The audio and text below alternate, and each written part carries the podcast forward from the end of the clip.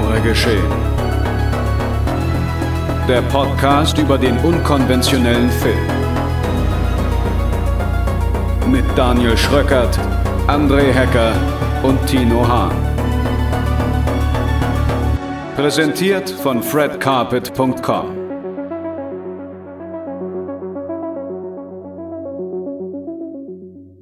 Hallo und Happy Birthday, Genre geschehen. Herzlich willkommen, meine sehr verehrten Damen und Herren, liebe Zuhörerinnen und Zuhörer und liebe, ja, Genrefreunde und Genrefreundinnen.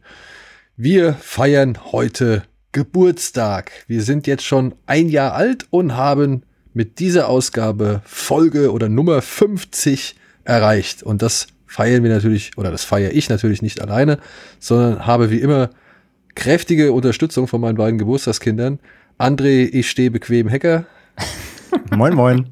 Und Danger Tino Hahn. Hallo. Ja, normalerweise würde ich jetzt sagen, und das ist das folgende Programm, oder halt ohne weitere Umschweife zum folgenden Programm.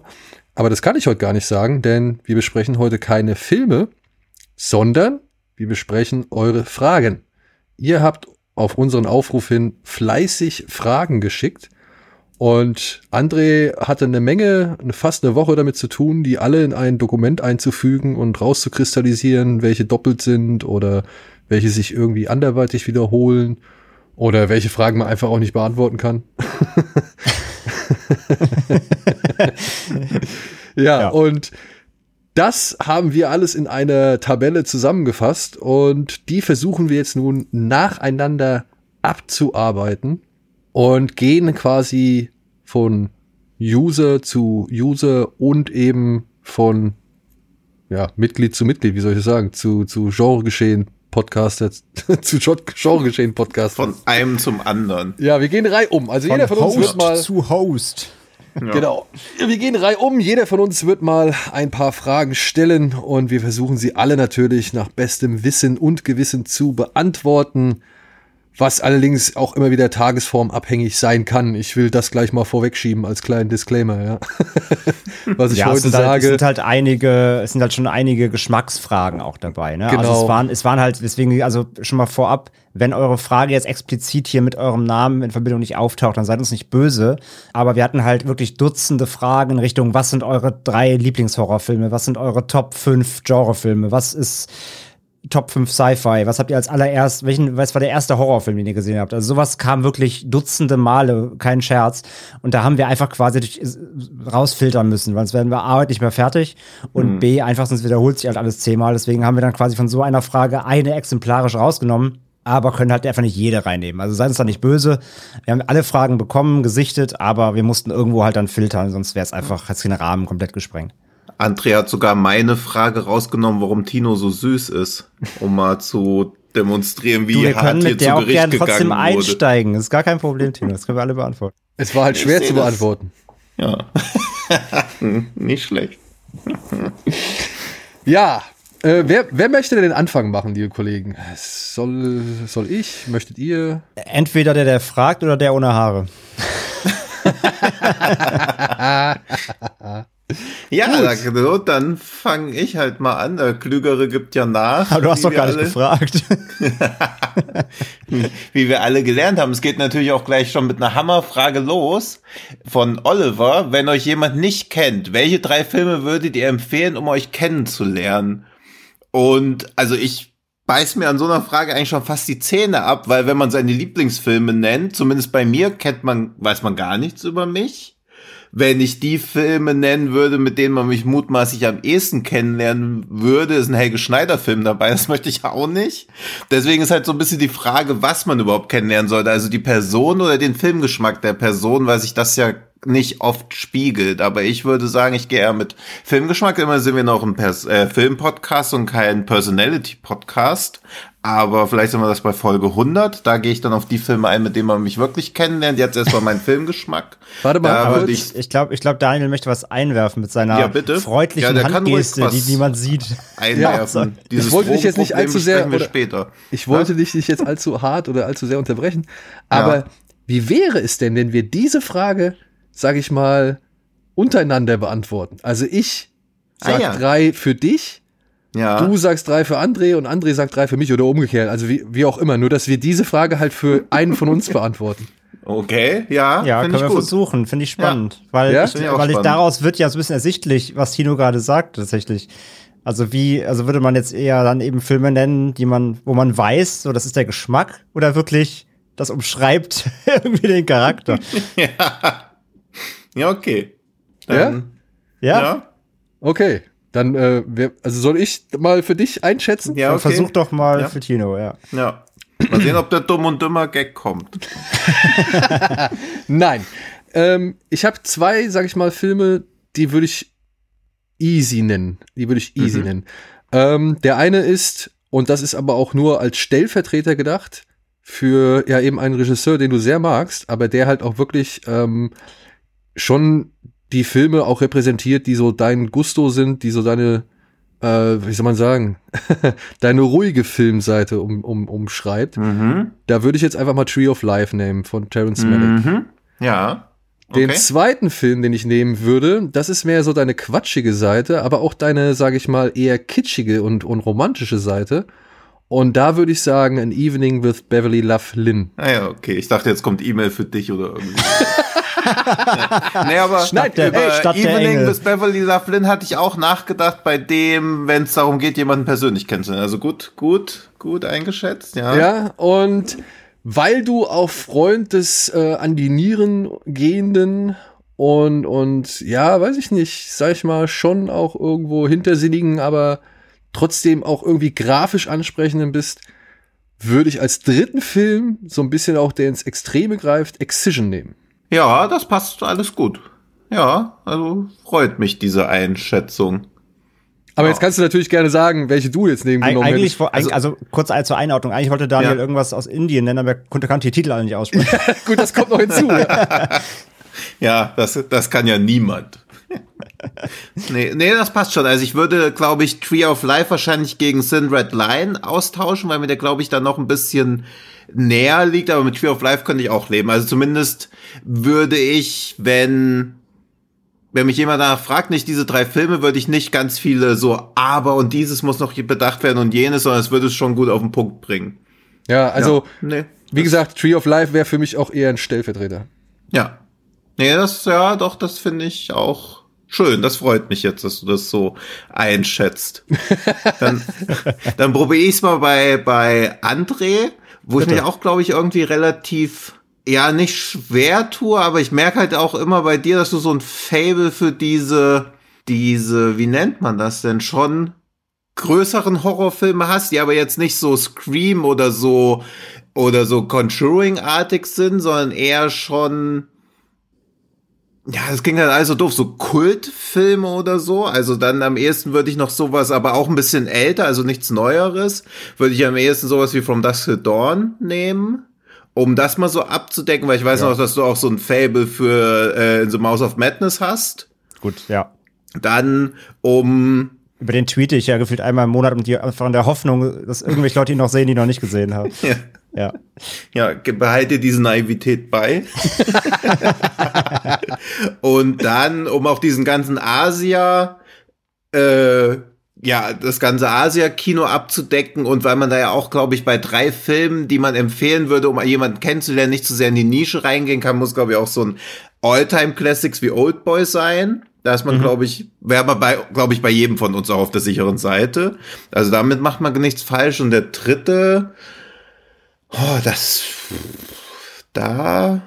Ich weiß nicht, ich weiß ja, dass du so Werwolf-Kram noch ganz gern magst, aber ich weiß nicht, weil ich hatte bei mir noch überlegt, beziehungsweise kommt er bei mir später noch als kleines Foreshadowing American Werewolf, aber da weiß ich nicht, ob der dir so sehr am Herzen liegt oder ob der nicht auch einfach nur so ein heißgeliebter Klassiker ist. Aber den würde ich noch, weil der auch so ein bisschen. Also Geht auf jeden Fall, mag ich sehr. Ja, also tatsächlich so im Herzen würde ich jetzt nicht unbedingt sagen. Mhm. Ähm, aber mit den anderen hast du schon mal fast schon mal gut, gut getroffen. Ja, ja, auf Mhm. jeden Fall. Also, Was waren denn die anderen beiden? Jetzt, genau. Also, äh, Oldboy und From Dusk Till Dawn. Oldboy von Barcelona. Ich hätte Ginger Snaps und Mouth of Madness auf jeden Fall Also Mächte des Wahnsinns auf jeden Fall genannt. Ach stimmt, Chinter Snaps, genau. Ich habe die ganze Zeit überlegt, wo, warum ich dich bei Werwolf so präsent abgespeichert habe. Stimmt, es war ja wegen Chinter Snaps, ja. Ja, Ginger Snaps alte Jugendliebe, ja. Das ist ein Film, Ja. den habe ich, also, wenn der als Letterbox schon so Anfang der 2000er gegeben, dann wäre das auf jeden Fall in meinen Statistiken unter Most Watch, der irgendwie auf 1 mit, glaub, 50 Plays ist mindestens. so. Das war Habe ich da die Geschichte schon mal erzählt, dass ich so Aushangfotos von Ginger Snaps hatte und die irgendwann in den Müll geworfen habe? Und da sind ja ein paar drastische Werwolf-Szenen dabei und eins Mhm. von diesen Werwolf-Dingern lag im Müll ganz oben und hat sich die Nachbarin beschwert, weil sie sich den Kopf gestoßen hat, weil sie sich so erschrocken hat, dass diese Bilder im Müll lagen. Und das ist ja schon so lustig, aber dass sie auch wusste, wo sie sich beschweren muss. Also es war ja das schon ist- in das Berlin. ist gut, ja, ja, ja. Das war das bisschen, kann nur der Herr Hahn gewesen bisschen sein. creepy auch, weil ich so gar nicht begriffen habe, was das Problem ist, weil ich halt einfach diesen Schwung weggeworfen habe und dann sind die so komisch runtergerutscht. Also ich habe nicht das Blutige ganz oben gehabt, sondern einfach irgendein normales Still aus Ja. dem Film. Ja. Sehr gut. Nee, auf jeden Fall, äh, passt auf jeden Fall. Hätte ich noch irgendwas, also mich selber jetzt, mal abgesehen davon, also klar, Horror ist schon mein, mein Pfaff-Genre so, aber glaub, sonst hätte mich das jetzt einfach direkt gefragt, hätte ich auf jeden Fall noch sowas wie, keine Ahnung, ich glaube, S. Ventura wäre noch dabei gewesen, um so ein bisschen zum Beispiel die Comedy-Seite abzudecken. Ja, okay, ja. So, was, was, was so mein, was so mein Humor angeht. So, das da ist zum Beispiel S. Ventura genannt. Das ist auch so ein Ding, was ich früher rauf und runter geguckt habe, ja. Ja. Ja. Aber sonst, ja, fast tr trifft das auf jeden Fall. Okay. Ja, dann kann ich aber Daniel machen. Fe- Was mir auch jetzt nicht so schwer, schwer fällt, so rein natürlich aus dem, auch aus dem Wissen heraus, was, was ich weiß, was er mag und was, was ihn prägt und was ihn definiert und was er sich zum 140. Mal aus Franz Frankreich importiert und nochmal guckt und nochmal guckt und nochmal guckt. ähm, nein, klar, also Platz eins will ich ja The Killer nennen. Ähm, Heroic Bloodshed generell natürlich, äh, glaube ich, ist kein Geheimnis äh, für alle äh, Kenner. Dann würde ich auf jeden Fall äh, Star Wars nennen. Empire Strikes Back würde ich nennen als definierend. Und als drittes würde ich schwanken, also entweder, wenn man da jetzt auch nochmal aus dem Genre wieder rausfällt, keine Ahnung, dann würde ich auch sowas zum Beispiel wie OSS 117 nennen. auch da vielleicht noch mal so, um, um auch so Humor zu definieren, weil ich finde, Humor ist ja immer so, wenn wir über Charakter sprechen, ich finde, Humor ist ja schon ein großes Ding, was einen Charakter Ja. auszeichnet irgendwie. Ähm, und aber sonst so rein auch von, wirklich von, von Filmliebe her, dann würde ich vielleicht noch eher sowas nennen wie, äh, wie Goonies zum Beispiel, sowas was ein bisschen mitprägendes oder auch ähm, ja Indie oder ja so das, was von den was von den großen Klassikern, wo die wirklich die Filmliebe natürlich auch herkommt, so von früher einfach. Aber ja, so das wären so die die Titel, die ich bei, bei Daniel nennen würde. Ja, das trifft's eigentlich auch ganz gut. Also The Killer auf jeden Fall. Ja, Ich no glaube, wenn es um so das, das Popcorn-Kino oder das amerikanische Popcorn-Kino geht, so mit, mit großen Bildern und coolen Helden und irgendwie der klassischen Romanze und was weiß ich und spektakulären Szenen oder, oder halt als oder Szenen für die Ewigkeit, da würde ich fast jetzt mittlerweile einfach nur Indie nennen, so als Stellvertreter, weil da ist irgendwie alles drin, was diese ganze, ganze Ära irgendwie ja geprägt hat, also die 80er, in denen man groß geworden ist. Also da würde ich dann auch sowas mit Goonies mit reinschließen Ja. und halt Star Wars. Also das wäre für mich dann, weil ich meine, Spielberg, Ford und, und George Lucas an einem Projekt beteiligt. Das ist so alles Repräsentative, glaube ich, für diese Zeit. Und dann hätte ich nämlich halt noch das Tor offen für einen dritten. Und da würde ich mich selbst jetzt gerade auch irgendwie schwer tun, so, was man da jetzt nimmt.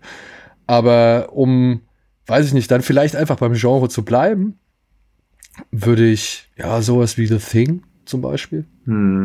Straßen in Flammen. Oder Straßen in Flammen aus. Ja, oder Straßen in Flammen ist sogar vielleicht noch ein bisschen persönlicher. Ja, komm, mit dem wäre ich sogar. Ja, ja, das finde ich gut. Straßen in Flammen. Ja, Gut. ich glaube, Frage ist beantwortet, Ja, oder? Ich hoffe, die Ja. Frage war für Oliver wundervoll Ich beantwortet. glaube, das geht. Ja. so, Go. Tino, dann lese mal die nächste vor. Okay, aber auch von Oliver. Was ist der Film, der eure Erwartungen am meisten enttäuscht hat? Boah.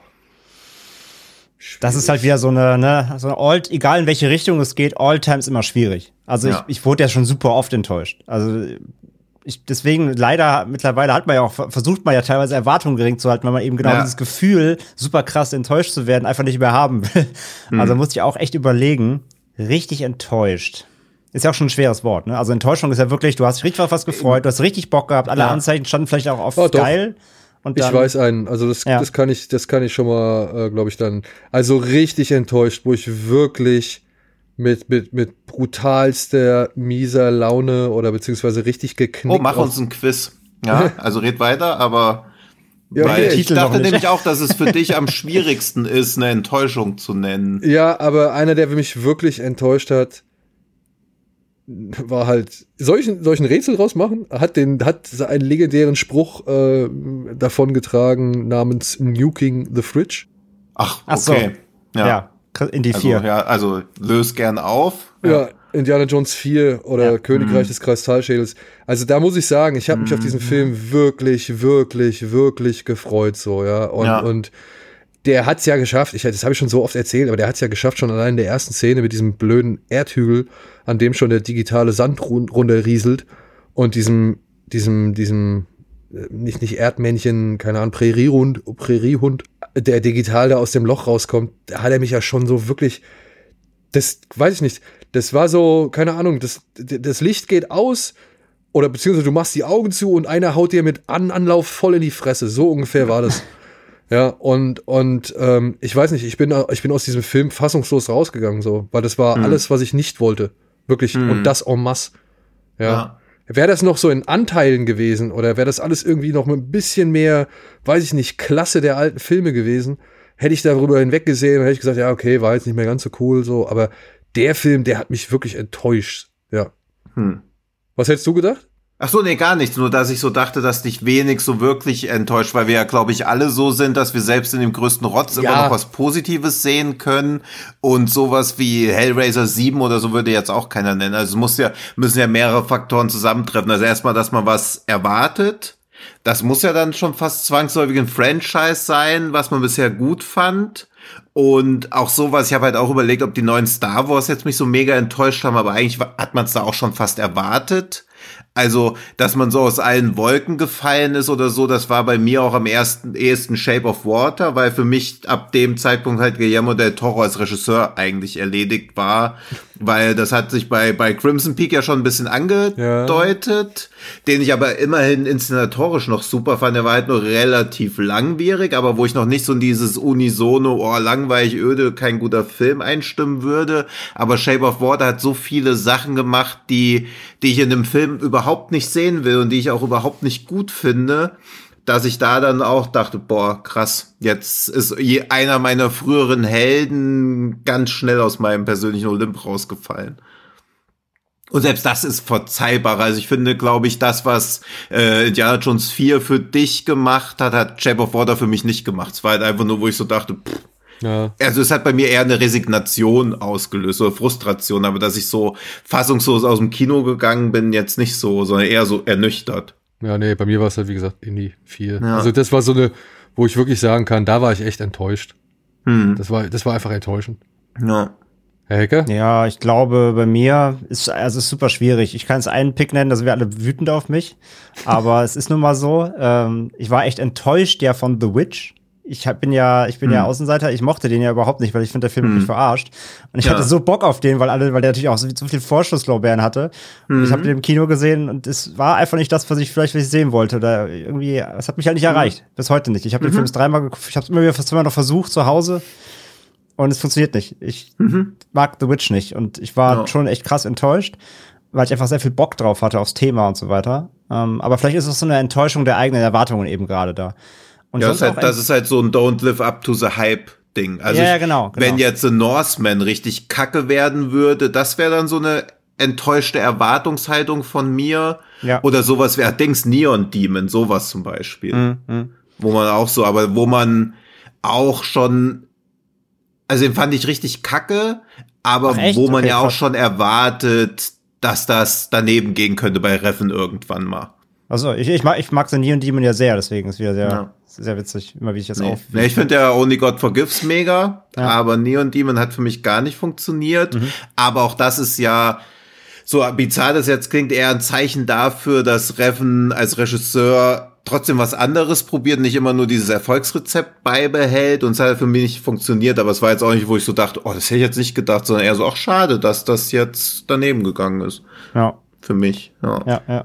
Hattest Ähm, Also deswegen, noch, also ich glaube, wir sind recht enttäuschungsresistent, Gott sei Dank. hattest du dann noch äh, Too Old to Die Young gesehen? Ja, super wieder. Ja, ne? Das fand ich nämlich auch gut. Ja. ja, die war mega. Ja, ja. Schade, dass, schade, dass die Also, bei Neon Demon war halt so ein- so ein bisschen wie halt Night of Cups im Malik-Universum, wo man auch so denkt, puh, hat er jetzt eine eigene Satire auf sich selber gedreht, so sophisticated, weil Neon Demon ja teilweise auch so super smart sein will und dann diese Beschäftigung mit Schönheit wirkt halt so, so lame und so shallow irgendwie. Also das hat mich nicht so abgeholt. Ja. Aber Deswegen aber- auch darum? Ja, ja, klar. ja, aber, aber mit Oberflächlichkeit, Oberflächlichkeit kritisieren, das kann natürlich auch ein bisschen daneben gehen. Ja. ja. Ja. Achso, und einen Film würde ich einfach noch nennen, aber wirklich einfach nur so als, also das hatte jetzt keine Erwartungen an sich, aber ich fand es trotzdem einfach sehr schade. Da war ich auch trotzdem sehr enttäuscht. Äh, der Slenderman-Film. Weil ich halt wirklich jetzt dachte, sie bringen jetzt endlich mal Creepypasta endlich mal ins Kino und es kommt, es tritt vielleicht eine Welle los und ja, und dann ist das so ein Müll und es passiert einfach gar nichts so. Wieder mal so eine Chance verpasst, einfach so ein ähm, Internet-Culture-Ding groß zu machen, in einer guten Art und Weise. Ja. Ne? Also klar, ich, keine, ich, hatte, keine Erwartung, dass es gut wird so richtig, aber ich war trotzdem enttäuscht, dass es eben nicht gut war und dass es damit jetzt kein ähm, ja, Das- Creepypasta ja. Universe lostreten würde. So. Das, das, das war da. das, das einfach stimmt, doof. Ja. ja. Ja, es hat ja dann ein bisschen Channel Zero, aber natürlich auf viel kleinerem Level gemacht. Genau, das ist ja, halt ja. schade. Ja, ja, also im Kino hätte ich auch gern mehr Creepypasta Einfach, einfach ein großer Sony-Film, der mit Creepypastas Ja. arbeitet, denkst du, okay, das könnte jetzt, wenn das jetzt funktioniert, dann könnte das halt eine neue Welle werden und dann Hm. äh, Müll, ja.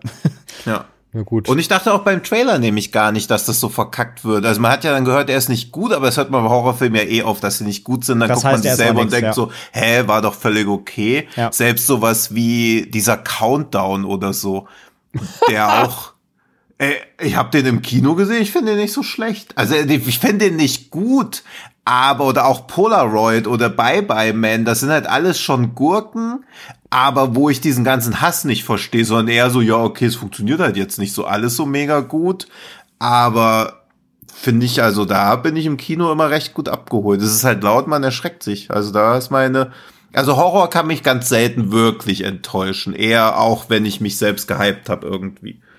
Ja. Frage 3, oder? Ah ja, Frage drei. So, ihr bekommt den Job als Regisseur und ein unlimitiertes Budget. Diese Schauspielerinnen oder Kameramänner, Kamerafrauen, Sounddesigner, Komponisten würdet ihr auf jeden Fall an Bord holen. Müssen wir jetzt zu jeder Position einen nennen oder nur Ich glaube? Sounddesigner darfst du mal auslassen. ja. Nee, wie du halt so sagst, also ich habe mir auch Gedanken gemacht und das ist ja auch wieder so dieses bizarre Ding, was ich auch schon versucht hatte bei Calls irgendwie zu erklären. Ich habe meinen Film natürlich genau vor Augen, aber ich kann ihn nicht beschreiben. Ja. Also auch so Leute einfach zusammen, also das ist ja dieses Ding, du hast unlimitiertes Budget, da kommt ja nicht zwangsläufig was Gutes bei raus. Eher wahrscheinlich das Gegenteil. Weil wenn ich unlimitiertes Budget habe, will ich auch viel explodieren lassen, aber will ich einen Film machen, wo viel explodiert? Eigentlich nicht. Also das ist ja so ein bisschen das Ding. Why not? Ja, weil es ja nicht in jeden Film reinpasst. Also It Follows nur mit mehr Explosionen. Schwierig. ja. Ja, aber es wäre mal ein Ansatz. ja, ja, eben. Muss man auch, muss auch mal jemand probieren. Ich meine, da musst du halt nicht It Follows machen, da machst du halt Rescue 2 oder sowas. Ja, aber will man das? Ja, warum denn nicht? Rescue 2 mit Carrie Coon und Jim Cummings. Musik von Mika Levy. Gut, hätten wir Ja, doch schon mal ein das- Thema. Ja, so in der Art wird es dann bei mir. Ja. Ja. Ich würde mir. Ja, ist so blöd, was ich. Keine Ahnung. Boah, wen nehme ich? Ich würde mir Roger Deakins für die Kamera Oh, holen. den hätte ich mir auch geholt, Mhm. ja. Ja. Score wäre ich tatsächlich auch, hätte ich Bock auf Mika Levi. Und ja, da ich der Regisseur bin, würde ich mir noch als Action-Choreograf Gareth Evans dazu holen. Mhm. Und der darf dann, egal wen, auf wen er Bock hat, zur Kampfmaschine machen. ja. Ja. Und der 85-jährige Roger Deakins versucht irgendwie mit der Kamera hinterher zu kommen im, im, im, im 8 Minuten One-Take. Na, ja, ja, genau, um acht Minuten One-Take, aber auf richtig Ja. epischer Breite. Also stellt euch den, Ja. den, den Knastfight in, in The Raid 2 Mhm. mit Roger Deakins Panorama vor. Geil wäre es, Alter. Ja. So auf drei Kilometer kämpfen sie sich, kämpfen sie sich kaputt. Ja. Ja, ich habe als Kameramann noch bei mir Emanuel Lubeschki und Christopher Doyle stehen. Die sind bestimmt auch super für sowas wie The Rescue 2. Wenn ich mir so vorstelle, wie diese Treppenszene bei, bei In the Mood for Love, aber sie laufen halt so, so eine Bohrinsel, die gleich explodiert, diese Treppe auch so runter und gucken sich aber auch nochmal so kurz an, weil der eine nach oben, der andere nach unten läuft. Man so denkt, wieso läufst du Idiot denn nach unten? ja. Und ringsherum steht alles in Flammen. Ja. ja. Geil. Ich muss sagen, habe ich Bock drauf. Ja, ja, auch Bock drauf. Gut. Oder wenn, oder wenn, äh, oder wenn Michael Giacchino noch mal einen guten Tag hat und noch mal so einen Score wie The Batman macht, kann er den, kann er den bei mir gerne auch machen. Ist auch ja. okay. Apropos guter Score, weil, weil Dings, dieses Cloverfield Endzeme, finde ich, ist das Beste, was er jemals gemacht hat. Ah ja, Diese Raw-Overtüre, mega mhm. gut. André, wen hättest du? Ne, Sache, also auf jeden Fall Michael Giacchino Sounddesign oder halt Composer, wenn er, wenn er einen guten Tag hat. ich glaube, Regie Denis Villeneuve. Kamera. Ja, du bist der Regisseur. Ach so, ich dachte, es gehört auch dazu. Also du kannst ja aber natürlich auch einen Regisseur holen und den dann quasi nee, ich, so. Ich, ich mach Second Unit, der, der, der kann mal die Hauptarbeit machen. Ja. Na gut, dann, dann fliegt Villeneuve raus in der Pause. HauptdarstellerInnen Pattinson. Oh, ich finde ja, ich bin ja groß, ich bin ja wirklich großer Elsie Fischer-Fan. Ich sollte, ich sollte auch mehr Horror machen, jetzt nach TCM. Passt super, wie sie dramatisch die, die Lehre starrt. Ähm, die kann gerne mitmachen. Und Kamera, ja, sie hat auch Deacons, glaube ich. Der möchte, möchte auch gerne mehr One-Takes. Ganzer Film einfach. Ich würde ja nur, weil ich den Namen so gut finde, auch gerne mal heute von heute mal. Wahrscheinlich wird er ganz anders ausgesprochen, aber ich freue mich immer, wenn ich seinen Namen irgendwo lese. Ich glaube, das wird heute Thema sogar ausgesprochen, aber ich will es auch ja. nicht beschwören. Mit ja, Ach ja, mein, mein Drehbuch soll Marian Dora schreiben. Es soll ein bisschen deftig werden. Naja, ja. Gut. Ja, da ist doch das unlimitierte Budget auch gut angelegt. Ja, so, mal gucken, wie viel, mal gucken, wie viel Codebeutel man für 22, Millionen, 22 Milliarden kriegt. Ja. so, wer macht weiter? Ja, mach ich weiter. Mach weiter. Dann, also danke Olli erstmal für deine Fragen. Äh, wir hoffen, ja, wir sind dir gerecht, wir sind dir gerecht geworden. Ähm, dann mal weiter mit äh, Kurt, äh, auch per Mail geschrieben. Und die erste Frage, ja, jetzt kommen wir zu einer, zu einer ganz klassischen Frage. Äh, welche Top 3 Horrorfilme sind eure Alltime Classics, die ihr immer wieder gucken könnt? Und da kann ich eigentlich direkt fast anschließen von vorhin. Also, das sind zum einen auf jeden Fall The Mouth of Madness. Ähm, wird, mir nie, wird mir nie zu blöd. Kann ich immer, lieb den über alles. Ähm, das ist auf jeden Fall auch, ähm, ja, also von das könnte ich es auch schon wieder nennen theoretisch. Ähm, Könntest du den wirklich so komplett gucken? Also auch den Anfang und alles? From Dust Till Dawn. Ja? Ja, ja der ist doch cool. Okay. Nee, ja, ja, ja, ich meine aber, weil er halt irgendwie natürlich auch wie, wie Full Metal Jacket auf die erste Hälfte festgelegt wird, wird er von Dusk Dawn auch eher so auf die zweite. Ja, ja. Also wenn man nee, jetzt ich Leute, komplett, die, die nur, also wenn ja. man jetzt von klassisch Horrorfilm redet, muss man ihn ja mhm. fast schon rausnehmen, weil er ist natürlich jetzt kein reinrassiger Horrorfilm. Ähm, aber jetzt äh, im, im Genre würde ich ihn nennen. Ansonsten auf jeden Fall das Original The Thing geht absolut mhm. immer. Mhm. Und ja, Alien. Der erste. Hm. Aber hattest du jetzt nicht schon drei? Mouth ja, of Madness? Ja. Naja, ich sag ja, wenn ich mal, wenn ich schon das ausklammer. Also wenn Ach so, ich nee, nee, ich, ich war nur diese. Nee, es stimmt ja schon, aber es stimmt jetzt, ist ja kein, also er fragt ja konkret nach Horrorfilmen. Es ist halt immer noch ein Roadmovie und ja, ein Actionfilm mit drin. So, ja, zu großen Teilen. Also würde ich Horrorfilm ganz klassisch definieren, mhm. dann würde ich eher sagen Mouth of Madness, äh, Carpenter's äh, Thing und, ähm, und der erste Alien. So, das sind drei mhm. Horrorfilme, die gehen immer. Aber auch hier, wie immer bei Top All-Time-Filmen, es ist einfach super schwierig. Ich kann auch noch zehn andere nennen. Aber wenn ich eingrenzen müsste, ja. das wären auf jeden Fall drei. Ja. Ghost from Mars statt Alien, dann hast du drei Carpenter-Filme. Ghost from Mars ist ein neuer, ist ein neuer ja. Film von ihm. Ghost of Mars, wie hieß der? Ghost of Mars. Aber dann, würd, dann würde ich eher, dann würde dann, dann würd ich eher Vampire nennen. Das ist immer noch besser ja, so. als mal. Ja gut, da es um Klassiker geht, ach, mal ist auch wirklich ganz klassisch. Exorzist, finde ich, kann ich immer wieder gucken. Ja. Es gibt auch so viele neue, also es gibt immer wieder so geile Sachen, die man in dem Film entdecken kann.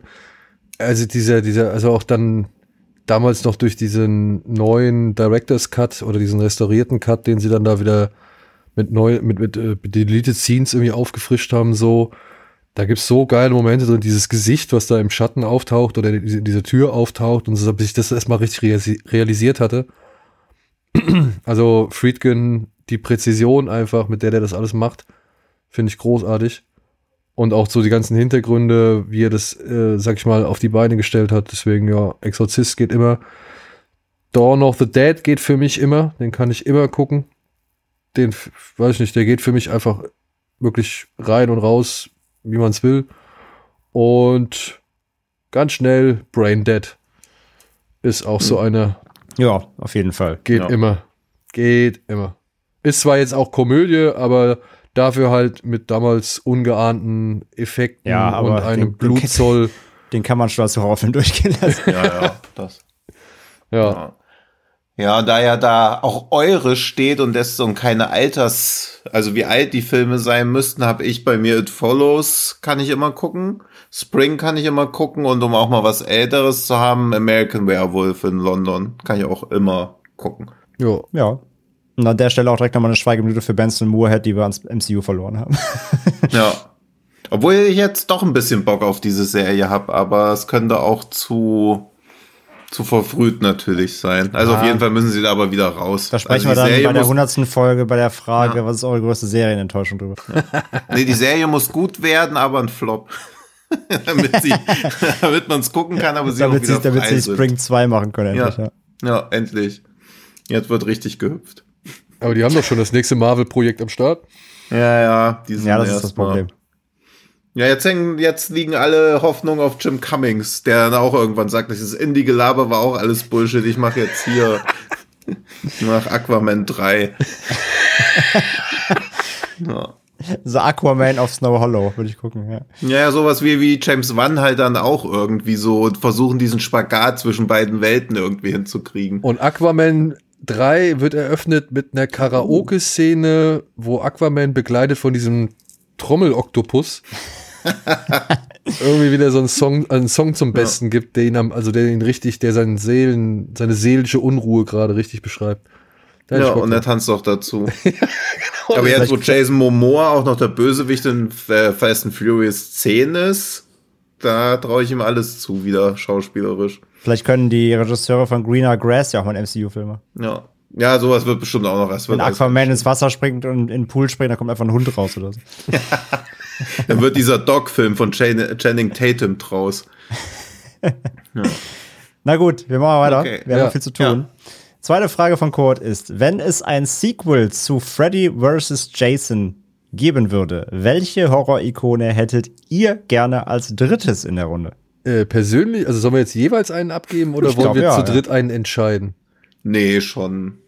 Wirf Jeder doch mal rein. Was sagt ihr denn? Also, du kannst jetzt die Frage in zwei Minuten abhandeln oder in zwei Stunden.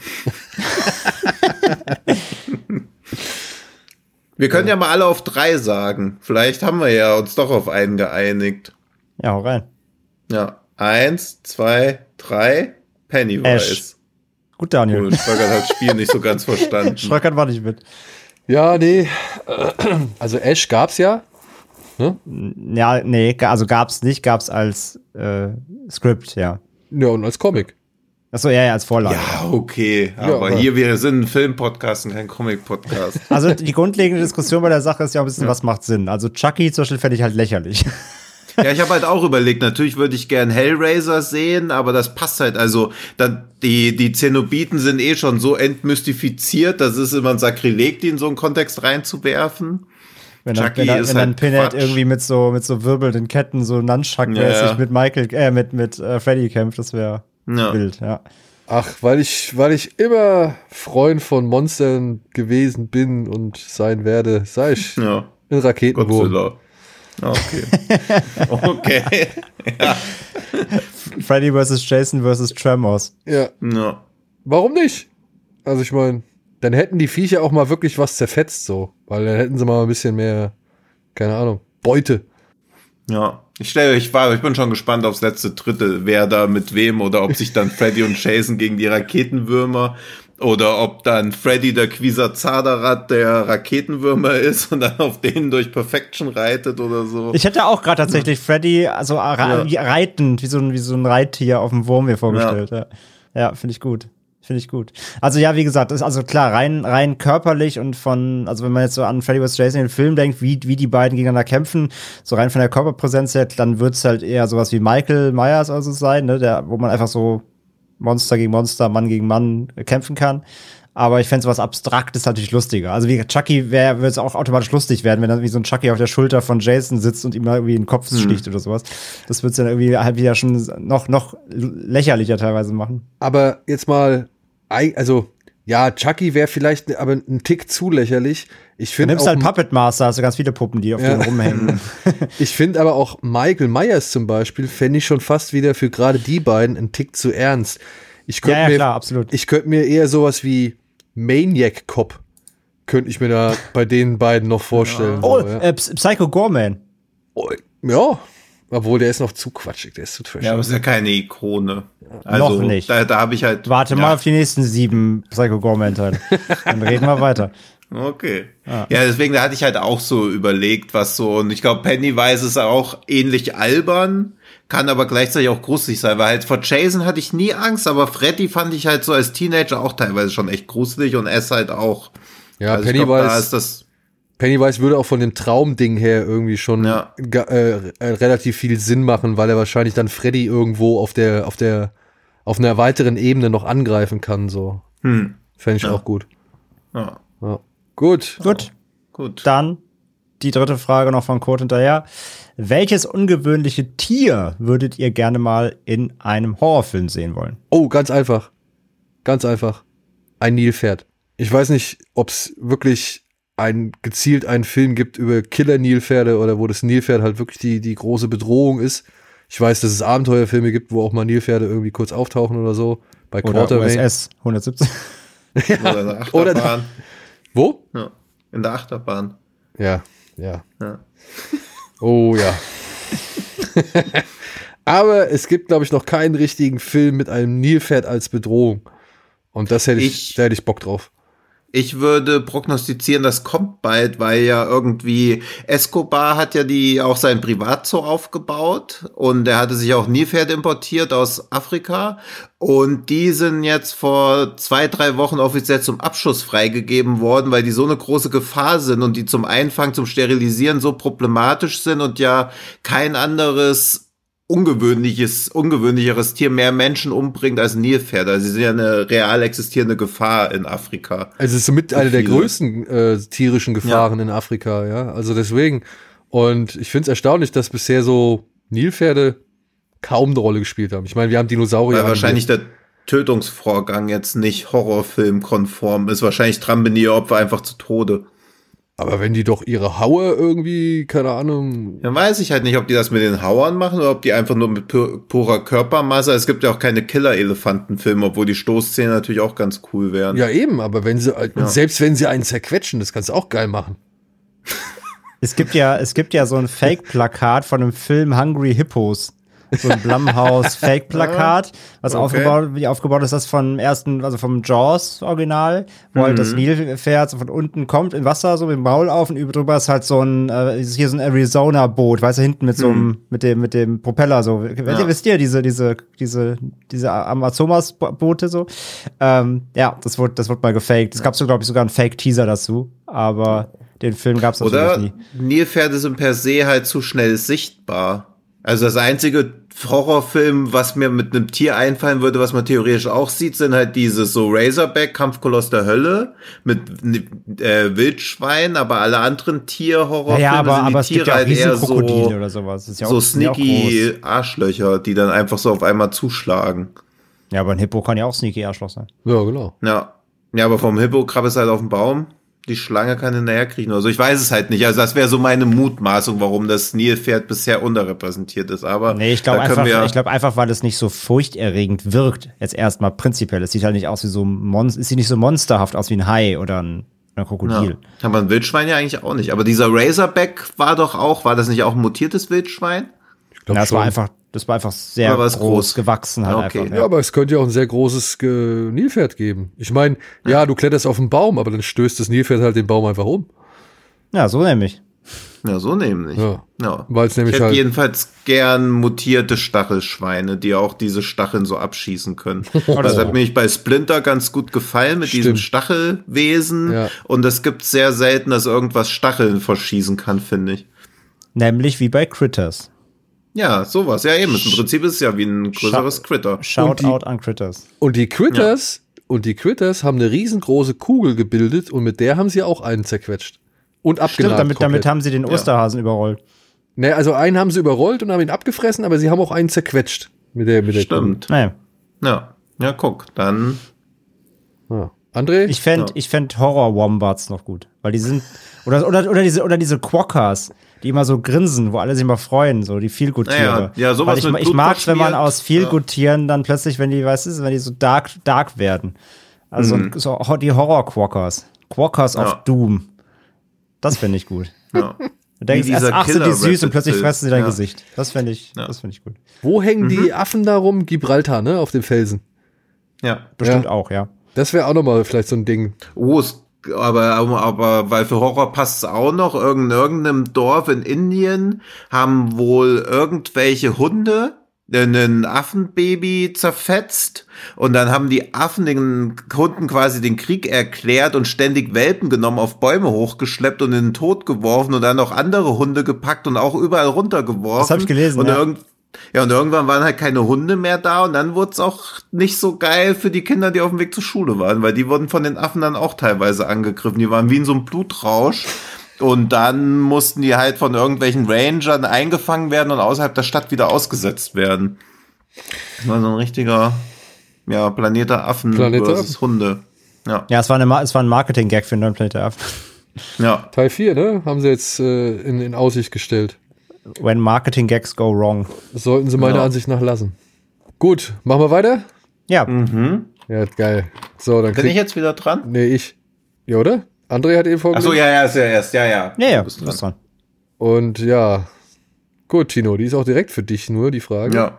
Hat Tino Hahn schon das Begrüßungsformel-Trauma überwunden? fragt Timo. Und fügt hinzu, André Heggers Moin Moin kommt nach wie vor einfach cool und lässig herüber und ist für mich jedes Mal ein frühes Highlight der Sendung. Naja, und Tino hat mit dem Thema offenbar noch nicht abgeschlossen. Es scheint ihn zu beschäftigen, ab, abzulenken. Man muss die Zeichen nur deuten. Er spricht mitunter wie Flipper, der Delfin. Und kommt beim Ratespiel nicht auf Texas Chainsaw Massacre, obwohl in der Rezension, die Schröckert vorliest, das Wort Kettensäge fällt. Ja, wie, wie soll man ein Trauma überwinden, wenn jedes Mal der Grind von der gerade mal sich geschlossenen Wunde abgerissen wird, sodass sie wieder komplett offen klafft? Also, vielleicht mit nächster Woche, da überlege ich mir auch mal eine Catchphrase, sowas wie Howdy oder so. oder? Da habe Howdy ich dann Hahn. auch irgend, ja, so Moin Moin und Howdy. Da habe ich dann auch irgendwas oder so Heroin spaziert. Ich, ich denke mir was aus. Auf jeden Fall muss ich dieses Trauma aktiv bekämpfen. Ja. Heroin spaziert. Gut. Hand aufs Herz. Für welche Schauspielerin schwärmt ihr und welche Aktrice würdet ihr gerne privat kennenlernen? Für welche Schauspielerin schwärmt, schwärme ich? Die Frage, die ich hier eher stellen würde, ist, schwärm, schwärmen wir noch? Oder ist- sind die Zeiten Ja, ich vorbei?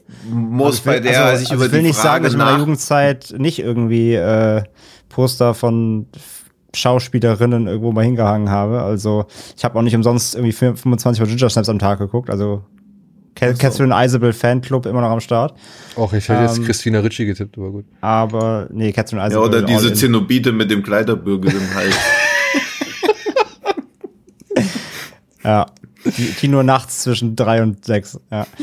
Aber ja, ich, also so, so Schwärmzeiten sind tatsächlich ein bisschen vorbei. Also Bei mir halt auch. Also wenn, ich habe drüber nachgedacht und wenn ich für was schwärme, eher für die Persona, also das, was die Schauspielerin in der jeweiligen Rolle verkörpert, Genau, aber ja, nicht bei mir auch, so, ja. so Unbreakable Kimmy Schmidt finde ich natürlich mega toll, wenn ich mir vorstelle, so jemand wäre irgendwie die Person an der eigenen Seite oder so, ist das super. Oder auch die Freundin von Dave. So jemanden finde ich super cool, was aber nicht bedeutet, dass ich jetzt großer Taylor Mischiak-Fan bin oder so. Also ich glaube, wenn so eine Schwärmerei aufkommt oder auch jemand wie, wie Carrie bei King of Queens, wo ich jetzt aber auch nicht sagen würde, ich schwärme jetzt für Lea Remini. Ich finde einfach die Figur, die sie verkörpert, cool. Ja, geht mir genauso. Ich schwärme halt, wenn für Charaktere. Ja. Ähm, aber wenn ich jetzt zum Beispiel, also welche Schauspieler nennen müsste, zum Beispiel jetzt irgendwie auf die Frage, ähm, welche Schauspieler würde ich einfach gerne mal kennenlernen persönlich, weil ich vielleicht auch glaube, Hm. mit der kann man cool mal schnacken, ähm, wäre es zum Beispiel Samara Weaving. Ich glaube, die, Ja. ist- ich glaub, die ist mega cool, einfach privat. Ja. So. Also, Macht zumindest einen Eindruck. Ähm, also das wäre, das würde ich dann so sagen. Aber so Ja, richtiges immer so- Schwärmen gehe ich halt genau mit. Ich schwärme halt, wenn für Charaktere, wie was die, was die Ja. verkörpern, aber nicht für die Ja, Person. und dann sieht man nämlich Interviews zum Beispiel oder auch Freckles von Lost, fand ich super cool bei Lost immer. Dann siehst du Interviews mit ihr und denkst dir so, Evangeline Ja. Lilly. Und denk, ja, genau, Ja. denkst so, oh ja, gut, dann nicht.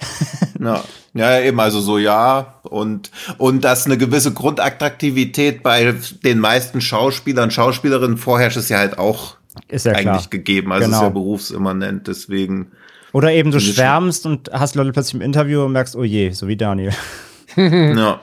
Auch geht. Also, ich weiß nicht, schwärmen würde ich jetzt auch nicht den richtigen Begriff bezeichnen. Trotzdem kann ich äh, eine gewisse Bewunderung für Schauspielerinnen äh, nicht, nicht verleugnen. Oder ich sage mal, es gibt schon Schauspielerinnen, die schaue ich mir gerne an, weil ich auch von ihrem Talent überzeugt bin, weil ich sie mir gerne anschaue, weil ich halt finde, sie haben ein Charisma auf der, auf der Leinwand. Absolut, ja. Und von Steven habe ich da ja noch ganz andere Geschichten gehört, ne? Also so hat, so wo, wo er mit Natalie Portman irgendwie so ein bisschen Trauma hat, die ich auch wirklich sehr gerne sehe und von der ich halt behaupte, dass die halt auch schon eine gute Schauspielerin ist, Mhm. aber privat wohl halt sehr, sehr anstrengend sein soll, Hm. würde ich das gleiche jederzeit auch über Jennifer Lawrence sagen. Ja, obwohl ich die halt wirklich schauspielerisch finde ich die gut. Aber äh, ein Interview möchte ich mit der nicht nochmal machen. Also wirklich nicht. Mhm. Mhm. Aber wenn es jetzt wirklich darum geht, wen ich so persönlich gut finde, da würde ich auf einem, auf, auf jeden Fall zum einen ähm, Jennifer Connelly nennen. Mhm. Die finde ich halt, wie gesagt, darstellerisch finde ich äh, die stark. Und äh, ich finde sie auch attraktiv, so das kann ich auch schon ohne Probleme sagen. Mhm. Aber ja, und, und also die finde ich cool. Die habe ich halt schon einmal interviewt. Da war sie aber halt auch so ein bisschen, weißt du, die, die macht schon, die hat mit Leone gedreht, so, ne? Also die, ich, ich, ich, für mich war das schwer einzuschätzen. Das mag jetzt blöd klingen für jemand, der jemanden fünf Minuten überhaupt mal gesehen oder zehn Minuten mal gesehen hat, so, weißt du? Hm. Aber, aber irgendwie, sie wirkte für mich schon ein bisschen distanziert zu allem. Also, ob sowohl, also ob es jetzt nun um ihre, ihre filmische Vergangenheit oder eben den aktuellen Film geht. Und das fand ich ein bisschen irritierend so.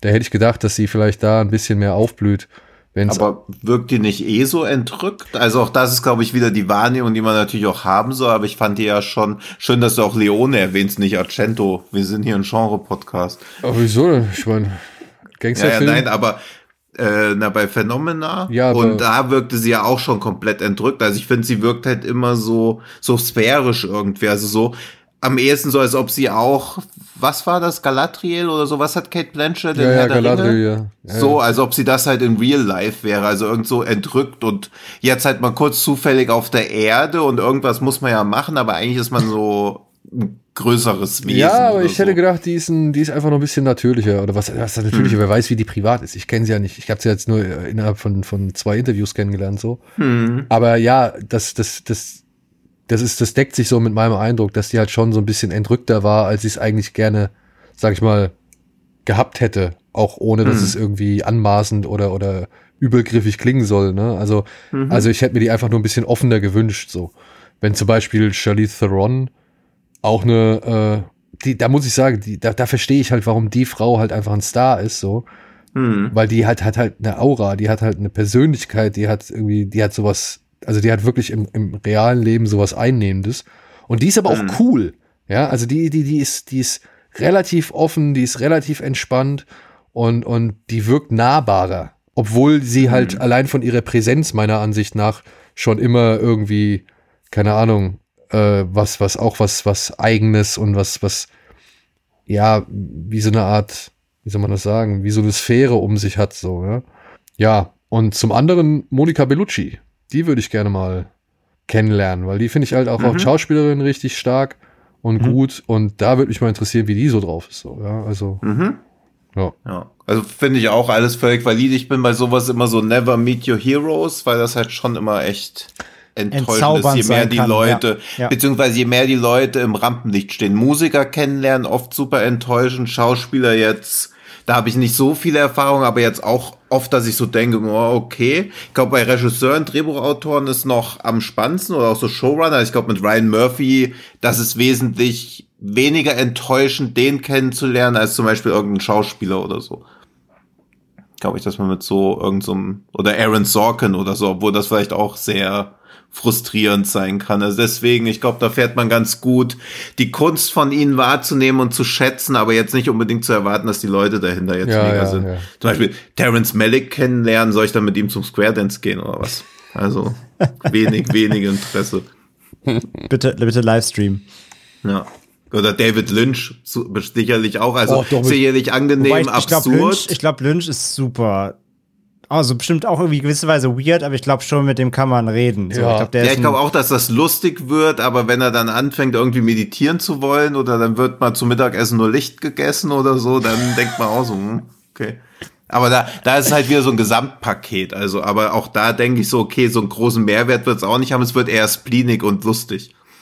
Als dass ich dann so denke, wow, das ist ja, also man denkt dann bestimmt, ja, okay, ist ein Genie, aber man weiß, also es hat, glaube ich, keinen Mehrwert für das Werk oder so. Hätten wir die geklärt, die Frage?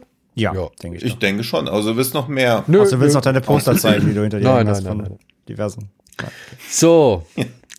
Ja. Dritte Frage von Timo. Welche Tierhorrorfilme sind eure Favoriten und mit, welcher, mit welchen Tieren würdet ihr gerne einen gelungenen Tierhorrorfilm sehen wollen bzw. wiedersehen wollen?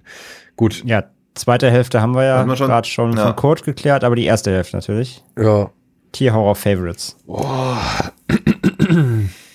Finde ich halt auch schwierig, weil natürlich ist Jaws ein super Film, also der weiße Hai, aber würde ich jetzt nicht mal unbedingt als Tierhorrorfilm bei mir führen. Also ist er natürlich, aber mir macht halt sowas wie Arachnophobia wesentlich mehr Shit, Schiss, weil das mich ein Hai beißt oder so, da habe ich noch nie so wirklich Angst gehabt. Also habe ich auch im Meer oder so. Ich bin eh nicht gerne im Meer, aber aus anderen Gründen. Ich habe eher im Meer habe ich eher Angst, dass ich in eine Scherbe trete, weil irgendjemand eine Flasche ins Wasser geworfen hat, als dass mir ein Hai in den Fuß beißt oder so. Oder in eine irgendwelche e eklige Qualle. Also bevor ich diese Tiefe erreicht habe, wo mich ein Hai holen könnte, musste ich schon diverse andere Ängste erstmal überstehen, dass ich gar nicht in Hai-Tiefe überhaupt ins Wasser reinkomme. Deswegen ist es, glaube ich, eher sowas wie Arachnophobia. Dann finde ich ja Kyler gut, diesen südkoreanischen Wildschwein-Horrorfilm.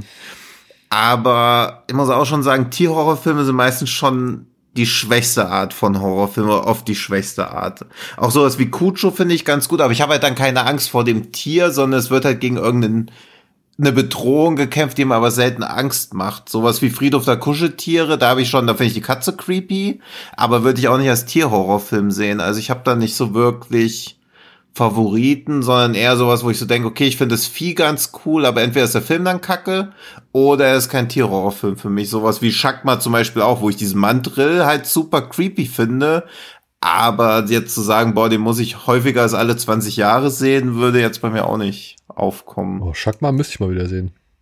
Und hier im Schatten des Kilimanjaro mit den Pavianen. Der war auch cool. Ja. Obwohl ja das Plakat auch wesentlich geiler ist als alles andere. Ich muss noch mal überlegen, aber ich habe ja auch davor schon überlegt, aber so Tierhorror-Sachen fallen mir echt Also bei wenig. mir, also ich mag ja Tierhorror echt sehr gerne, aber ich gebe dir vollkommen recht, da ist es echt schon mühsam, fast schon Perlen rauszusuchen. Das meiste ist halt da maximal okay, immer so. Ist halt immer so, ja, ist ein okayer Film, aber hm. Also ich muss sagen, bei mir die Favorites sind auf jeden Fall Crawl von Ajar, den mochte ich echt gerne.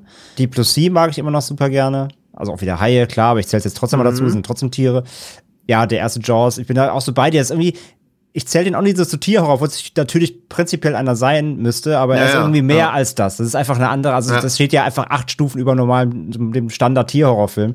Hm. Ähm, aber klar, der würde dann auch dazugehören. Arachnophobia bin ich auch komplett bei dir.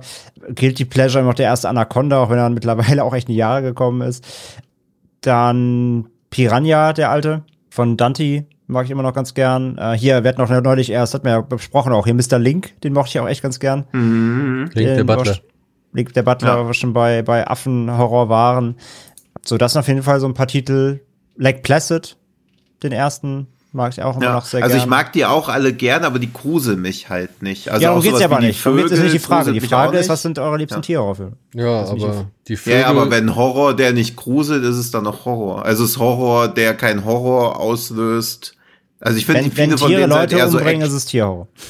Ja, okay.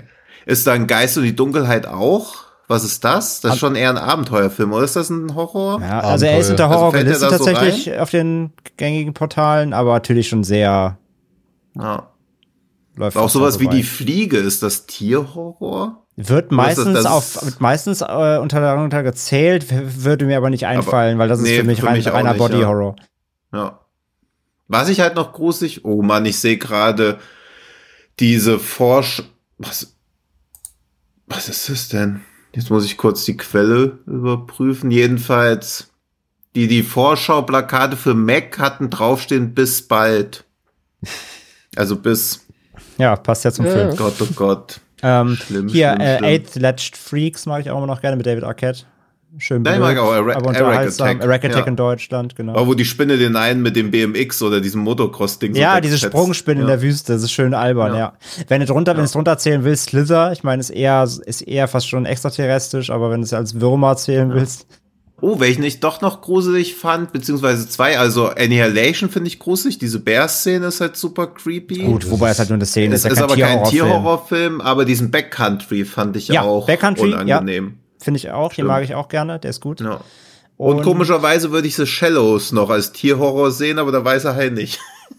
das, Ja, das weil, aber weil es komprimierter nur auf das Ja. ausgelegt ist. Also wie gesagt, der weiße Hai hat halt noch viel mehr drumrum irgendwie. The Ja. Shallows ist ja komprimiert wirklich nur darauf, da ist halt ein Hai im Wasser und sie kommt nicht weg. Punkt. Das ist ja der ganze Ja. Plot. Das kann man dann doch schon, finde ich, eher als Tierhorror ähm, definitiv einordnen irgendwo. Def das würde ich auf jeden Fall dazu zählen, ja. Hm.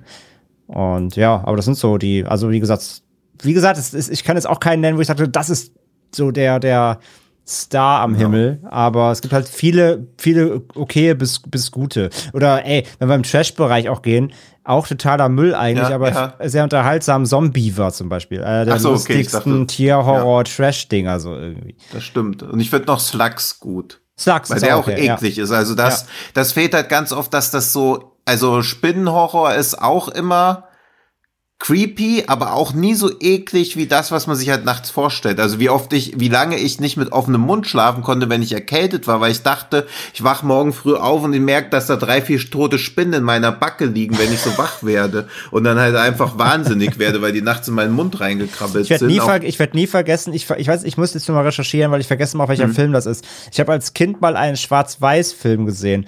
Es ist nicht Tarantula, es ist irgendein anderer. Da gibt's eine Szene, wo ähm, eine Spinne in einen Mixer krabbelt. Die Frau püriert irgendwie einen Shake für ihren Mann und die Spinne ist da halt drin, wird mitgeshakt und der Mann trinkt den danach. Das habe ich irgendwie mal als. Kind mit sechs, sieben Jahren im Fernsehen gesehen, habe werde ich niemals vergessen, diese Szene, weil das so eklig war. Ja. Ja. Dann sage ich dir lieber nicht, wie Bockwürstchen gemacht werden. Und ich, ah, ja, aber hast, äh, hier, äh, äh, was war's? Was hast du genannt? Slugs? Ja, genau. Äh, Ja. äh, hier, ist das Squirm? Nee, ist ein anderer, ne? Squirm ist, glaube ich, ein anderer. Weil der war- Slither ist auch kein Tierhorror, oder? Was sind denn das bei Slither eigentlich für Dinger? Na, sag ich ja, das ist ja, es geht ja eher, das ist ja eher schon so Monster, Alien-mäßig. Aber, ja, nee, Squirm war, was war das denn? weil den habe ich auch letztes nochmal gesehen. Ja, genau, nee, das ist ein anderer. Äh, das ist auch ähm, im weitesten Ach, Sinne. das sind so Würmer. ja, so Würmer, genau. Und der ist auch super eklig. Nur leider das Problem ist, der Film ist stinklangweilig und es gibt halt nur so drei, Mhm. vier gute Szenen verteilt über 90 Minuten. Also, ja, wie gesagt, es ist Daniel schwierig. ist so merkwürdig ruhig. Ja, ihr babbelt ja die ganze Zeit, was soll ihr machen? No, oh, oh. Ja, stimmt. Nee, aber soll ich jetzt Ja, dazwischen dann wunderst du dich, dass das Jennifer Lawrence Interview scheiße lief. Bitte was? Dann wunderst du dich, dass das Jennifer Lawrence Interview scheiße Ja, lief, wenn ja. ihr nicht in ihren Monolog reinkrätscht. Ja, aber was soll ich denn? Ihr, ihr ballert ja schon alles raus. Ich bin tatsächlich bei die Vögel. Kann ich mir wieder angucken und ich finde bei die Vögel halt die Stärke, dass es halt eben nicht so ein eine Bedrohung ist, ein Tier, ein, sondern es ist halt einfach eine Masse, eine große, anonyme. Und äh, der Shot, wenn, wenn, wenn sie da auf dem Kinder Klettergerüst immer mehr und mehr werden, während sie vorne äh, im, in der Telefonzelle steht, ich finde das cool. Das ist, finde ich, immer noch Bedrohung, es ist immer noch Anspannung. Und auch diese letzten Bilder, wenn sie da halt äh, aus dem Haus rauskommen und die hocken alle einfach nur da. Das finde ich cool. Das, äh, Kannst du einfach auf dem Alexanderplatz sein Subway-Sandwich auspacken. ja, es gibt Effekt Leute, es gibt Leute, die können sich davon begeistern lassen und es gibt Leute, die sind halt emotional abgestumpft. Und jetzt Oh, kannst ja. du halt Nee, die entscheiden. Vögel finde ich auch creepy, aber gleichzeitig kann ich mir nicht vorstellen, dass wenn mich so viele Vögel, also da stelle ich mir halt eher lästig vor. lästig. Also ich habe halt keine Angst, dass die mich umbringen. Das fehlt mir halt so ein bisschen. Ja. Und ich kann mir schon gut vorstellen, dass es echt sehr unangenehm sein müsste, wenn so 50 tausend Möwen auf dich einhacken. Hat man ja auch bei der Leuchtturm gesehen, dass die Viecher echt aggressiv sein können und, und Mhm. hartnäckig sein können. Und, Ja. und es, hat, es sind auch halt Allesfresser, deswegen, ähm, nee, weiß ich nicht. Ich finde die Vögel nach wie vor ein Tierhorrorfilm, Mhm. den ich mir gerne Ja. und immer wieder angucken kann. Und ansonsten mag ich tatsächlich auch Blackwater äh, mit dem Krokodil in den ja, Sümpfen. der ist auch Mhm. gut, stimmt. Mhm. Den, Ja. den finde ich halt super, weil sie hier halt vor allem mit echten Tieren gedreht haben. Das äh, finde ich halt schon echt erstaunlich, was da für Szenen bei rumgekommen sind. Und im Bereich Krokodilhorror würde mir jetzt nur noch Crawl einfallen, der mir irgendwie ein bisschen, keine Ahnung, mehr Spaß oder Panik oder sonst irgendwas oder so, so, so zumindest so, so ein Mhm. Uh, fuck äh, bereitet hätte. Und ja, dann, ey, dann ist schon eigentlich nicht mehr viel da, was ihr nicht auch schon genannt habt, so. Wird noch einen, einfach auch mal ganz dreist bei Tierhorrorfilmen einstreuen, weil wir William Friedkin eben eh schon hatten. Bug, ja. Das, da hatte ich auch überlegt, Ja. ob ich den nehme, aber der ist ja auch eher, ne, da kannst du ja auch die ganze Zeit überlegen, ob das. Ja, ja. Einfach, aber, äh, Kannst du auch The, kannst auch The Bay nehmen. Ja, stimmt. ja, stimmt. The Bay. The Bay. Ja, The Bay fand ich gut. Ja, The stimmt, Bay ist ein Kino super Tierhorrorfilm. ich- Ja, ja. Den kann man auf jeden Fall dazu zählen. Und ja, ich weiß nicht, ob das zählt, aber ich, ich sag mal so, es werden viele Morde oder viele Kills wird anhand von Tieren in diesem Film veranstaltet. Das wäre für mich hier äh, The Beyond von Lucio Fulci. Da gibt's diese großartige Spinnenszene. Die ist halt einfach mies. Und dann gibt's noch die Szene mit dem Schäferhund. Die ist halt auch sehr mies so. Also. Äh, Wie heißt denn? Mann, ich rede immer ja mit mir selber. Oder, ach nee. Dieser, wie hieß der denn? Die Blutfarmer oder so? War der nicht auch von Tube Hopper? Top Hooper. Top Hooper? Ähm, wo der Typ auch das Krokodil hat? Ach so, ähm, Dings. Heißt das, ist das nicht die Blutfarmer? Wir, ja, kann- heißt das auf Deutsch? Invasion der Blutfarmer? Ja. Wie heißt der denn im Original? Invasion of the Blood Farmers. Ist das der? Weil den habe ich auch nur einmal nee, nee, geguckt. nee. Nee, nee, nee. Du meinst, ähm, du meinst Eaten Alive. Das Der heißt Blutrausch auf Deutsch einfach. Ah ja, aber Wo das der- ist das, wo. Ja, ja, wo das Krokodil hat immer verfüttert mit diesem Hotel, Ja, genau, das er hat. Ja. ja. genau, das ist Eaten Alive. Ja. Ich habe jetzt nach Invasion der Blutfarmer gesucht, verwandte Suchanfragen mit Motorsägen spaßt man nicht, ich piss auf deinen Kadaver, Semmel, Wurst und Birkenwasser, Film und Angriff der Killertische. Gut. Okay. Angriff der Killertische mache ich mir mal für nach dem Podcast in den Hintergrund-Tab auf. Weiter geht's, würde ich sagen, Aber oder? ich glaube, dann haben wir das ja. Ja. So, oh, ich darf, das habt ihr doch alles abgedingst. Ich darf jetzt erstmal 20 Minuten was vorlesen. Also, ich beobachte in eurem Podcast, aber auch in verwandten Formaten wie Kino Plus immer wieder unterschiedlichste Betrachtungsweisen und biografisch geprägte Ansätze in der Filmanalyse und Besprechung. Ein typologischer Ansatz würde diese vielleicht in den Kategorien Liebhaberei, Journalismus und Medienwissenschaft herunterbrechen. Diese Kategorien schließen sich dabei keinesfalls aus äh, wie es in Genregeschehen immer wieder deutlich wirkt. Ihr fragt nach Motivation und Intention der Autoren, was typisch für Fans und Fanatiker ist, jedoch ungewöhnlich bis ausgeschlossen im wissenschaftlichen Diskurs wäre, besprecht die Perspektiven der Rezipienten im zeitgenössischen Kontext, findet aber auch immer wieder den Tiefgang, der nachhaltig bis wissenschaftlich fundiert ist. Was mich an dieser Stelle interessiert, ist eure diesbezügliche Selbstwahrnehmung. Wo würdet ihr euch innerhalb dieses Formates oder vielleicht auch persönlich verorten? Identifiziert ihr euch mehr oder weniger mit einer dieser Perspektiven? Oder anders gefragt, wie und mit wem diskutiert ihr am liebsten Filme? Soll ich nochmal alles wiederholen? Oh je. War, war, war, das ein Schrecken von Amazon? Nein, das war der gute Tim, der eine Ich- ich hab- sehr gute es kam Frage per- es gestellt hat. per E-Mail. Das kam per E-Mail Ja. von Tim und ich habe mir auch geantwortet, dass ähm, ich letzte Mal, als ich sowas Eloquentes gelesen habe, war ich auf MySpace.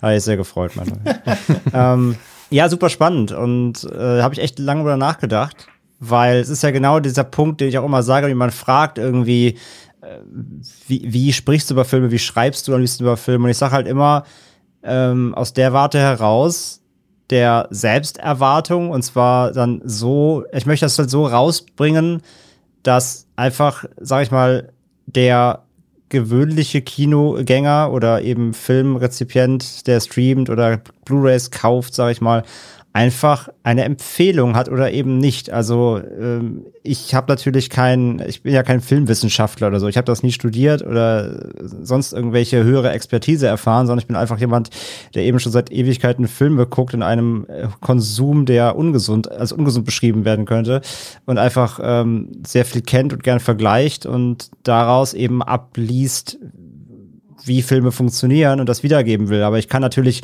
jemandem, der irgendwie eine wissenschaftliche Einordnung über Filme sucht, kann ich natürlich nicht dienen. Dafür bin ich einfach nicht der, der, der Charakter quasi. Und ähm, das, darauf geht ja so ein bisschen die, die Frage ja hin. Und deswegen, ich sag halt immer, ich stehe so ein bisschen zwischen den Stühlen da einfach. Ne? Also letzten Endes, sag ich mal, mache ich Filmkritik für Leute von der Straße so ein bisschen.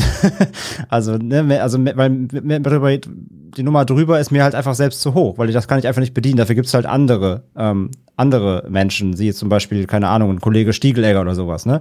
Auf, auf dem Level kann ich gar nicht diskutieren, deswegen, wenn ich mit dem über Filme reden würde, würden wir uns nicht treffen, sag ich mal. Oh, weiß ich nicht. Also ich glaube, man kann sich schon treffen.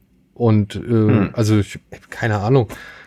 Es ist, kommt doch immer darauf an, wie offen dein Gegenüber dafür ist, wie du halt über Filme redest und was du über Filme denkst und wie du über Filme denkst. So, ne? Also ich meine. Perspektiven anzunehmen. Genau. Also wenn du, ich, also ich, ich würde sagen, Tim hat eigentlich genau das getroffen, was so, wo ich mich eigentlich verorte, nämlich, und was du auch gesagt hast, André, genau zwischen all diesen dreien oder mit all diesen dreien, Liebhaberei, Journalismus, Medienwissenschaft, so.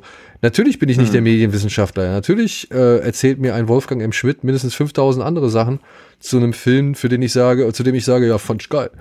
Und und weiß ich nicht, oder auch hier ein Kollege Lukas Bawenschik oder, oder Sebastian Seidler und so, die haben alle andere Ansichten. Aber ey, solange die mich meine Ansichten vortragen lassen und verstehen, was ich damit ausdrücken will, wie ich es ausdrücken will, rede ich mit jedem gerne. Weil, solange er mich nicht irgendwie, weiß ich nicht, für blöd hält oder so, ja. Mhm. Ich kann es vielleicht nicht immer auf die gleiche Art und Weise ausdrücken wie manch anderer, aber ich denke, man trifft sich trotzdem immer noch auf genug Nennern, um halt miteinander gut, ausgelassen, leidenschaftlich, fundiert, fachkundig oder weiß ich nicht, äh, intensiv oder, oder tiefgreifend reden zu können, so. Also ich hm. finde, es ist die Mischung, dass man sich halt schon dafür interessiert, ey, wie sieht es die Wissenschaft, wie sieht es, keine Ahnung, die, die geopolitische Lage, wie ist das irgendwie im Kontext mit, keine Ahnung, der und der Kritik oder der und dem einzuordnen. Aber genauso denke ich mir, ey, das ist der und der so und so vielte Film, es zeigt sich irgendwie die gewisse Müdungserscheinung bei den und den Leuten mhm. oder irgendwie, als wollten sie es nochmal wissen. Und dann kommt die Liebhaberei dazu und das erschafft halt irgendwelche geilen Momente und Bilder, wo mir halt das Herz aufgeht. So. Also das ist so die Mischung. Und wie du sagst, für Leute, die vielleicht sich nicht so gut damit auskennen oder noch nicht so viel gesehen haben, aber sich ebenfalls für das Thema begeistern, denen das halt irgendwie schmackhaft zu machen oder denen irgendwie vielleicht ja, eben den ein oder anderen guten Film mit auf den Weg zu geben, das eine oder andere gute Erlebnis. Ja, also kann ich mich eigentlich auch nur anschließen und ich finde auch immer, dass ob man jetzt eher aus so Liebhabersicht oder aus Fansicht oder aus wissenschaftlicher Sicht oder so populärwissenschaftlicher Sicht rangeht, hängt ja auch immer ein bisschen vom Film ab oder von der Serie. Jetzt über sowas wie Euphoria zu sprechen, ohne sich mit dem aktuellen Zeitgeist auseinanderzusetzen, halte ich für wenig genutzbringend, aber über sowas wie The Killer zu sprechen, ohne jetzt genau auf die Zeit einzugehen, was damals politisch gerade akut war oder so, das muss dann, glaube ich, nicht sein. Ja. Also das ist immer so auch, wie tief man überhaupt reingehen will und wenn ich mit irgendjemandem über irgendwas reden will und dann und die Person fängt an mit, naja, es ging ja schon in der Weimarer Republik damit los, dann denke ich mir auch so, ja, pff, okay. Aber wenn man nach einer Viertelstunde bei der Weimarer Republik angekommen ist, weil man immer noch über das Thema redet, dann finde ich das halt auch fein. Also ich finde, bin immer großer Fan davon, erstmal so allgemein anzufangen und dann immer spezieller zu werden und nicht gleich die Leute von Anfang an halt auch schon so voll zu bomben, weil das merke ich jetzt nicht unbedingt bei den Leuten, die wir schon zitiert haben, aber so generell ist das ja auch oft so ein Distinktionsmerkmal, dass man erstmal rauskehren muss, dass man mehr weiß als die anderen. Und das ist ja spätestens an dem Punkt schon egal, weil allein, dass Leute unseren Podcast hören, bedeutet ja schon, dass sie uns zumindest Expertise zutrauen. Wieso muss man die dann halt immer noch so rauskehren? Also ich will ja auch keine Leute vor den Kopf stoßen oder so, weil es ist ja auch noch nie so gewesen, dass man jemandem sagt, na du bist doof, der Film ist natürlich gut. Dann denkt die Person ja nicht, oh, der hat gesagt, ich bin doof. Da, das will ich aber widerlegen. Ich finde den Film jetzt auch gut. Also das, das funktioniert ja nicht. Das funktioniert weder in politischen Auseinandersetzungen und in Themen wie Geschmacksfragen, was Filme ja trotz allem immer sind, funktioniert es noch weniger. Ja. Das, deswegen ist das ja auch, also wenn jemand eine einmal vorge, also wenn jemand einmal eine Meinung zu einem Film hat, glaube ich, ist durch Diskussion da wenig zu machen oder vielleicht geht jemand von emotional vier Sternen, bleibt trotzdem bei emotional vier Sternen, geht aber noch auf inhaltlich zwei Sterne runter oder so. Aber diese emotionale Wertung eines Films kann man ja auch durch viele Gespräche kaum revidieren. Ja, vor allem, Und deswegen vor allem kannst du sie ja niemals in einer einzelnen Wertung festhalten. Ja, das so, das kommt ja noch dazu. Deswegen, also ich finde so einen Diskurs spannend, aber auch idealerweise, und ich neige ja auch manchmal dazu, dann eher so destruktiv teilweise in Sachen reinzugehen, aber eigentlich ist mir auch an so einem konstruktiven Diskurs gelegen, dass man quasi bei manchen Sachen besser versteht, warum Leute das gut finden, weil das ist ja auch immer spannend zu verstehen, warum Leute was mögen, weil man sich daran auch besser erklären kann, warum man irgendwas nicht mag oder warum man vielleicht zu hart mit irgendwas ins Gericht geht oder vielleicht hat man auch einfach was falsch verstanden. Also Ja. diese Diskussion über Filme, Natürlich hat man auch immer irgendwie das Gefühl, man diskutiert am liebsten mit den Leuten, die dieselbe Meinung haben wie man selber. Aber das bringt ja auch nichts. Also man muss sich auch schon ein bisschen da so reiben und deswegen geht so ein Diskurs immer am besten mit Leuten, wo man weiß, grundsätzlich alle lieben Filme. Keiner will sich hier in den Vordergrund spielen und keiner fängt an, die Weimarer Republik reinzubringen, weil er dann weiß oder sie dann weiß, dass die Diskussion jetzt eigentlich so derailed ist. Wobei es weil das natürlich- passiert ja leider auch oft. Wobei es natürlich auch immer echt, also wobei es natürlich auch verständlich ist, wenn man vielleicht den einen oder anderen falsch, fa- also falschen Eindruck erweckt. Zum Beispiel. Ich weiß noch, ich hatte hier mit unserem Kollegen Donny das öfter mal, weil den habe ich immer gefragt, kennst du den und den Film? Ja. Ja. Ähm, nicht, weil ich irgendwie wissen wollte, wie sein Wissensstand ist, sondern weil ich ihm halt einfach nur eine, eine Orientierung geben woll, wollte, Ja. wer zum Beispiel wo mitgespielt hat. Und Donny hat das immer irgendwie so ein bisschen auch verstanden, als, als, weiß ich nicht, als wollte ich irgendwie von ihm wissen oder also als würde ich von ihm voraussetzen, dass er das, das, das und das kennt. Aber so habe ich natürlich nicht gedacht. Ich kann nur verstehen, Ja, dass wenn man das halt dann nicht kennt und jemand kommt, wie, also jemand wie ich kommt dann daher und, und fragt dann ständig nach, nach irgendwelchen Filmtiteln, von denen man vielleicht noch nie gehört hat oder von denen man bisher nur gehört hat, aber sie nicht gesehen hat, ähm, dass das schon dann irgendwie ein bisschen anstrengend ist. Also das verstehe ich auch vollkommen, ja. Aber das ist dann, glaube ich, halt auch einfach eine Natur der Sache, wenn man mit vielen Leuten redet, äh, die Ja, sich mit Filmen auseinandersetzen, dass man halt dann immer genau solche Sachen abfragt. Weißt du noch in dem und dem oder hier kennst du noch aus dem und dem, der hat da und da mitgespielt, falls du dich an den erinnern kannst und so weiter und so fort. Dass das natürlich manchmal auch schon immer so ein, so ein bisschen daherkommt, als würde man jetzt besonders viel Wissen rauskehren wollen. Ja, aber man muss ja auch diese gemeinsame Basis schaffen. Deswegen, also manchmal müssen sich Leute auf unser Niveau runterlassen, manchmal müssen wir auf irgendein Niveau hoch. Also man muss ja trotzdem einen gemeinsamen Grund erstmal Genau. etablieren, also ein gemeinsames Fundament, auf dem man sprechen kann. Weil wir, glaube ich, jetzt so, wenn wir über den neuen Film von Ari Aster sprechen, ist bei uns stillschweigendes Agreement, wir kennen alles von ihm. Aber natürlich müssen wir dann bei anderen Leuten können wir nicht einfach so, na, es wird ja bestimmt konsequente Weiterentwicklung von Midsommar und Hereditary. Da sind ja die meisten Leute dann schon wieder raus und du musst ja die Leute dann auch erstmal abholen und so. Und das ist ja auch wichtig, sich quasi erstmal auf das Gegenüber einzulassen, weil oft ist ja eine Diskussion, oder das merke ich oft, dazu neige ich auch, merke, denke ich jetzt auch schon wieder, weil ich jetzt schon wieder 20 Sekunden rede. Eine Diskussion ist ja auch oftmals nur zwei nebeneinander herlaufende Monologe, wo immer, wenn jemand Luft holt, der andere halt seinen Monolog fortsetzt. Genre-Geschehen Und das in a muss nutshell. ja- Oh, Ja. jetzt wird's aber. Ja, und das muss ja auch immer durchbrochen werden. Also wenn man jedenfalls was aus dieser Diskussion mit rausnehmen will. Ja, aber und das ist aber, finde ich dann auch eben das, was mir an der Filmdiskussion oder Besprechung dann halt eben auch am meisten Spaß macht oder was ich daran mit am wichtigsten sehe, ist, dass man halt eben mehrere Meinungen bietet. Oder beziehungsweise zumindest mehrere Sichtweisen und so, dass man halt mehrere Möglichkeiten hat, sich seinen Eindruck eines Films oder äh, die, die Kritik für einen Film aus mehreren Meinungen zusammensetzen kann.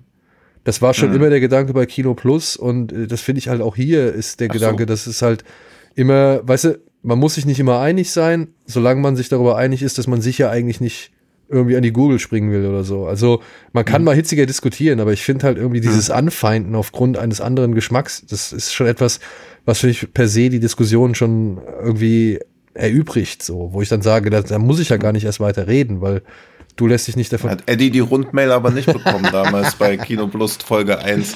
Ja, ja, ja, aber auch da war die. Nee, auch da, da das finde ich auch alles noch völlig legitim. Ich wollte jetzt nur einen Gag machen. Nein, nein, nein, so. ich verstehe, was du also meinst, aber auch das ist ja, ja. meiner Ansicht nach äh, ein, ein Anteil dessen, weil mhm. das hat auch David Hein zum Beispiel in, seinem, in einem seiner Videos gesagt, er kann ja gar nicht sämtliche Befindlichkeiten irgendwie abdecken mit seiner Meinung. Na klar nicht. Ja. ja. Und die Chance aber, dass man mehr Befindlichkeiten abdeckt, ist meiner Ansicht nach größer, wenn man halt mit mehreren Leuten über Filme redet und mehrere dann Perspektiven zulässt. Ja, ja klar, natürlich. Ja, ja. Um dann halt wirklich ein, ein Gesamtbild zu erzeugen, das halt aus einzelnen Personen besteht, aber dann trotzdem für eine Sache steht oder eben halt für, ja, dass, dass die, die breitestmögliche Informations, den, oh ja, ja, die, die, die breitestmögliche Informationsfläche zu diesem Film bietet. Ja, so. Ja, also so funktioniert der Demokratie, beziehungsweise Kompromiss bedeutet ja immer, dass alle unzufrieden genau.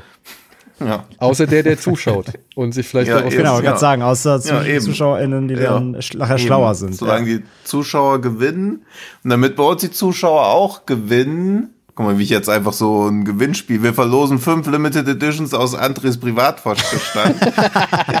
Nein, aber kommen wir mal zur wichtigsten Frage überhaupt. Ja. Nämlich Bonusfrage Richtung Glückstadt für André. Wo kann man im Südwesten Schleswig-Holsteins am besten ins Kino gehen? Dabei gilt der alte Satz und Gott schufen seinem Zorn Pinneberg und Elmshorn.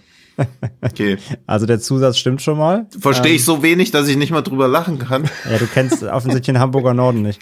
Nee, ich ähm, kenne nur Elmshorn, das ist bei Schleswig-Holstein, dieser Einspieler aus sanften Sorgfältig. Das ist so Richtung Kiel mäßig, genau. Ja, genau. Ähm, ja. Also der Zusatz stimmt, deswegen sind wir auch mhm. eins weitergezogen, weil alles dazwischen ist leider Pest und Cholera.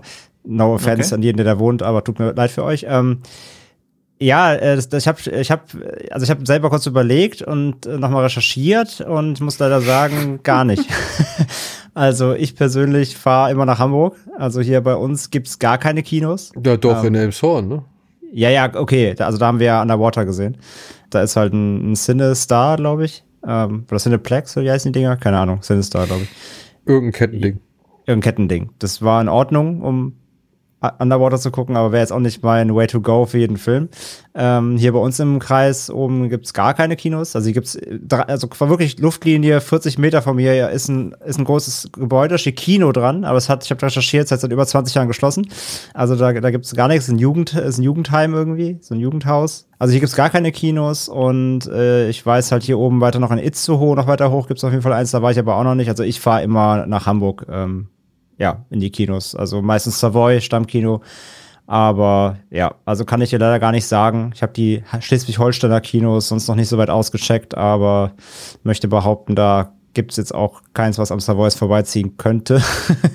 Mal ganz mutgemaßt. Also ja, sieht schlecht aus für gutes Kino, glaube ich, hier oben. Ja, bitter. Bitter. Ich habe schon überlegt, ja, eigentlich ja, ob ich da mal hingehe und frage, ob er das nicht wieder zum Kino machen kann. Ich, ich gebe ich geb auch Filme rüber. ja, da kommen wir ja gleich dazu, wie viele Filme du darüber geben könntest, aber dazwischen liegt noch eine andere Frage. Aber ich bin wieder dran, ne? Ja. Du bist dran, ja. Ja, das, äh, also auch hier nochmal danke an Tim für deine Fragen, vor allem die sehr mhm. spannende Diskussionsfrage. Ja. Ähm, ja, jetzt kommen wir zu Marcel.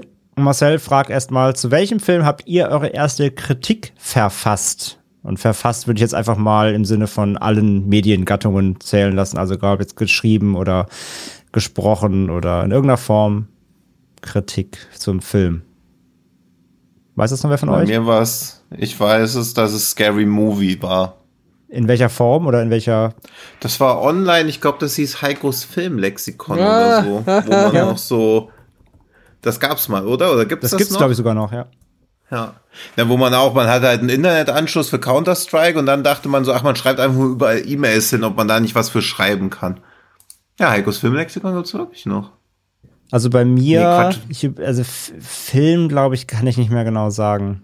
Also bei mir war es entweder Doch, es war auf jeden Fall irgendein so Horror-Online sein, natürlich. Aber ich komme nicht mehr auf den Namen. Ich komme nicht mehr auf den Namen. Das war, so ein, das war halt ein Online-Horror-Fan sein. Lass das irgendwie so um die 2002 gewesen sein oder sowas. Aber ich weiß nicht mehr welcher Film und ich weiß auch nicht mehr den Namen dieses Outlets. Wahrscheinlich hast du einfach nur Inhaltsangaben für Schnittberichte geschrieben. Dann Nee, so die, also, die aber- Todesszenen ganz detailliert Aber ich habe ich hab tatsächlich Bodycounts für die Seite gemacht, mit Screenshots der Filme. Oh, Ich musste mal einen Bodycount zu Battle Royale 2 machen. Das hat mich, glaube ich, eine Gott. Woche, eine Woche gekostet. oh Mann. Nee, ich komme nicht mehr darauf, leider wirklich. Ich habe noch mal überlegt lange, aber ich, ich also welcher der erste Film wirklich war, ich, ich kann es nicht mehr, ich kann es nicht mehr sagen. Es war irgendein Horrorfilm. Und es war auf dieser Horror-Fan-Seite. Ich glaube, irgendwie Pathologe, irgendwas hieß die irgendwas. Also bei mir war es auch nicht Heikos Filmlexikon, aber irgendein anderes Filmlexikon von irgendeinem Georg oder so. Weiß ich auch nicht mehr. Also es war jedenfalls einfach irgendwas, was beim, Georg. was beim Googlen ganz oben kam. Also, Georg, falls du mal ein Filmlexikon hattest und das mal bei Google ganz oben stand, äh, dann melde dich bitte. Und deine erste Kritik war von Tino, einem Tino Hahn, dann, äh, ja. Damit hast du Ja, auf jeden nicht Fall Die, nicht die, digitales Gold in deinen Händen. Daniel, weißt du es noch? Ey, also, ich, nee. Ich, ehrlich gesagt, nein. Ich, ich könnte mir vorstellen, dass ich schon, bevor ich damals meine, meine Ausbildung bei der Coupé und so weiter angefangen habe, dass ich da schon was geschrieben hatte, aber ich wüsste Also ich kann, noch, ich kann noch kurz einwerfen, ich weiß auf jeden Fall, was die erste Kritik war, für die ich Geld bekommen habe, tatsächlich. Das weiß ich noch. Und das war? Das, das, das war nämlich, das, ich weiß ja, ich glaube, darf ich ihn nicht nennen, aber es war ein Pornofilm. für, für, das, für die Online, für die Online-Ausgabe von Blu-ray, von dem Blu-ray-Disc-Magazin Deutschland. Da habe ich die deutsche Blu-ray von einem Pornofilm, den ich jetzt aus Beschlagnahmungsgründen einfach mal nicht nenne, rezensiert. Genau, das weiß ich noch. Also, Das war mein erster bezahlter Auftrag. ich weiß nicht, wann ich zum ersten Mal mit dem Internet in Kontakt geraten bin, aber ich habe tatsächlich mal, also ich habe tatsächlich bei IMDb ganz früh, als ich das irgendwie kennengelernt habe, da habe ich zwei Kritiken geschrieben. Die eine, die erste war zu natürlich The Killer und Natürlich. die andere war zu Suicide Kings, falls ihr den kennt. Mhm. Klar, Christopher Ja, Walken, Christopher- der die ganze Zeit nur rumsitzt. Genau, der die ganze, ja, weil gut, Ja. er ist gefesselt am Stuhl, ne? muss man ja fairerweise Ja. dazu sagen. Aber ja, äh, das, das waren zwei Dinge, die habe ich auf, auf IMDb, sogar auf Englisch, wahrscheinlich katastrophal, verfasst, wenn man das so nennen kann, dann. Hm. Das wäre jetzt so das, das, was ich, woran ich mich am weitesten zurückerinnern kann. Und dann, keine Ahnung, dann wäre es irgendwas bei der Coupé, aber da wüsste ich jetzt nicht, welcher Film ich da, also wirklich, welchen Film ich da zum ersten Mal besprochen hatte oder so. Ne, das fällt mir leider nicht mehr ein, es tut mir leid. Ja, das bringt halt das Alter mit. Also, weil es so lange jetzt her ist, nicht, weil. Ja, nee, also, weil das war Ja. dann auch noch, weißt du, dann hat man noch für die Virus geschrieben, fürs DVD-Magazin, für die Big Picture und so Sachen und dann, dann vermischt es oder verschwimmt das halt alles so. Ne? Also das, es tut mir leid, da weiß ich nicht mehr, welches der erste war. Ich muss mal gucken, ob ich sie noch finde. Ich weiß nämlich nur, dass ich irgendwie, keine Ahnung, ich habe irgendwas zitiert in meinen ersten Dings. Warte. Ja. Äh, Gab es mal nicht irgendeinen Punk-Song, wo irgendwas mit Uwe Seeler war? Keine Ahnung. Aber jedenfalls war ein Uwe Seeler Zitat drin. Ach, die Kassierer. Und ich keine Ahnung, irgendwie weiß ich auch nicht, ich wollte irgendein edgy Aufdings und dann habe ich irgendwie, also mein, meine allererste Review beginnt mit dem Satz, die nackte Kanone ornaniert in den kopflosen Rumpf von Uwe Seeler. Nach dem großartigen Kassierer-Track. Ja, ja. Das ist der erste Satz, den ich jemals im Internet veröffentlicht habe. Ja, ja das ist, Ja. das um, Und Geld für bekommen habe. Weil ob ich vorher kostenlos irgendwas, aber. auch das ja. umschreibt deine Person, wenn man dich nicht, noch nicht kennt, sehr gut übrigens. so, hätten wir das geklärt. So. Weiter geht's, oder? Ja. Dann machen wir Ja. weiter. Ähm, Marcel fragt als nächstes, wie viele haptische Filme, DVD, Blu-ray und so weiter habt ihr ungefähr zu Hause? Ich glaube, Tino kann das am schnellsten beantworten, oder? Ja, ich habe nicht so viele, vielleicht 200, 300. Jetzt, ich dachte, ich dachte, ich dachte jetzt kommt so sieben. ich hätte aber auch gedacht. Nee, nee, so relativ so am Rotieren zu halten. Ich will keinen Besitz in jeglicher Form haben. Ja, deswegen, aber das sind 200 doch schon eine Menge. Gar nicht so wenig, ja. Ja, aber man braucht ja schon, also es ist ja auch schwierig, sich trotzdem von den Sachen zu trennen. Beziehungsweise sind auch viele Sachen dabei, wo ich so denke, okay, in Müll werfen geht nicht. Momox sagt, ich muss sieben Euro bezahlen, damit sie es überhaupt nehmen. Und Fühl ich, was bleibt dann dazwischen? Ja. Flohmarkt. Ja. ja. Also sobald ich den Platz im Schrank brauche, werde ich sie auch, glaube ich, dann natürlich auch in gute Hände abgeben. Aber ich habe, glaube ich, also echt wenig. Und es kommt halt auch daher, bevor ich umgezogen bin, habe ich wahrscheinlich 3.000, 4.000 gehabt. Bloß natürlich dieser Umstieg. Also man hat ja mit VHS angefangen und das kann meine Mutter ja auch bezeugen. Ich hatte ja dann zwei Videorekorder und ich habe acht Stunden am Tag alles aufgenommen, was auch noch halbwegs interessant war. Das dann in so Kisten reingehämmert, die VHS-Kassetten. Also ich hatte dreimal zwei Meter hoch, also insgesamt sechs Meter VHS-Kassetten, wo ich dann auch immer noch Beschreibungen dazu ausgedruckt habe. Das war teilweise manisch und auch ganz viel davon nicht geguckt, aber ich hatte jedenfalls mehr Filme zu Hause, als die Videothek, in der ich gearbeitet hatte, insgesamt einen Bestand hatte. Also an Einzelfilmen und dann kam DVD, dann bin ich umgestiegen, bei Blu-ray dann natürlich auch nochmal, aber jetzt sehe ich es auch nicht mehr in 4K jetzt teilweise zum vierten Mal denselben Film zu kaufen, den ich auf DVD und Blu-ray schon nicht geguckt habe, aber dachte, es wäre ganz gut, ihn zu haben. Also da habe ich da mal so einen kompletten Break gemacht, auch weil dieser Pile of Shame mir irgendwann fast bis zum Kinn ging. Und ich bin halt fast 1,60 groß. Ja, wenn du schon Ja, 200, 300, hast- 200 hast, weiß ich nicht, dann habe Hm. ich locker das Dreifache. Du hast auch mehr, oder? Das sieht gigantisch viel aus, was da bei dir Ja, ey, ich habe aber auch ein bisschen den Überblick verloren, das muss ich dann dazu sagen. Also ich, äh, ich sehe ja immer nur die erste Reihe und vergesse die ganze Zeit, dass Mhm. dahinter noch eine zweite Reihe ist. Und ja, keine Ahnung. Vielleicht sind es auch mehr. Ja, Hacker hat jedenfalls schon den Taschenrechner die ganze Zeit am Laufen. Ja, ich habe ja alles kategorisiert in Apps, also ich kann das genau auf, Ja, auf, die, auf die Disk genau sogar sagen. Ja, wie viel hast du? Auf die zweite Hinterkommastelle. Okay. Ja, also äh, insgesamt habe ich 1161 Filme insgesamt besitze ich. Davon sind 955 physisch. Ich war schon mal bei 1,5, habe aber auch viel verkauft tatsächlich. Mhm.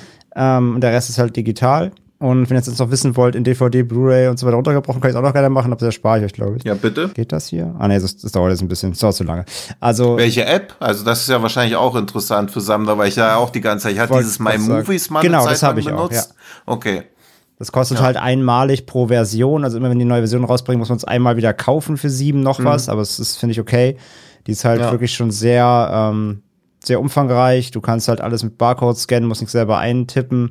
Wenn ein Film fehlen sollte, kannst du ihn auch selber eintragen und auch Cover halt abfotografieren und hochladen. Ähm, Mhm. Du kannst auch Freunde hinzufügen, kannst Statistiken abrufen und so weiter und so fort. Ist schon ganz, ich, ich mag die, ich mag die gern. Und Leute, die ihre Filme in Apps kategorisieren, haben keine Freunde.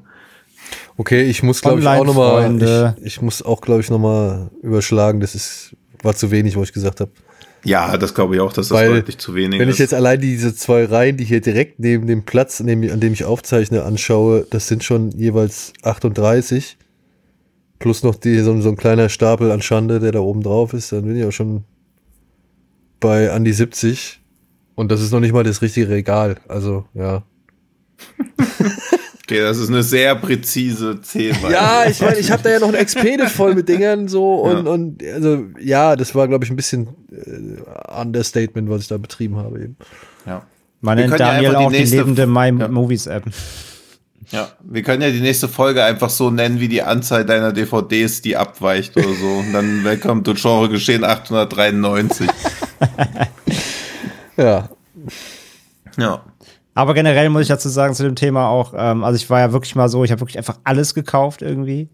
Ähm, Ja. Dafür bin ich echt jetzt mittlerweile ab. Also wie gesagt, ich habe mal raus aussortiert und ich kaufe auch wirklich jetzt nur noch Filme, ähm, wo ich wirklich weiß, die werde ich definitiv öfter gucken. Dann auch lieber Mhm. mal irgendwie ein schönes Mediabook als irgendwie die 300. Amaray, die einfach nur für 5 Euro irgendwo in der Grabbelkiste rumfliegt. Ja, das habe ich halt auch Genau, also lieber mal eine schöne Edition von wirklich einem hochwertigen Film in einer geilen 4K-Ausgabe, aber ich brauche halt echt nicht mehr so jeden, jeden Rotzfilm, nur weil er halt mal drei Euro kostet, weil letztendlich müllt dann doch nur die Regale zu und ja, Ja. also man guckt eh schon, also von den 955 Filmen in- allein in meinem Regal, allein, also A gibt's davon auch sicher noch mal, keine Ahnung, 200, die ich noch nie gesehen habe, die einfach schon da gekauft stehen, die immer noch auf dem, auf dem Pile of Shame liegen. Aber ja, wann, wann rewatcht man halt mal Filme? Ich meine, gerade bei unserem Pensum, was wir an neuen Filmen überhaupt immer gucken, Mhm. wann soll man dann noch teilweise Zeit für Rewatches haben? Also es ist schon, das Sammeln ist bei mir schon eher so ein Haben, einfach Haben-Ding, einfach weil ich einfach, das ist der Filmfan-Teil bei mir so. Ich will es einfach gerne da haben, falls mal Streaming nicht funktioniert oder viele Filme, äh, vor allem da. Ich, ich kaufe natürlich am liebsten das, was es gar nicht im Streaming gibt. Ne? Also wenn wir dann über, über Genre-Kram auch reden, der vielleicht nicht verfügbar ist oder so. Sowas stelle ich mir lieber ins Regal, wenn man es nicht woanders bekommt. Aber ich habe da schon, ich bin da schon sehr selektiv geworden. Ich kaufe da wirklich nicht mehr einfach alles aus Prinzip. Nee, das äh, muss ich auch sagen, der Konsum hat sich deutlich verringert. Und ich bin da auch bei Tino, zu viel Besitz anhäufen ist vielleicht gar nicht so gut. Ich habe vor allem auch noch eine ganze Kiste, einen ganzen Karton voll mit, äh, sag ich mal, Blu-rays und DVDs, die ich echt nicht mehr brauche. Also falls da draußen jemand ist, der Bock hat, äh, ich äh, mach gute Preise. Schön die Büchse der Pandora aufgemacht. ja. Ja. Auch da, man, man weiß nicht, was drin ist, aber es ist ein guter Nein, Preis. nein, nein, jeden da sind. Sachen, da sind schöne Sachen dabei. Robocop, Apocalypse Now, Star Trek, also vier Teile, vier Teile. Okay. Also Ja. Ja, du kannst ja gern mal so eine eigene Flohmarktfolge machen, wo du einfach die Sachen nur so, so mit so Noras Stimme runterliest und dann kann man sagen, ich hätte gerne den Film bei einer Stunde 16 und 32 Sekunden. Was Aber ihr müsst bedenken, das sind alles nur Laserdiscs und, DVDs mit 4 Ey, das, Gigabyte MB das auch Speicher. noch, ne? Uns hat ja mal jemand zu Rocket Beans, äh, äh, jemand auch wieder so ein, so ein echt liebenswert Verrückter, aber der hat uns halt mal eine Kiste mit, mit Laserdiscs geschickt. Ja, krass. Und dann halt noch ein Player hinterher. krass. Da ist ja die Altersvorsorge schon gesichert. Ja, wenn die noch irgendwann in ferner Zukunft jemand kaufen möchte, ich wüsste jetzt zwar nicht warum, aber Also Laserdisc, klar. ja, Ich glaube, dafür gibt es auch einen Sammlermarkt, ja. Also zumindest Ja, ja, mehr als alles, was Ja. älter ist oder auch teilweise, also was zum Beispiel wie, also wer, noch- wer noch HD-DVDs zu Hause hat, tut mir einfach nur leid. Nee, aber auch da, also das Beste, was dir passieren kann, ist ja klar umrissene Menge, kommt nichts mehr nach und es ist irgendwas, was einen Popkulturansatz hat. Also auch HD-DVDs gehen bestimmt. Naja, aber der HD-DVD ist einfach ja ein gescheitertes Format, was halt von Blu-ray einfach gekillt wurde. ja, aber ich wette, es gibt auch Leute, ja die, die noch so Betamax eine irgendwie. Zwischenerscheinung, die irgendwie so einen Ja. gewissen Kultstatus eher hat. Weil es gibt ja auch gerade super viel Genre und Horrorsachen auf Laserdisc irgendwie. Ja. Ja. Gut, apropos Ansatz, den hatte Tim, glaube ich, auch mit der nächsten Frage. Oder? Was, Tim? Wir sind bei Marcel. Marcel? Entschuldigung, Marcel. Ah, okay, HD-DVD ist doch nicht so ein geiles Ja, sag ich ja. Case closed. Okay. Also, wenn ihr HD-DVDs habt, Frisbee spielen oder Müll. Ähm, wir machen weiter. Wenn ihr einen der genannten Bösewichte aus der Filmgeschichte streichen müsstet, wer und warum? Michael Myers, Freddy Krüger oder Jason Voorhees? Boah. Also wenn ich die letzten fünf Jahre ignoriere, ganz klar Jason. Finde ich, hat am wenigsten fürs Genre getan. Also Freddy finde ich mit Abstand am elementarsten und am wichtigsten. Michael Myers hat immerhin noch dieses das Böse verkörpert und hat wenigstens noch eine vernünftige Origin-Story. Und Jason ist dann halt einfach in Teil 2 um die Ecke gekommen und seitdem hat er die Maske auf und haut halt Teenager tot. Aber dann hätte es nie für Jason mich- X gegeben, was ich sehr vermissen würde. Und auch nicht Aber Freddy hat für mich Jason. jedenfalls, das stimmt, aber dann würde es Freddy versus irgendwas anderes geben. Also, also also Jason ist ja nie irgendwie, klar, sowas wie Jason X oder so, oder dieser Jason im Weltall-Film, das ist schon alles ganz geil, aber im Kontext des Wortes Filmgeschichte, glaube ich, wäre die Filmgeschichte ohne Jason Voorhees am wenigsten arm dran. Da gebe ich dir vollkommen recht. Von Argumentation her würde ich da mitgehen. Aus persönlichem Empfinden würde ich tatsächlich Michael streichen. So sehr ich Halloween mag, ähm, aber ich, also ich bin, ich war immer schon Jason-Fan. Einfach. Ganz Aber persönlich. dann ist auch das Sieben weg. Da hast du nur noch dieses, Ich war immer schon, ich war immer schon Jason-Fanboy. Also für mich äh, könnte, also Freddy finde ich auch zu cool. Also für mich würde, bei mir wäre es Michael. Auf den könnte ich am ehesten verzichten von den drei. Rein aus, aus Lieblings, Lieblingsikonen. Wieso hat Schröckert jetzt den Kopf geschüttelt? Ich habe das mega gut nachgemacht, das Jason-Theme. Ja, weil du es halt. Nee, hast du nicht. Ah, das war voll gut. Mach du mal. Mach noch mal bitte. Naja, Ja, ist halt falsch, aber es klingt schön. Ist es falsch? Wie ist es denn? Ja, es heißt ja Kikiki, mach, mach, mach. Kill Mom. Weil es heißt ja Kill Mom und das nur verschnellert in Ab Abkürzung. Kikiki, mach, mach, mach. Ist ja der. ah, okay. Das hat ja, also es hat ja eine Bewandtnis, ist ja nicht nur ein Ton. oh, okay, wenn ich jetzt so das Ja, kein Wunder, dass du den weghauen willst, weil du nicht mal das Freddy Franchise weg, verstehst, Tino. Guten Morgen. Ja. ja. ja. Ja. Dann muss Freddy weg mit seinen akne -Pickeln. Ich bin da bei André rein filmhistorisch gesehen, würde ich auf Jason verzichten, aber persönlich gesehen könnte ich eher ohne Michael leben. Ja. Ich finde beide anderen Franchises einfach insgesamt unterhaltsamer. Die haben mir irgendwie immer mehr gegeben. Ich war immer Ja, also ich finde es Michael, also Halloween-Franchise schon immer kacke gewesen. Also der erste ja. Zweite noch, weil er da so direkt anknüpft, das fand ich noch cool, aber der Rest ist ja einfach völlig Ja egal. gut, man hat ja schon ab bei, der, bei dem- beim dritten kein Vertrauen mehr in, den- in die Figur gehabt. Wohingehend bei Freitag der 13. Teil 3 ging es ja erst richtig los. Nee, man hat nicht mal bei Freitag der 13. Teil 1 Vertrauen in den Charakter. Naja, der, das war halt ein Twist. Ja, ich weiß. ja, ja. Nee, so Jason und Machete ist natürlich auch eine geilere Waffe als dieses scheiß Messer. Ja, nicht nur. Und er hat ja mehrere Sachen genommen, ne? Also er hatte ja wirklich alles ja, am Start. Und er hat und auch mal jemand mit dem Schlafsack gegen einen Baum gehauen, was ich immer noch sehr traumatisch immer damals noch einer der besten Kills, zusammen mit dem Stickstoff in Jason X. Ne? ja. Ja. So, So, haben wir auch beantwortet, glaube ich, zu Genüge. Dann machen Ja. wir weiter mit der letzten Frage von Marcel. Er möchte noch wissen, was haltet ihr von Filmen, die mit expliziten Schockszenen wie in Irreversible, also wie in Irreversible, sollte man eher weniger zeigen oder zur Abschreckung erst recht draufhalten? Ist jetzt natürlich gerade die Schockszene, die da gewählt wurde, natürlich kontrovers. Ich finde, dass alle Filme, die eine Vergewaltigung nur so andeuten oder den Eindruck erwecken, dass eine Vergewaltigung zwar unangenehm ist, aber eigentlich geht das auch nur zehn Sekunden, die die stellen das, die bagatellisieren ja das ganze Verbrechen. Also im Idealfall, äh, Idealfall klingt komplett falsch. Eigentlich müsste jeder Film ein Verbrechen so zeigen, wie es auch in echt aussehen würde.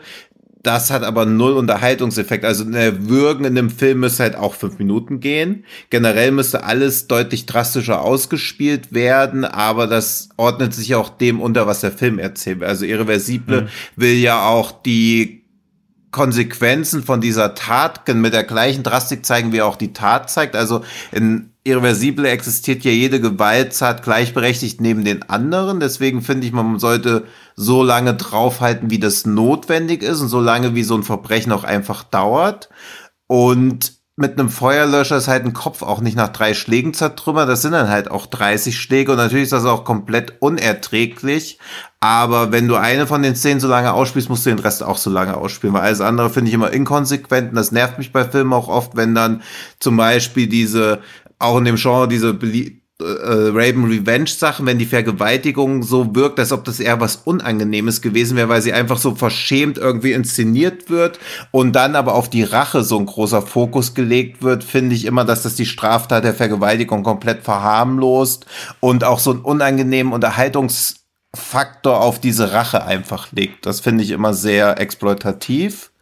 Deswegen finde ich, dass ich also generell immer der Inszenierung unterordnen müsste, aber wenn man sich dafür entscheidet, eine Straftat zu zeigen oder ein Verbrechen, dann sollte man noch eher draufhalten oder einen inszenatorischen Weg zu finden, dass man auf überhaupt nichts draufhalten muss, aber nur selektiv einzelne Sachen so krass auszuspielen und den Rest dann einfach so verschüchtert wegzulassen, das geht in den meisten Filmen eher daneben, finde ich. ja, es kommt dann auch immer auf den Film an, ne? Also, Das sowieso, klar. aber das Ding ist ja bei Irreversible will er ja genau den Punkt machen, dass es halt eben Hm. unerträglich ist und dass man halt nicht wegschauen sollte Ja. und dass vor allem etwas wie eine Vergewaltigung keine Genießbarkeit bekommen sollte. Das ist ja immer auch dann das große Thema im Film. Wie sehr kann ein, äh, ein Kriegsfilm, Antikriegsfilm sein, wenn er doch der Unterhaltung Hm. dient, so.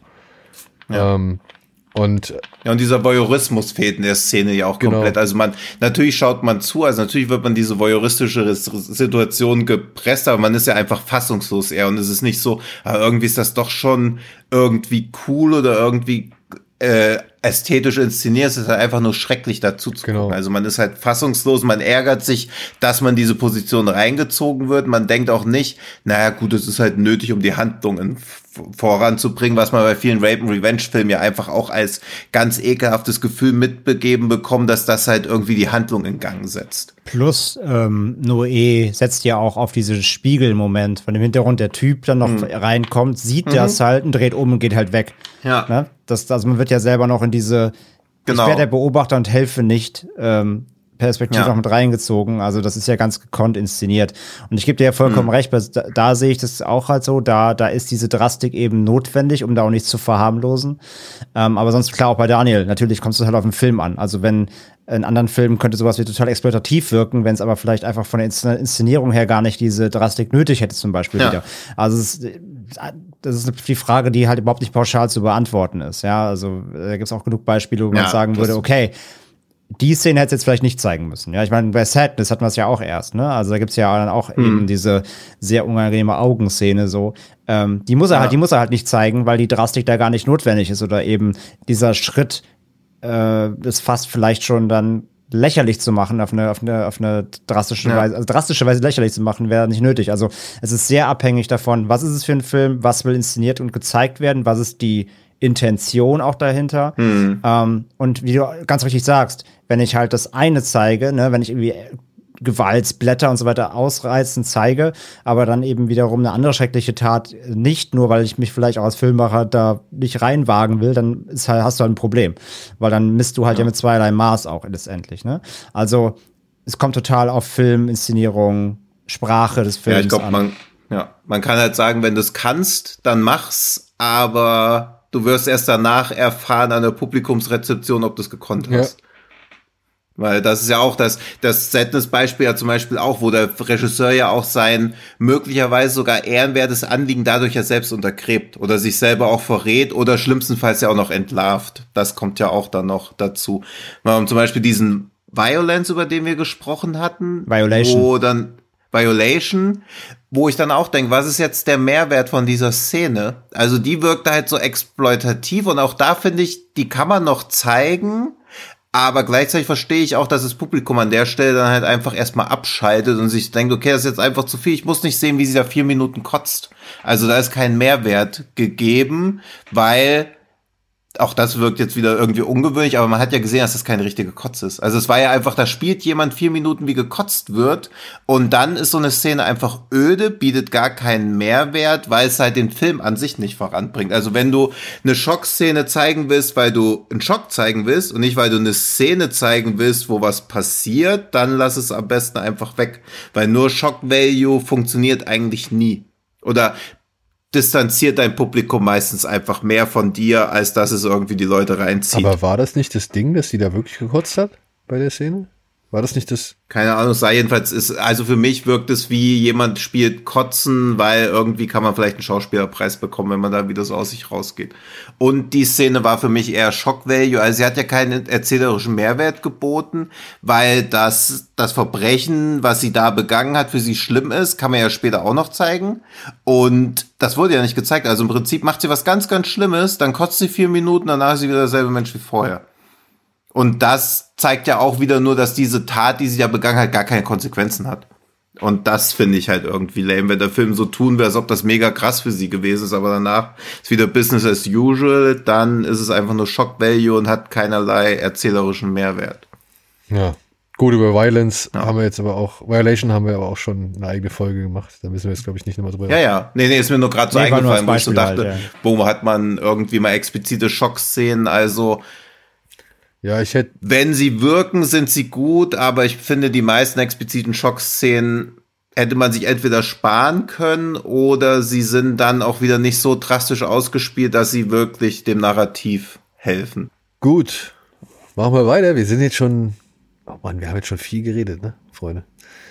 Ja, ja, wir können ja mal ein bisschen schneller. Ja. Genau, ich glaube, wir, wir müssen Aber jetzt mal ein kommen ja auch ein bisschen paar, geraten die, also natürlich werten wir alle Fragen gleich und niemand wird hier bevorzugt. Das geht nicht nach Einst, aber jetzt kommen halt auch Fragen, auf die man deutlich schneller antworten Das stimmt, kann. das waren jetzt schon ein großer Brocken an eher so übergreifenden Themen auch. Ja. Ja. Ja. In welchem, Also danke, Marcel. ja, jetzt kommt Flo an die Danke. Reihe. der fragt, in welchem Film hättet ihr euch gerne mit in den Credits verewigt, wenn ihr die Möglichkeit gehabt hättet? Ich glaube, in allen Filmen, die wir bislang schon genannt hätten, äh, gehaben, als, als Ja. Favoriten. oder irgendwie Ja. Lieblinge oder sowas. Ist halt auch die Frage, als was. Also. Also als. Also Tino als, auf jeden Fall im Flintstones-Film als Barney Geröllheimer. Fred. Ja. Und in jedem, also so als einäugige Frau in Sadness hätte ich mich nicht gern verewigt.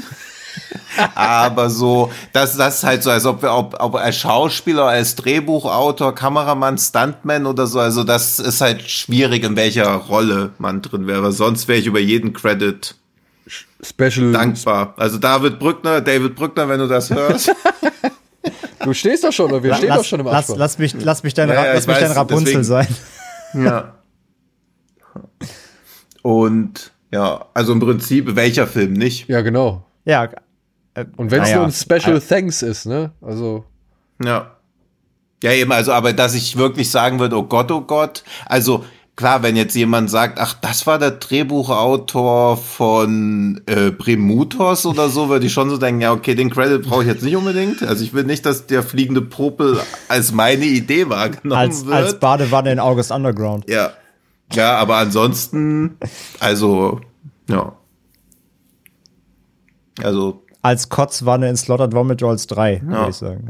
Ja. ja. so. Wenn man sich auf einen festlegen müsste, müsste man ja fast sowas wie Apocalypse Now oder sowas nehmen, damit man sagen kann, ja, hier, da habe ich mitgemacht. Also es wäre halt einfach so ein Eitelkeitsangeber-Ding. Genau. Ich stehe in ein paar Videospielen in Credits, das reicht mir. Ah, ja. Süße. Gut, Ja. dann fragt Ja. Flo, gibt es einen Film, der schon mal Streit ausgelöst hat zwischen euch dreien, weil ihr anderer Meinung gewesen seid? Äh, ich würde sagen, The Batman könnte bald dazu führen. Nee, das ist ja noch Diskussion, den finde ich jetzt auch nicht so. Also, Da sagen, da sagt unser WhatsApp, WhatsApp-Verlauf was Ja. anderes. Ja, ich auch. äh, ja, aber schon allein, dass The Batman von Schröckert verteidigt werden muss, sagt ja schon, was für eine Lusche The Batman ist. Wenn das nicht alleine Na, kann. Moment, Moment, ja. Also so bitte. Moment, wenn du halt den Film Ja, auch nicht richtig schaust oder nicht richtig Doch, zuhörst, ich habe ihn sogar gesehen und nicht nur geschaut. Dann Ja. Nee, also das, das, also so Diskutierereien oder auch so Nicklichkeiten, aber keine Nee. Ahnung. Der einzige, wo wir uns gestritten haben, der ist beschlagt und über den dürfen wir uns ja nicht reden. Um einfach mal Gerüchte zu streuen. Nein, auch das nicht. Wieso? Hostel, Ich Hostel nur 2 gucken, ist doch gerade gestrichen kommt. worden. Wer ist Ja, stimmt. Hostel 2 ist doch Hostel heute 2 ist vom- doch gerade vom- vom, aus der Beschlagnahme so. aufgehoben worden. Könnt ihr uns drüber Ja, okay. Endschlagnamen. Nee, aber es gab noch keinen. Also so ein bisschen gekappel oder auch, wo man so sich wahrscheinlich so denkt, ja, okay, gut, wenn das für dich reicht, naja, dann schön, dass deine Ansprüche so niedrig Also jeder, sind. Ich glaube, also das jeder Gorbauer-Film von For the sake Nee, aber ich of wishes. so. For the sake of wishes, natürlich. Ja, absolut, ja. genau. Ich wollte gerade Ja, sagen, ihr wart doch mindestens schon mal einmal dabei während der letzten 59 Ja. Folgen. Ähm, also Sake of Wishes mit Sicherheit, ja. Ja, aber der halt auch dann irgendwie bessere Wertung bekommen hat als Filme, wo man so denkt, ey, das können die jetzt auch nicht ernst meinen. Da sind Leute, die sich in der Küche prügeln und immer kommt einer dann reingelaufen, wartet zwei Sekunden, bis der andere sich in Position gebracht hat, bevor er zuschlägt. Also das ist ja wie German Wrestling Federation und selbst da ist wenigstens sind die Kostüme gut. Ja, aber immerhin gibt's Gore. Ja. Nee, also- ja, eben, aber es dauert auch nicht 50 Minuten, bis es den Gore gibt. Also ich glaube, außerdem gibt's ja nicht in der deutschen Fassung. Naja, auch nicht. also ja. ich glaube, so richtig mal einen richtigen Streit, nee. Also ich weiß, ich, Nee. ich wüsste jetzt auch nicht. Ich weiß noch den einen Streit, den ich mal miterlebt habe, das war mit Andy und Eddie, als es um Requiem for a Dream ging. Da, das Oh. war, da habe ich gemerkt, okay, da ist jetzt gerade wirklich mal ein gewisser Zaun äh, vorhanden für Hm. ein paar Sekunden oder so, was halt auch wieder gelegt hat und auch nicht so schlimm war. Ja, ja, klar. Aber in einen, in einen derartigen Streit habe ich, bin ich selbst noch nie geraten, glaube ich, nicht aufgrund eines Films. es passt ja auch zu dem, was wir eben gesagt haben, über die Frage der, wie wir, mit, also wie wir Kritiken lesen und wie wir selbst diskutieren wollen. Wir wollen ja diskutieren. Also ich will mich gar nicht über einen Film mit jemandem ernsthaft streiten. Also ein Diskussionsgespräch kann, wie Daniel gerade sagt, hitziger werden, aber ich streite mich doch nicht ernsthaft über, über, über einen Filmgeschmack Ja. so letztendlich. Ja, ich habe mich auch nur einmal privat wirklich nicht bis aufs Blut, wollte ich jetzt schon sagen, bis aufs Blut, das ist natürlich Quatsch, man schreit sich nie bis aufs Blut, aber wo es schon wirklich erbittert wurde, habe ich mich über Dings gestritten, über äh, Girl Asleep, weil die Person, mit der ich mich gestritten habe, fand's irrelevant, dass über den, die Geburtstagsfeier von einem zwölfjährigen Mädchen überhaupt ein Film gedreht wird. Äh, das hat mich so aufgeregt, dass das so, natürlich ist das trivial, aber es muss ja auch nicht immer der Untergang der Welt oder sonst irgendwas sein. Und da sind, also sind wirklich die Fetzen geflogen. Es wurde auch schnell persönlich, warum ich so was Triviales gut finde. Und da habe ich versucht zu erklären, warum das ja alles andere als trivial ist, dass eine Zwölfjährige keine Geburtstagsfeier haben will, aber die Eltern wollen ihr wirklich eine machen, weil die Eltern nicht erkennen wollen, dass ihre Tochter langsam erwachsen wird. Sie nicht, sie checkt, dass ihre Eltern sie immer noch als Kind wahrnehmen. Also steckt ja schon thematisch viel drin. Das wurde mir dann wieder abgesprochen, dass das drinsteht, dass es nur um diese Geburtstagsparty geht. Das war schon wild. Hm. Also da wurde dann auch ein paar Stunden nicht miteinander gesprochen. ja, aber ansonsten, nee. Nö. Also. Nee, eigentlich noch nicht. Nö. Nein. Also. Nächste Frage. Mhm. Ja. Max. Ah ja, ich. Danke, Flo. Danke, Flo. Max. Ja, danke, Flo. Äh, Max, meine Frage für euch wäre, ob es Regisseur, Regisseurin gibt, die allgemein als gut zählen, die aber die Filme nicht sehen mögen, ertragen könnt. Bei mir ist es nur Baumbach, keinen Film länger als zehn Minuten geschafft. Ja, gut. Ich könnte jetzt mit Claire Denis argumentieren, aber. ich wusste es. Aber die Filme habe ich ja geguckt. Ja. Also die habe ich ja beide gesehen, die ich von ihr gesehen habe. Aber das nicht ja, aber, aber musstest ja auch. Na naja, gut, ich hätte bei Highlife hätte ich auch rausgehen können. Ne? Es hat mich keiner gezwungen. Ja. Und ich okay. habe sie aber fertig durchgeguckt, weil ich finde halt, man muss schon, wenn man, auch wenn man einen Film hasst oder das alles ziemlich ja. scheiße findet, sollte man wenigstens den Respekt wahren und das bis zum Ende sehen, um halt genau zu wissen, über was man redet und nicht über die Hälfte zu reden oder irgendwie nur zehn Minuten oder sowas. Das äh, bringt aber, meiner Ansicht nach sowieso ja. nichts. So. Und aber auch bei Claire Denis muss ich ja sagen, dass mir der Troubled Every Day deutlich besser gefallen hat als High Life. Also mhm. könnte ich die jetzt auch gar nicht per se davon ähm, also könnte ich die ja per se auch gar nicht nennen oder ja. mit ins Rennen schmeißen. Und die Regisseure, wo ich sage, oh, die, die ich überhaupt nicht ab kann oder so, ja gut, da muss ich aber sagen, die zählen, oder wo ich halt weiß, das ist nichts für mich, ähm, die zählen meiner Ansicht aber auch nicht zu anerkannten Regisseuren. Also McG oder ein Len Wiseman oder ein Eli Roth, die würde ich jetzt halt nicht als allgemein anerkannte Regisseure bezeichnen das sind gute Arbeiter von mir aus oder so oder, oder haben mhm. hier und da mal einen, einen besseren Film. Aber ich glaube, mhm. da ist doch schon eine Mehrheit, die sagt, großartig war davon bisher nichts. Ich muss eine Sache kurz nachgucken, nicht, dass ich mich vertue. Aber auf jeden Fall, also Woody Allen, aber auch erst so seit 20 Jahren ja, aber oder Woody so. Allen also hat schon so viel gemacht irgendwie, ne? Also ich meine, und da, da, ja, aber die, die letzten Sachen waren ja alle unerträglich. Ja, gut, aber das ist jetzt also, halt ne, in einem Output von wie viel? 150 Filmen? Ja, ja, aber also ich meine, so Noah Baumbach hat ja jetzt noch nicht so die Chance, also wenn ich ihn so als Anhaltspunkt nehme, der hat ja noch nicht die Chance gehabt, so viel ja. zu machen. Also dann, oder Jim Jarmusch finde ich auch katastrophal. Also da bin ich auch, muss ich mich durch alles oh, durch. Oh, Jarmusch gehe ich auch mit, ja, ist echt nicht mein Regisseur einfach. Ich verstehe, was er machen will, aber mhm. hat mir auch bisher nicht so geschmeckt, ja. Ja, ja, also ich bin da auch nicht, also nicht sauer oder so, wenn ich was von ihm sehe, aber ich denke immer so, Alter, dieser Night on Earth. ja, oder, oder halt auch tatsächlich nach District 9 ziemlich viel von Blomkamp, ne? Der hat leider auch echt in den letzten ja, Jahren okay. gezeigt, dass es, dass er einfach ja. auch nicht der Beste ist. So, als ich letzten hier den Demonic gesehen habe, holy fuck, ich dachte mir so, Digga, nimm dem Mann den Regiestuhl weg, mhm. ernsthaft. Also mit dem tue ich mich auch sehr, sehr schwer, leider. Schwerer als bei Neil Marshall? Ich mag ja Neil Marshall einfach für das, was er halt früher gemacht hat. So, ich ja, kann gut, ihm halt nicht Dog Soldiers absprechen, ich kann ihm nicht Doomsday absprechen, ich kann ihm nicht Decent absprechen, äh, Descent absprechen. Klar kann ich ihm halt jetzt, ich kann ihm Hellboy absprechen und ich kann ihm auch äh, sehr gerne The Reckoning absprechen. Aber da fehlt, also wenn er jetzt noch einen macht, der wieder so genauso Müll wird, dann kommt er langsam in die Gefilde. Aber er hat zum Glück noch, seine Vita hat noch genug hohe, hohe Pferde im Stall, so, die ich ihm noch mhm. anrechne. Da ist er noch nicht ganz drauf auf der Liste.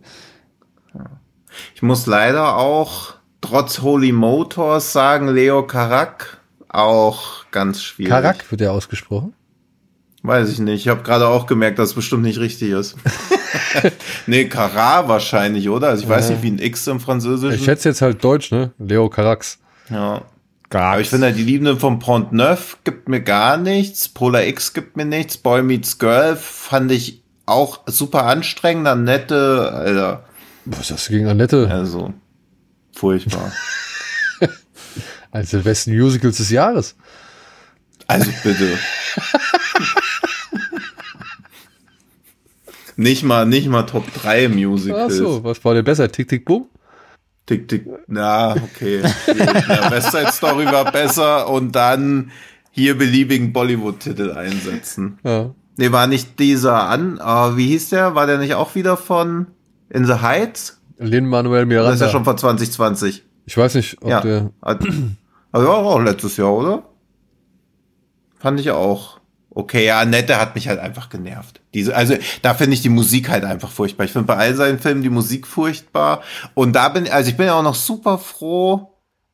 Nee, warte mal, wie rum ist es denn? Weil in Edward Wright hat doch diese Doku noch gemacht über diese Sparks. Musiker, über die Sparks und die lief ja auch in Sieges und die habe ich dann da nicht geguckt, weil ich dachte, aus so eine 150 Minuten Musikdoku, aber wenn Wright da eine Doku drüber macht, ist die Musik bestimmt super und hätte ich die Doku schon geguckt, hätte ich Annette nicht geguckt und dann, als ich in Annette drin habe, diese furchtbare Musik gehört und die so die ganze Zeit auch so gelobt wurde und ich dachte so, okay, ich raff's null, was daran besonders sein soll, es ging doch einfach furchtbar. So do we start. Und deswegen gucke ich ja, Alter, wie die auch, oh, das, also nee, das ist so ein Film, der mich richtig provoziert mit seiner Art. ja. Ja. Ja, aber ansonsten gibt's so wenig. Und auch da erkenne ich ja an, dass das gut ist und bloß nicht mein Ding. Ja. Ja, genau, das ist halt der Punkt bei der Frage. Ja, das also ist klar halt so könnte man jetzt Ding, natürlich ja. irgendwelche Trash-Regisseure nennen, von Boll bis Ja. sonst was, aber das ist ja nicht die Frage. Sondern die Frage Ja. ist ja wirklich Nee. allgemein rezipierte, gut rezipierte Regisseure, die alle toll finden, außer man selbst. Also das ist halt schon, da gibt es Ja. halt wirklich wenig, ja. Ja. Ich bin immer, ich muss, wenn, wenn Filme mit dem Wort lakonisch beschrieben werden, das ist bei mir schon immer so Trigger. Die Kaurismäki-Sachen, mit dem tue ich mich auch oft schwer. Und ja, und Jamusch halt. Also Coffee, Coffee and Cigarettes finde ich einer der furchtbarsten Filme, die jemals gedreht wurden. Ja, So, abgerundet, würde ich sagen.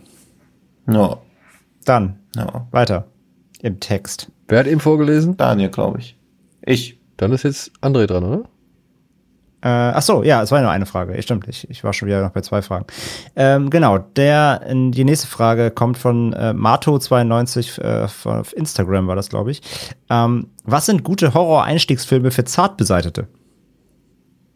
Möchte er von uns wissen. Zart beseitigt ist wahrscheinlich wieder wenig Gewalt.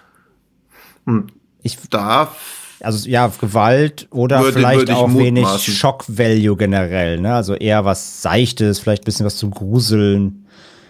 ja. Die Frau in da würde ich halt Ja.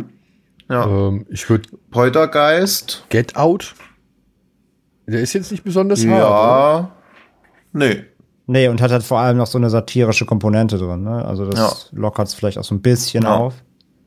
Hier und da. Ey, Insidious und Sinister, obwohl Sinister ist schon vielleicht ein bisschen Ach, härter. Sinister ist schon ordentlich, also zumindest viel Jumpscare. Ne? Aber Ja, aber es geht ja, für zart und beseitigt. Also es geht ja, doch auch äh, Insidious. also fand ich mega gut. so wie ich das verstehe, geht's ja mehr um, um Gewalt, ne? Also das ist nicht so. Das ist halt die Frage. Ist zart beseitigt nur Gewalt? Also es, es gibt ja Leute, die haben halt, die können Gewalt nicht ab, aber es gibt sicher auch Leute, die haben keinen Bock, ja, erschreckt aber dann, zu werden. dann muss Mato 92 das nächste Mal Angsthasen schreiben. Zart beseitigt klingt für mich auch so wie Jumpscare kann ich also ich kann Geisterbahn vertragen, Aber- aber, aber nicht nicht, wenn mich jemand mit Schweineblut Ja, ja, übergießt. okay. Na gut, dann, dann Ja, werten wir das also würde ich so. mal sagen. Dann würde ich so auch sowas sagen wie The Others. Ähm, ja. Mhm. Them. Das ist ein guter Horror-Ausstiegsfilm. ja, Sam würde ich auch sagen. Nee, The Others mag ich auch nicht so gern. darum geht's ja, das ist, ja, ja nicht, ist ja Sam- nicht die Frage, ja. Ja. Ach so, okay. Paranormal Okay. Activity, der erste. Ja, gut, aber ja, ja. Da passiert aber auch nichts, ne? Ja, eben. Ja, ich glaube halt auch, dass man. Ja, aber dass man da auch eher so ein bisschen enttäuscht. Also es darf, glaube ich, auch nicht zu atmosphärisch, es muss schon gut vorangehen. Also ein relativ hohes Pacing. Das liest du aus der Frage raus. Was sind gute Horror-Einstiegsfilme für Zartbeseitete? Da steht nicht für. Nee, aber wenn mich jetzt jemand fragt, was ist ein gutes Slow Cinema Einstiegsfilm, würde ich halt auch eher sowas wie Straight Story sagen, als ja, guck mal, Bellatar. Ja, aber jetzt machst du schon Also- wieder, jetzt machst du ja schon wieder einen Vergleich Ja, auf, der, der hinkt ja von, von hier bis äh, in den Elbenwald. Also das ist ja. Ja. Ja.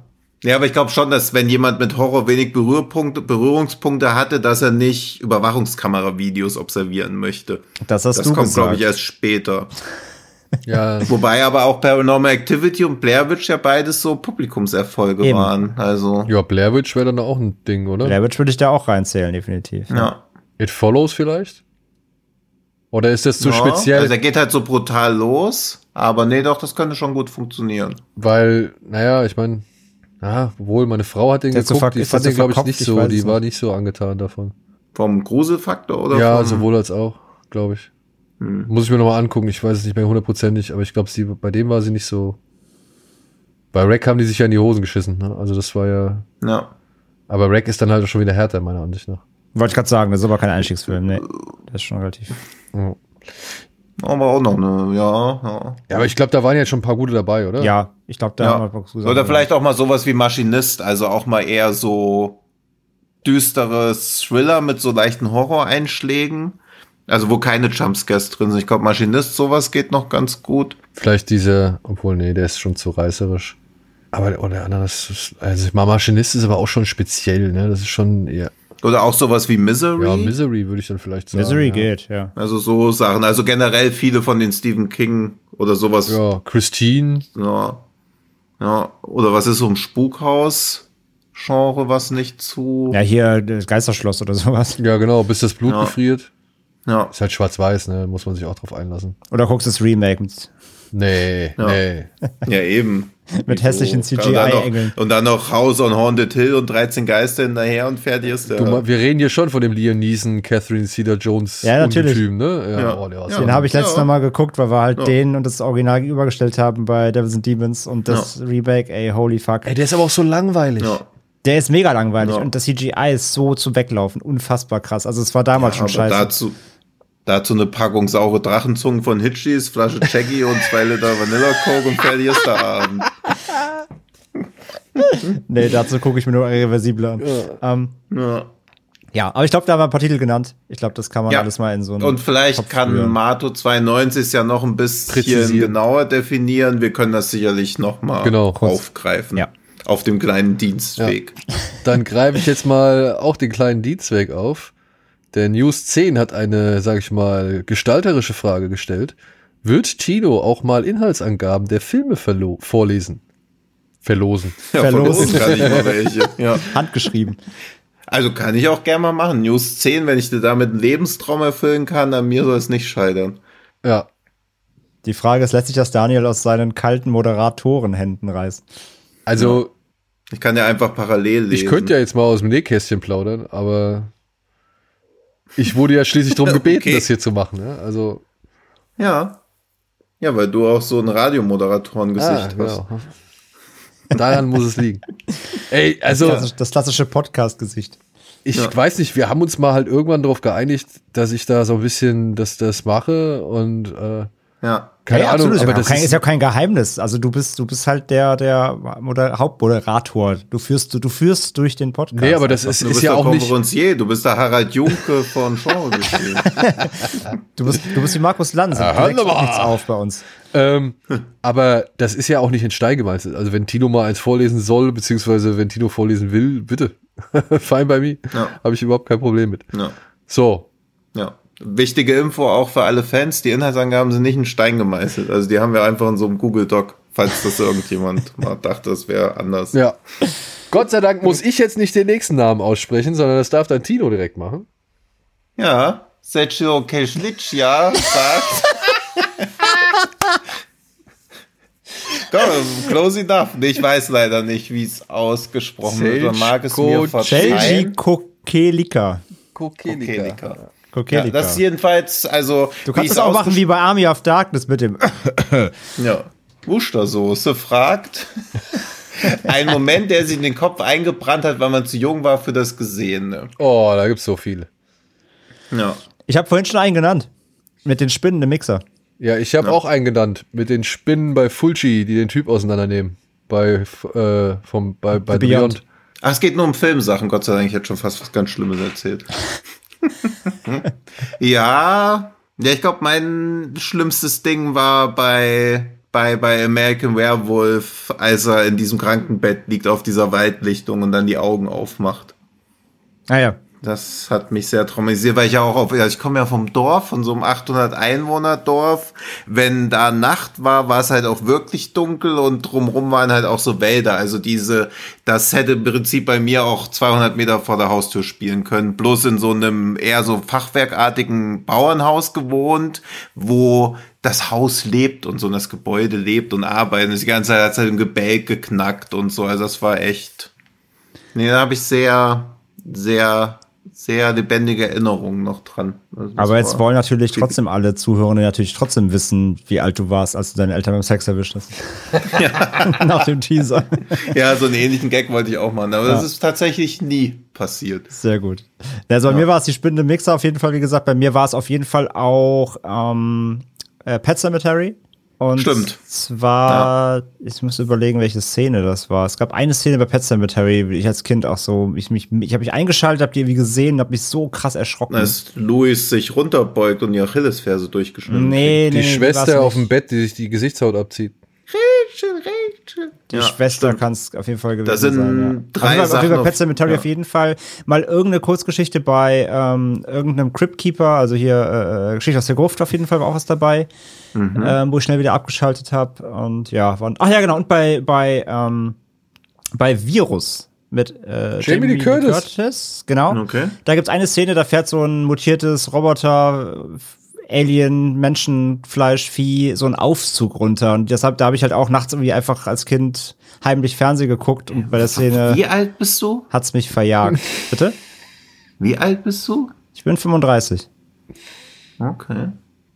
Nee, weil du, weil ich habe gerade Virus habe ich halt im Kino gesehen damals. Ja, ich bin noch ein bisschen jünger. Ja, ja, ich weiß. Ich habe nur gerade geguckt, wie sehr, also wie ja. ja. Und aus dem Nicht-Horror-Genre hat mich, wenn der Wind weht, oh, richtig ja. traumatisiert, wo diese alten Leute dann nach der Atombombenexplosion da hilflos versuchen, nicht zu sterben. Der ganz normal in diesem, weiß nicht, auf ARD im Freitagskino oder so lief um 15.30 Uhr und man dachte halt, ja, okay, Zeichentrickfilm, was kann schon passieren? Aber der hat mich auch richtig fertig gemacht. Der war fies, ja. Ich hätte noch bei Dawn of the Dead, wenn die Polizisten da in den Keller kommen, wo sie sich alle gegenseitig auffressen. Das war eine Szene, die hat auch in mein Hirn naja. gebrannt, weil ich die in einem ja. viel zu jungen Alter gesehen habe. Und äh, das, das war schon fies. Wobei das recht, Tino, das kann gar nicht Virus gewesen sein, da war ich schon viel zu alt. Ja, ja, eben. Also ich über, wollte dir nämlich auch nicht zu nahe treten, Nein, dass du mit 16 da, aber. Da habe ich mich schon, ja, mich erschrocken. Nee, du hast recht, das war nicht, das war da nicht Virus, das war was, was anderes. War irgendwas auf jeden Fall auch mit so komischen Roboterwesen, da muss es ein anderer Film gewesen Mark sein. 13. Mark 13, ne? Mark 13 könnte es gewesen sein, ja. Oder Death Machine. Den ja. sollten wir übrigens nicht, auch mal besprechen, habe ich irgendwie mitbekommen. Mark 13 oder Death Machine? Beide. Also ich glaube, Death Machine und Mark 13 können wir beide machen direkt. Ja, aber Mark 13 ist doch vorübergehend gecancelt. Ach, stimmt, ja. Ach, Ach so, das ist Dings, ja, ja, stimmt. Ach so, genau. Und, aber Death ähm, Machine ist doch auch von jemandem gewesen, der danach noch gute. Ja, Death Machine ist 1994, das könnte schon eher sein. Ja, das kommt eher hin, ja, genau. Mhm. Dann wäre ich so 8, 9 gewesen, ja. ja ähm, Mindtripper, Wes Craven. Da habe ich mir auch hm. als Kind ziemlich gefürchtet ja. vor dem Mutant. Ja. Ja. E.T. Ach, wir könnten den Dings. E.T. In, Wenn E.T. in Steve Norrington. Hä? Knallrot am, so. am Wasser liegt. Ja ganz guter, also sorry, aber ist gerade als Fun Fact. Ratet, wer die Spezialeffekte bei Mark 13 gemacht hat? Du? Richtig. Das wollte ich nur jetzt mal so droppen, damit die ganze Welt weiß. Nee, der Regisseur von Death Machine. Oh. Stephen Norrington, ja, der ja dann auch noch Blade gemacht hat und Andres Lieblingsfilm Die Liga der außergewöhnlichen Gentlemen. ja, bester Film. Ja. Und danach hat er bei Exorzista Anfang wieder Spezialeffekte gemacht. Was ist denn in der Karriere von Leuten los, dass sie, dass sie Hexen, Hexen Make-up machen, dann Split Second, dann Death Machine, dann bei Hellraiser 4 wieder Make-up, dann Blade als Regisseur, Liga der außergewöhnlichen Gentlemen als Regisseur und dann wieder zu Spezialeffekte zurückgehen. Ja gut. Ja, einfach also vielleicht haben sie dann, vielleicht hat man nach Liga der außergewöhnlichen Gentlemen gemerkt, puh, Regie doch nicht so mein Ding. Würde ich auch sagen, dass er das nach spätestens ja. Liga der außergewöhnlichen Gentlemen gemerkt hat. Ja, aber hat ja eine außer, also eine coole, coole Vita. Ja. Ach so, natürlich unten am Fluss. Watership Down. Ja, den habe ich Gott sei Dank erst später gesehen. Nach dem, nach dem Film hatte ich eine Woche Trauma und habe meine Mutter jeden Tag gefragt, wann ich sterben muss. No. Wusste sie es? Nee, leider, leider keine? Also leider okay. keine Glaskugel. Ja. Okay. So, machen wir mal weiter So. mit den wirklich wichtigen Fragen. Muss ich hier schon wieder? Nee, ich musste ja gerade. Na, kommt. Nee, ich darf. Ja, mach. Ja, geil. Ja. Mike Planz fragt, welches Shampoo nutzt Tino und was war das peinlichste, was ihr im Kino erlebt habt? Dass, dass das- Tino sich im das- Kino die Haare gewaschen Ja, hat. ja, ja, okay, den Low-Hanging Fruit wollte ich auch. das Den muss beides- ich natürlich mitnehmen. Ja, das stimmt. Nee, ich gehe immer nur mit einem scharfen Handtuch drüber, das reicht meistens. Brauche ich kein Shampoo. Das Peinlichste, was mir im Kino passiert ist, war, als Steamboy lief. Das war nämlich parallel zum Tresor Closing, das war so ein Berliner Techno-Club. Und ich war da schon so ungefähr 30 Stunden im Club und dann dachte ich so, oh, Steamboy muss ich aber schon gucken beim Fantasy Filmfest.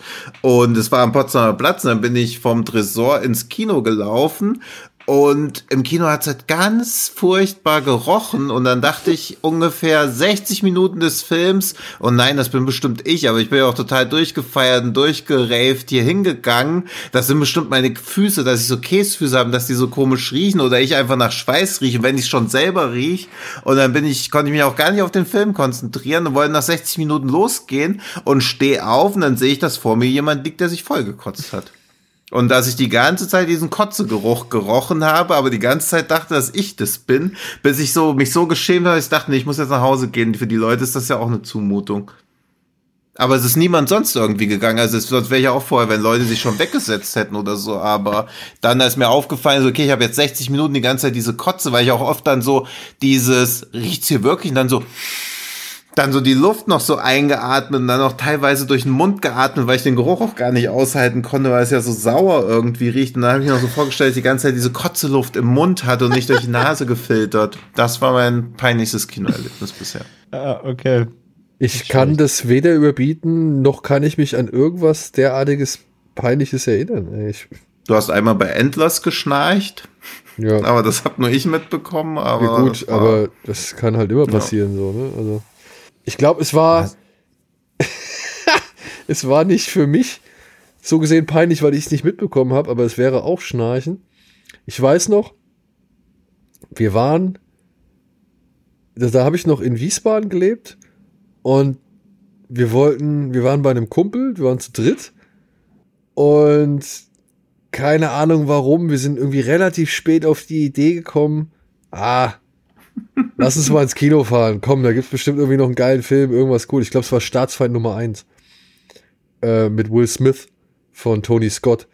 Und dann sind wir halt wirklich relativ spät, irgendwie erst so gegen 10 oder so, was heißt spät, aber ja, äh, für, für Kinovorstellungen gesehen, sind wir dann von Wiesbaden aus ins Metropolis, nee, ins Kinopolis gefahren. Ähm, das ist kurz vor Frankfurt, weil da war so ein, so ein neues Multiplex-Kino, wo wir dann halt immer hingefahren sind. Und da sind wir dann, da sind wir dann hin und wir waren alle am Arsch. Also wirklich, wir waren eigentlich alle viel zu müde und, und irgendwie viel zu kaputt und haben uns da in diesen Film reingeschleppt. Es hat Ewigkeiten gedauert.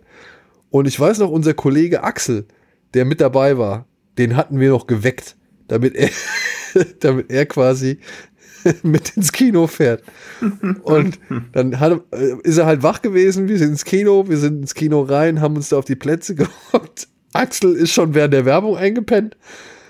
Und, und Sascha und ich sind dann halt während des Films aber auch schon relativ, relativ kurzfristig eingepennt. Also ich habe beim ersten Mal von Staatsfeind Nummer 1 nicht wirklich viel mitbekommen. und das wäre mir auch alles insofern komplett egal gewesen. Wir, äh, Sascha und ich mussten uns halt nur so kaputt lachen, dass Axel schon während der Werbung eingepennt war. Aber uns beiden ging es dann halt auch nicht viel besser. Und dann ist der Film vorbei, das Licht war schon an, die Leute gehen alle irgendwie raus und da sind wir wach geworden. Und ich, ich dachte so, ja, okay, ist vorbei, schade, ja gut, Geld umsonst ausgegeben, scheiß drauf. Fährst nach Hause und dann kommst du Tage später nochmal vorbei. Und dann gehen aber in dem Moment so drei, vier Leute hinter uns, ähm, hinter unserer Reihe, also äh, unseren Sitzen hinter uns vorbei. Und wir machen gerade noch Axel wach, weil der noch am längsten gepennt hat. Und dann meint die eine, meint so ein Mädel aus dieser Vierergruppe so, so, ach, guck mal, das sind die, die so laut geschnarcht haben. Oh, Mann. Und äh, die müssen wohl sich während des Films, müssen die sich über uns beschwert haben und uns auch wach gemacht haben. Aber wir haben dann einfach irgendwie weitergepennt oder beziehungsweise haben kurz innegehalten und sind dann trotzdem wieder eingeschlafen. Oh Mann. Ja. Das erinnere ich mich so. Das war mir doch im Nachhinein unangenehm. Hm. Ich glaube, Ja. Sascha hat mich sogar geweckt. Ich glaube, Sascha hat mich geweckt, hat gemeint, ey, du schnarchst so laut. Ich bin aufgewacht von deinem Schnarchen. Ach ja.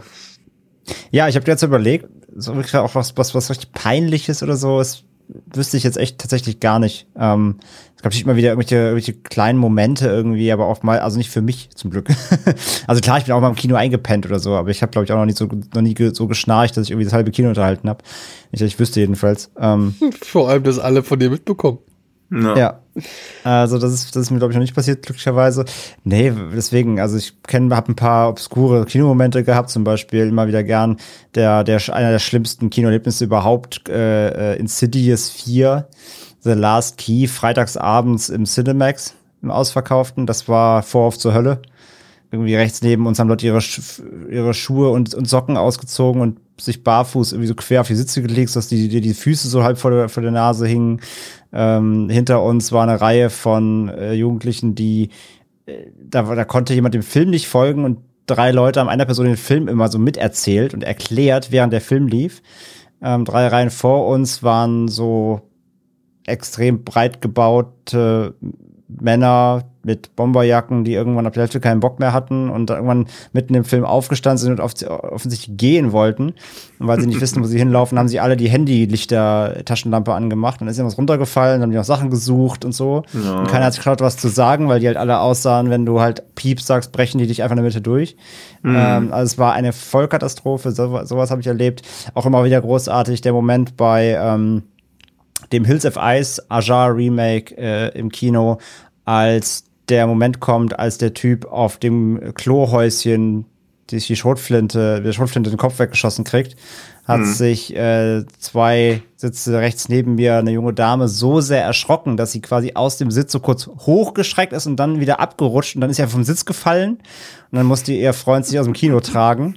ähm, auch, auch großartig. Oder ähm, immer noch einer meiner absoluten Highlights auch. Und das in der PV, muss man sich vorstellen, also in der Pressevorführung von The Quiet Place im äh, Cinemax in Hamburg, als ich in der Kino, äh, in der PV, also wo Presse sitzt, hinter mir zwei Pressevertreter, ich kannte die nicht, sich Popcorn-Eimer mitgenommen haben rein. Und während des Films A Quiet Place, der, wie wir alle wissen, sehr ruhig ist, permanent diesen Rotor gemacht haben im Popcorn-Eimer. Also ich habe den ganzen Film nur eigentlich nur Folgendes gehört.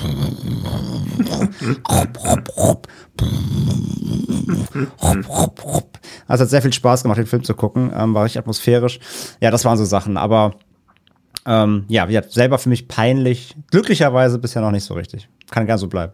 Finde ich gut. Ich hatte Dann- das mal mit, ähm, Ja. wo wir das vorhin hatten, bei Tierhorrorfilmen. Ich war mal in Griechenland im Urlaub, im Sommerurlaub, und die hatten da so ein Open-Air-Kino und da lief dann Arachnophobia.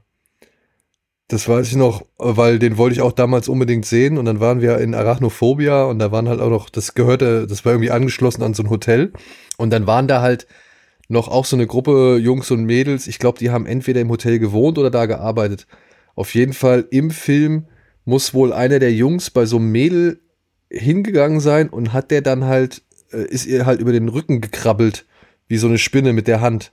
Woraufhin die halt fies. wirklich aufgeschrien und aufgesprungen ist, mitten im Film so, ja. Richtig einmal, richtig laut und, und hoch so, dass es halt alle gesehen haben, dass sie sich halt Mörder erschrocken hat, aber an der Stelle, wo eigentlich ja kein wirklicher Jumpscare oder irgendein Schock oder so war, sondern halt einfach nur er gerade mit seiner Hand über ihren, äh, über, über ihren Rücken gefahren, gegangen ist so oder gekrabbelt ist, der halt frei war. Also sie hatte irgendwie so einen Top an, wo halt Schultern und, und Schulterblätter ja, ja. ähm, ziemlich frei lagen und da ist er halt so mit der Hand drüber gekrabbelt und die, die Wie war fies. fertig mit den Nerven. Wie fies. Ein Kumpel von mir hat mal ähm, im ersten Paranormal Activity im Kino, also da, die Jumpscares da, die da kommen, sind ja relativ leicht, leicht abzulesen. Und da hat er quasi vorbereitet, hat man gemerkt, gleich kommt was. Und ähm, vor uns saß so eine Reihe super junger Mädels. Und da hat er sich so nach vorne gelehnt und hat dann, als der Jumpscare kam, super laut, ganz laut so Buh gerufen, so zwischen, zwischen die Reihen, zwischen die. Und die eine hat sich so erschrocken, dass sie so ihr Popcorn so vor Schreck so hochgeschleudert hat. Da ist ihr gesamter Popcornbecher einfach einmal in die Luft und hat sich halt komplett so auf der Reihe vor und hinter ihr, also auch über uns, komplett ergossen, während ihre gesamte äh, Clique sich schallend in Gelächter wand, äh, hat sie sich natürlich sehr geschämt. Das war auch, auch, auch nicht der, der feinste Zug von meinem Kumpel, aber lustig war es trotzdem. so, ge- genug, genug Kino-Stories, glaube ich, die nichts mit der Fahrt Ja. zu tun haben, aber trotzdem schön waren. Das stimmt, ja. Dann Daniel, So. next one. Next one. Wie habt ihr euch kennengelernt? fragt Ishtar Denaris. Also damals bei Tinder. Ich bin in Skype online gekommen, da wart ihr beide schon da. Dann ging der Podcast los. Oh, keine Ahnung. Ja, ich weiß halt auch nicht. Immer mal schon ewig gesehen und dann halt immer mal, immer mal mehr miteinander gesprochen. Und dann verliebt, wie es halt so ist. Ich Ja, glaube. Tino und ich, wir Ja. haben uns zum ersten Mal im Rahmen der Gamescom, glaube ich, gesehen und Ja, kennen. ich glaube auch, dass die Games kommen immer so jedes Jahr so ein bisschen näher. Also André kenne ich aus diesem Games-Umfeld, dich Genau. indirekt ja auch, aber auch über Fabian Kolver und die anderen von Rocket Beans, die man so kannte. Ja, und dann hat sich das dann so Jahr für Jahr intensiviert, bis es halt Normalität war irgendwie. Genau. Also ich könnte jetzt auch kein kein singuläres Event rausgreifen oder so. Ich glaube, André habe ich auch über Gaming-Events, glaube ich, eher kennengelernt, ne? als du noch in der Gaming-Branche warst. Genau, also, also Games PR halt klassisch, weil wir da immer wieder mal dann Themen hatten, die. Also ich glaube, ich habe ich hab dir einfach Pressemeldungen geschickt, bis irgendwann meines Ja, ist ja gut, ich rede mit dir. ähm, nee, genau, klar, das war über Gaming-Branche tatsächlich und ja, Tino ja quasi dann auch, also gerade so Gaming-Events und ja, Ja. Man, man kennt hier einfach irgendwann Namen, die Branche ist ja nicht, ist ja im Verhältnis gesehen klein. Gut, Chefredakteur von IGN Deutschland, ne? sollte man schon kennen. Ja, ich glaube, da war Tino, glaube ich, schon gar nicht mehr oder gerade so Rad raus, als ich da richtig rein bin. Aber trotzdem halt auf Events und so gese- gesehen, den Namen wieder mal gehört. Ähm, ja, und ja, wie Tino gerade sagt, dann irgendwie, wir haben miteinander zu tun gehabt und dann wurde es irgendwie, führte eins zum anderen. Ja. ja. Ja. Dann wurde es schnell Normalität. Wir haben auch in den Beziehungen die ganze Sexphase haben wir alle übersprungen. Jetzt schon komplett als alte Ehepaare. Next Ja, ro rosarote Brille und alles ist direkt weg. Ja. Einfach nur noch auf den Sack gehen. Und immer eine andere Meinung haben als der andere. Ja. So, ach Mensch, da darf ich ja, das ist ja gutes Timing. So, King Sebi. Wieso kann ich bei Tinos Monologen Ah, nein, so nein, einmal immer- Tino. Nein, nein, Alter, das, Was? du hast eine Frage übersprungen, die wichtigste Ach heute. oh, stimmt, sorry. Na dann, ja, lies vor. Eigentlich ist Daniels Mit- Frage, aber er ähm, Ach möchte, so. glaube ich, nicht. Wieso? Ich habe doch hier, wie habt ihr euch kennengelernt gelesen? Da ist noch Ja, ein aber daneben daneben. steht auch Ach so, okay, Entschuldigung. Warum macht wurde. Tino auf Twitter gebannt? Oh, Entschuldigung. Ja, weil ich einen Hip-Hop-Song aus den frühen 90ern zitiert habe, der mir dann als Gewaltverherrlichung oder Gewaltandrohung hat, ja, angekreidet wurde, obwohl Gänsefüßchen drumrum waren. Jetzt bin ich halt in dieser Algorithmushölle gefangen, wo ich dann sagen kann, ja, aber es sind noch Gänsefüßchen drin und wenn man den Kontext mal beachtet, dann ist doch erkenntlich, dass es nur ein harmloser Spaß war, aber so Algorithmen wollen mit Kontext nicht so viel anfangen. Deswegen bin ich weg. Und da bei Twitter Deutschland niemand physisch arbeitet, kann dir Ja. aber auch keiner helfen. Ja, Also das merkt kommt noch euch, dazu. ihr könnt bei Twitter trollen, ihr könnt Leute beleidigen, könnt Morddrohungen verschicken, ihr könnt Dickpics verschicken, ist alles fein. Aber Ja. bloß keine Zitate mit irgendwie Waffen oder irgendwas Gewalt, das geht gar nicht. Genau. Deswegen hört auf André und macht nur alles, was er Und das Schlimme ist, das war ein super Song, den, den Tino da zitiert hat. Ja, Ja. Der viel zu wenig gewürdigt wird in all dieser ganzen Gangster-Rap-Geschichte, ja, und der aber eigentlich, ja, der, der eine der ersten war, überhaupt. Ja. Der ist, der Ja. ist, der, keine Ahnung, in Deutschland Gangster-Rap irgendwie schon propagiert hat oder beziehungsweise dargestellt hat, so. So schade. Ja. Ja, ja, das ist alles eine riesen, eine himmelschreiende Ungerechtigkeit. Also könnt gerne Ja. da demonstrieren. Und euch nachträglich nochmal das Album von Konkret Finn reinziehen. Genau. Es geht nämlich konkret um den Satz, ich zertrete dich wie Popcorn, verändere deine Kopfform, wo Gewaltandrohung gesehen wurde und ja, deswegen, also ich werde das wahrscheinlich auch wirklich dann irgendwann mal warm machen. Macht so Hunde Wie der man dann Stückchenweise, du kleine Stückchen Scheiße. Ja. ja. Ja, so weit kenne ich gar nicht. Ich kenne echt nur diesen einen Satz, weil das aus der HR3 Klappnight mit PCP, da habe ich das aufgeschnappt. Ja. Also, ich wusste erst, nachdem ich gesperrt wurde, habe ich es gegoogelt, erst dann habe ich gesehen, was ich zitiert habe. So, that's. Tja, aber, weil ich ja schon einen Monolog gehalten habe, kann jetzt die King Sebi-Frage anknüpfen. Wieso kann ich bei Tinos Monologen so prima einschlafen? Wahrscheinlich, weil ich Prinzessin Monologe bin. Ja. Nee, weiß ich auch nicht, aber das freut mich, weil ich glaube, es ist auch eher als Kompliment gemeint, weil ich mir auch wenig Illusionen mache, dass nur ein Bruchteil der Hörer das Ende überhaupt im Wachzustand jemals erreicht. Aber das ist auch völlig fein. Ich höre auch viele Podcasts zum Einschlafen, aber auch zum Aufwachen. Ja, es ist halt eine beruhigende Stimme. Weil sie dann immer noch laufen. Ja. ja.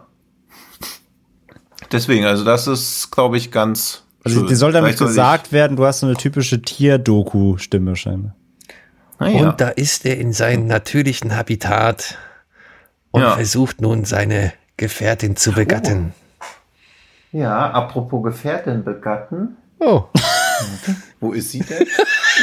nee, wo ist es denn? Ach schade, jetzt kann ich es nicht zeigen, aber ich habe ein gutes Buch mir gekauft, aber ich weiß, ich sehe gerade leider nicht, wo es steht. Aber ich habe mir jedenfalls die, die bebilderte Biografie von Heinz Sielmann gekauft.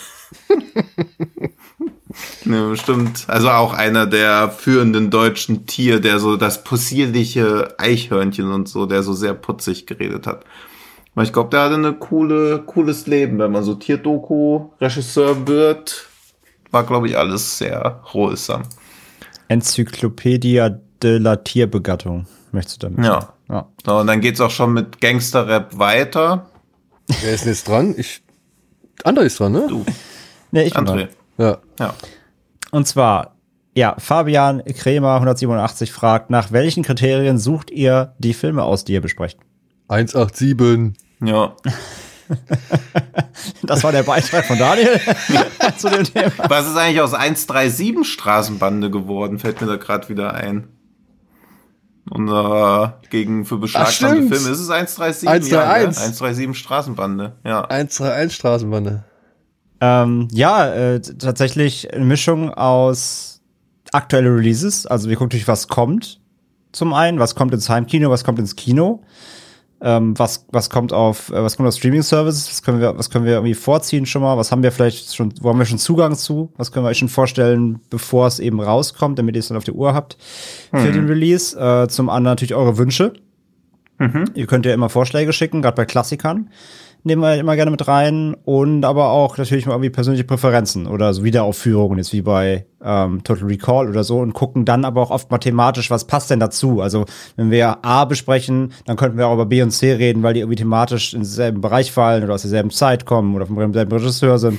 Also das sind so die Eckpfeiler, glaube ich, wie wir insgesamt über die Entscheidungen sprechen. Plus, Dann weiß ich das jetzt auch mal. plus der ein oder andere Hirnfurz von Tino. Also bitte. Der hat immer wieder, ja, okay, wenn schon das eine stimmt, Auswahl ja. feststeht, dann immer noch mal mit so einem Ja. neuen Ding. Ah, hier, da ist ja doch gerade der, der hat gerade ein Bootleg in Ja. dem und dem Land irgendwie rausgebracht und, äh, ja. und so weiter und Aber so ich weiß fort. ja bloß gut. Ja, aber meistens kommt das wirklich immer dann so, wir haben gerade unsere Filmauswahl getroffen, alles klar, es steht, ne? Ja. Und drei Sekunden später kommt von Tino ein Trailer. Ja, den können wir auch mal reden. Ja. Da habe ich eine ganz andere Wahrnehmung, komischerweise. Aber- Seltsam. Ja, wenn alle anderen sich irren, kannst nur du richtig liegen. So, ja, das stimmt. gut. So viel dazu. Wir müssen ein bisschen auf, auf die Tube drücken oder beziehungsweise wir müssen mal ein bisschen Zug hier reinkriegen. Wir haben schon zweieinhalb Stunden runter. Ähm, Ist ja auch Jubiläum. Ja. Kann ruhig Ja, mal ein eben. bisschen länger dauern. Jubiläum ist nur einmal im Jahr. was, Das stimmt ja wirklich. Okay. was ist eurer Meinung nach die beste Direct-to-DVD-Fortsetzung eines Films? Oh Gott. Ja. Das ist auch Han so ein Solo. bisschen hinten runtergefallen, so Direct-to-DVD-Fortsetzung, oder? Also so diese Hochzeit von sowas ist eigentlich auch Ja, die war eher so in 2000ern. Ja, Direct-to-Streaming oder halt, Ja, klar, also gar nicht, Direct wo to kommen- Streaming wäre ja fast Ja. schon sowas wie T TCM zum Beispiel, ja. ja, eigentlich schon. Ja, ist halt echt, From Dust Till Dawn 2. Ja, also so die beste ist, glaube ich, immer noch ein Kompromiss. Ich wüsste, also ich habe ja zumindest nicht spontan irgendwas im Kopf, wo ich so sagen würde, ah, krass. Ich auch nicht. Kam Psycho 2 noch im Kino? König der Löwen 2. Ja. American Psycho 2. Mit Mila Ja. Kunis. Ja. Habe ich ein kleines Guilty Pleasure für. Ist kein guter Film, aber Ja, aber Mila Kunis gucke Mila, ich alles. Mila Kunis geht immer, ja. Ähm, Boondock Saints 2. Den fand ich tatsächlich überraschend Okay. okay für Ja. ein Direct-to-DVD-Sequel, wo ich gedacht habe, der kann eigentlich Ja. nichts werden. Schon gar nicht, wenn sie Sha Vor- Sean Patrick Flannery gar nicht mehr mit dabei haben, weil ich ihn damals nicht erkannt habe. Und dafür war der eigentlich doch ganz gut gelungen, so. Ja, vor allem von so einem Kultfilm. Ja, genau, So einen ja. Nachfolger liefern. Ne? Ja. Das kommt ja, noch dazu. Ja. Aber ja, ey, das ist schwierig. Da müsste man erst nochmal checken, so was da. Ja, wahrscheinlich ist halt wirklich irgend so ein Disney-Ding, Cast 2 oder irgend sowas. Ja, der war auch im was man Kino. Halt, oder ich zumindest mir nicht angucke. Ja, okay. Ja, aber Ja, oder wie irgendwas, du die schon haben sagst, immer also irgendwas, was immer noch gut ist. das, das Beste bei Direct-to-DVD-Sequels ist ja meist immer noch, also ist ja meist trotzdem nur so im mittleren Wertungsbereich, sag ich mal. Aber ja, die genannten, glaube ich, die da kann man schon, kann man schon in den Ring werfen. Oh, jetzt das. Ja, wahrscheinlich dann eher sowas wie Curse of Chucky oder so, der auch nicht mehr im Kino kam. Sowas. Alle Chucky-Nachfolger Upright. ja, Oder Wrong Turn 2, aber war da der erste gut? da, Meisterwerk. Genau wie die ganze Reihe. Ja, ich glaube, das haben wir beantwortet. Ja. Also, wie gesagt, Ja. ähm, schwieriges Feld, aber so ein paar, ein paar Sterne gibt's auch an dem Himmel. Ja. Tino. Ah ja, sorry. Äh, N. Hollinger 10. Was hat eure Filmleidenschaft ausgelöst? Warum liebt ihr Film? Boah, Ja, das. ey, lässt sich jetzt. Kann ich, glaube ich, ganz echt relativ einfach für mich beantworten. Okay. Für mich war es Ja. tatsächlich in der Jugend immer schon irgendwie so eine krasse Realitätsflucht. Also ich, ich habe mich immer so gerne in Filmwelten verloren. Ähm, was, irgendwie war das immer ein, ein geiler, geiler Ausstieg irgendwie so. Also ich hatte immer so Bock, mich einfach nicht mit dem Alltag zu beschäftigen, sondern irgendwie einfach mich in Filmwelten zu verlieren, einfach da mich reinzutauchen, Film, Film, Filmlandschaften zu entdecken, zu erleben. Und das hat mir, das hat mir so früh schon so viel Spaß bereitet, irgendwie ja alles auszu, auszukundschaften, was dieses Medium irgendwie hergibt. Und ja, für mich, für mich war es lange Zeit wirklich so eine, so eine äh, Art Realitätsflucht oft. Und das hat sich so krass verankert, dass das, ja, ist in Fleisch und Blut übergegangen einfach. Also ich liebe das Thema halt einfach seit, seither so stark. Und ja, deswegen, deswegen, Filme haben mich seither einfach immer begleitet. Das ist nie abgerissen irgendwie. Das, das ist ganz, Ja, ganz würde ich früh schon auch. verankert irgendwie. Ja, würde ich auch so beantworten. ja, Also es war halt immer da. Und ich meine, ich komme auch vom Dorf. Es gab auch wenig anderes zu tun, beziehungsweise ja, genau. Filme waren halt immer, immer für einen da. Und je nach Stimmung, also man hatte ja nur ein paar Videokassetten oder so, deswegen hat man teilweise Sachen auch tausendmal geguckt oder so und dann auch so Fernsehen, aber sie waren halt, er war halt zuverlässig auch, einfach also verlässliche Realitätsflucht. Ja. Nicht, dass die Realität jetzt so fliehenswert gewesen wäre, also das impliziert sie jetzt so irgendwie, also das war bei mir auch nicht der Fall, sondern es war halt einfach, ja, so wholesome irgendwie, weil man immer wieder was Neues erlebt hat. begünstigt. Also ich gebe euch da beiden recht. Also ich würde mich da anschließen. Aber bei mir halt noch begünstigt durch die Tatsache, Scheidungskind zu sein. Und dann halt immer mal wieder aufgrund von, wie soll man sagen, weil der eine Elternteil oder eben der andere Elternteil keine Zeit hatte oder eben arbeiten musste und sonst irgendwas. Und dann halt halt den Zugang zu einer Privatvideothek, die halt immer groß war. Oder halt einen Opa zu haben, der halt mit dir in die Videothek gegangen ist, Filme auszuleihen, die dir vielleicht gefallen könnten. In deinem Namen so, Mhm. ja. Also, ne? Er hat die Filme ausgeliehen, die ich ihm genannt habe und ja. Das, das sind also Faktoren, die da mit reinspielen, wie halt der Zugang halt war und so weiter. Aber genau dann die Faszination, die war ja da. Hm. Ja. Und Lassen wir so stehen, glaube ich. und warum man Film liebt, ey, keine Ahnung, das ist, glaube ich, so eine Frage, die sich Die permanent, kann man nicht. permanent Ja. entwickelt auch, ne? Also mal liebst Ja. du einen Film dafür, mal liebst du einen Film dafür. mal liebst du den Film generell für eine völlig neue Geschichte oder Facette, die du halt, weiß ich nicht, vorgestern noch nicht so empfunden hast. Hm. Und ja, also ich glaube, das ist auch ein, auch ein stetiger Wandel, Mhm. der trotzdem halt konsistent bleibt, so, weil weil es halt immer irgendwie genau schon das ist, was du sehen wolltest oder was was dich begeistert hat. Hm. Ja. Schön gesagt, ja, würde ich mitgehen. Mhm. So. Dann gehe ich weiter. Ähm, X, Good X Guy X, äh, alte MySpace-Namen lassen grüßen, fragt, welchen Beruf würdet ihr gerne an einem Filmset haben wollen, wenn man beim Film arbeitet? Ähm, Kameramann, Stunt-Choreograf und Pyrotechniker. Da hätte ich Bock drauf. Ja, spannend. Finde ich gut.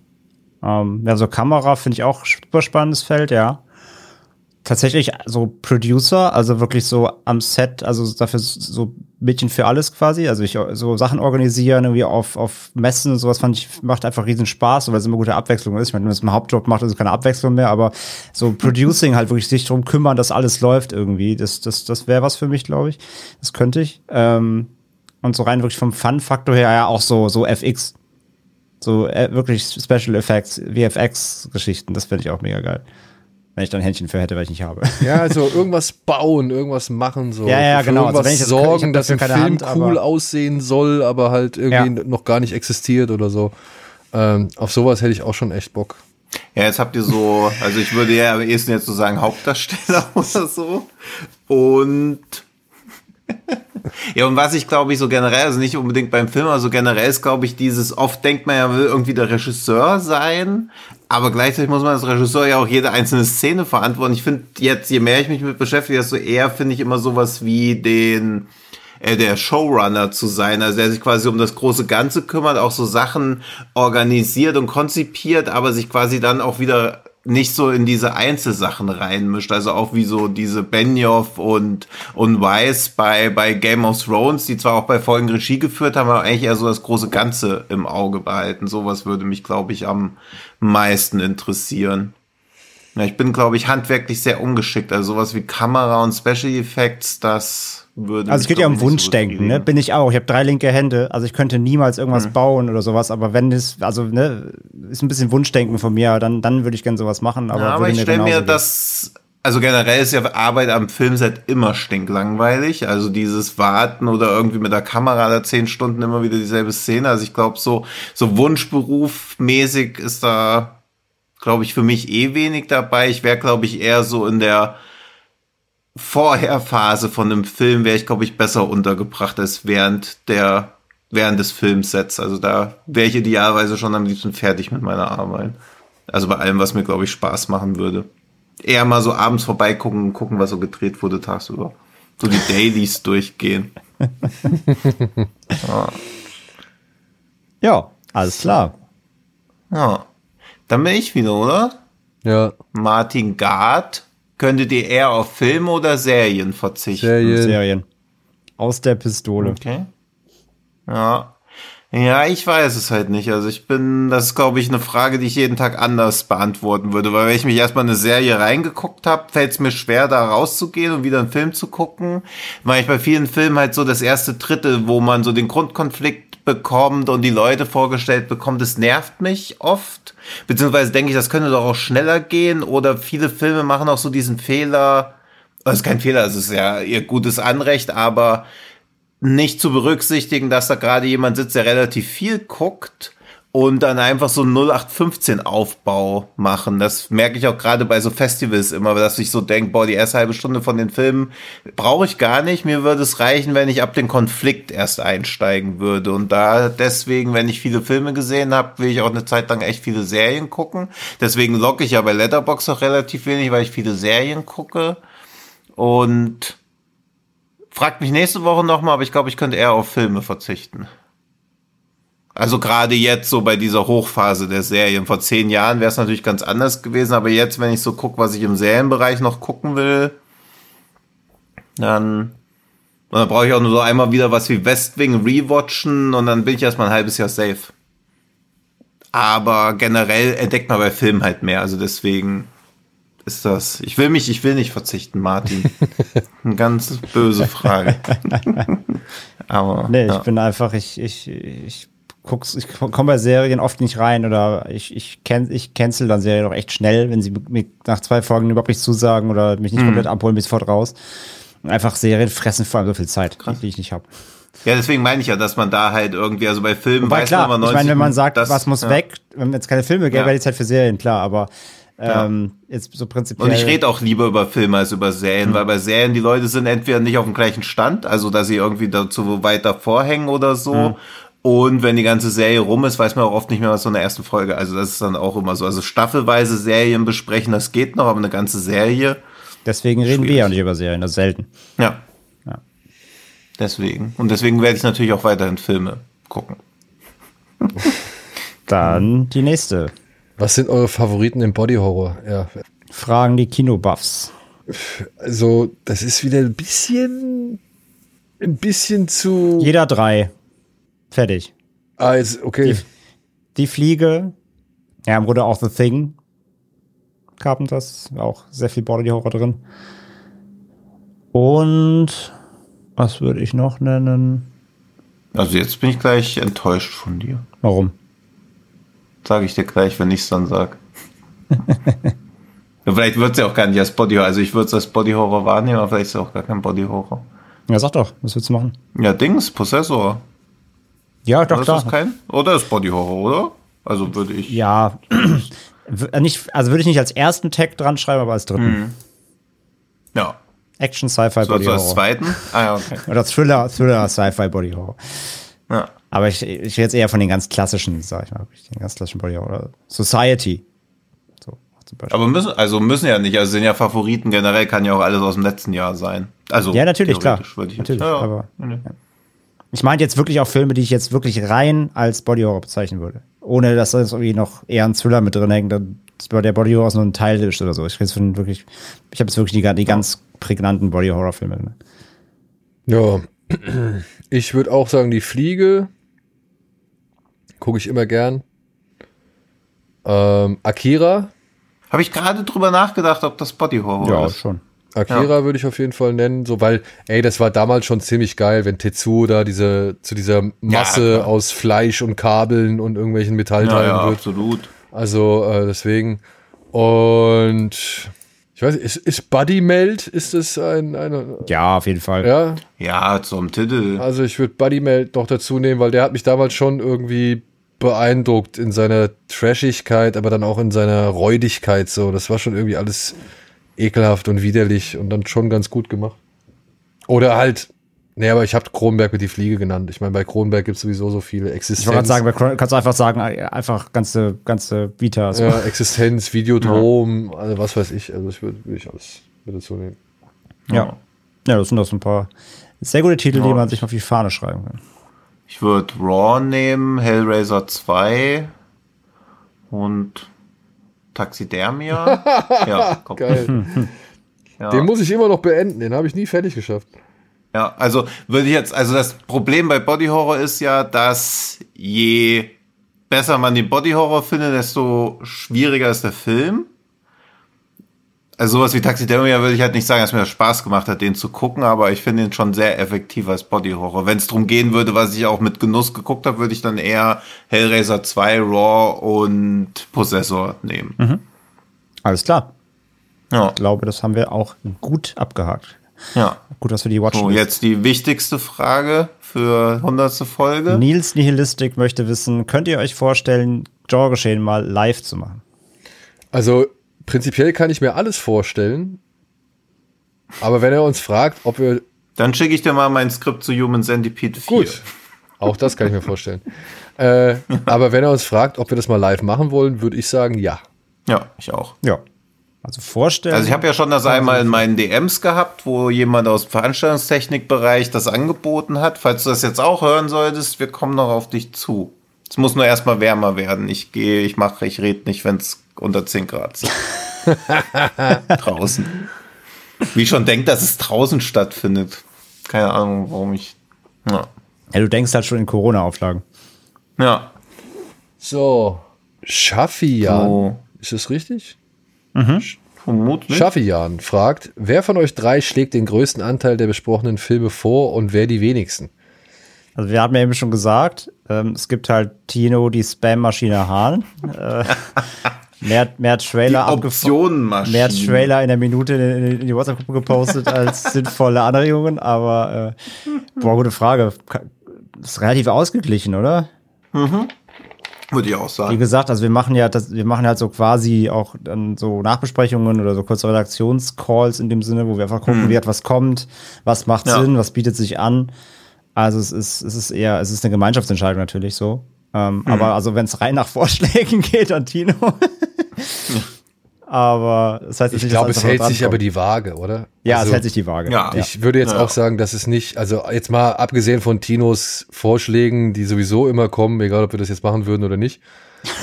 ähm, So erfahre ich hier die Wahrheit. das ist doch so. Es ist doch so. Ja. Du würdest doch Das die, ist unser Tic-Tac-Toe-Moment. ja, du würdest doch, du würdest doch die Filme trotzdem in die Gruppe posten und sagen, ey, oh hier, kennt ihr den oder kennt ihr den und keine Ahnung. das stimmt. Das, ja, kann Ja, sein. also dementsprechend äh, würde ich sagen, was letztendlich in der Sendung landet, wird von uns dreien, glaube ich, in zu gleichen Anteilen bestimmt. Ja. Hm. Das stimmt.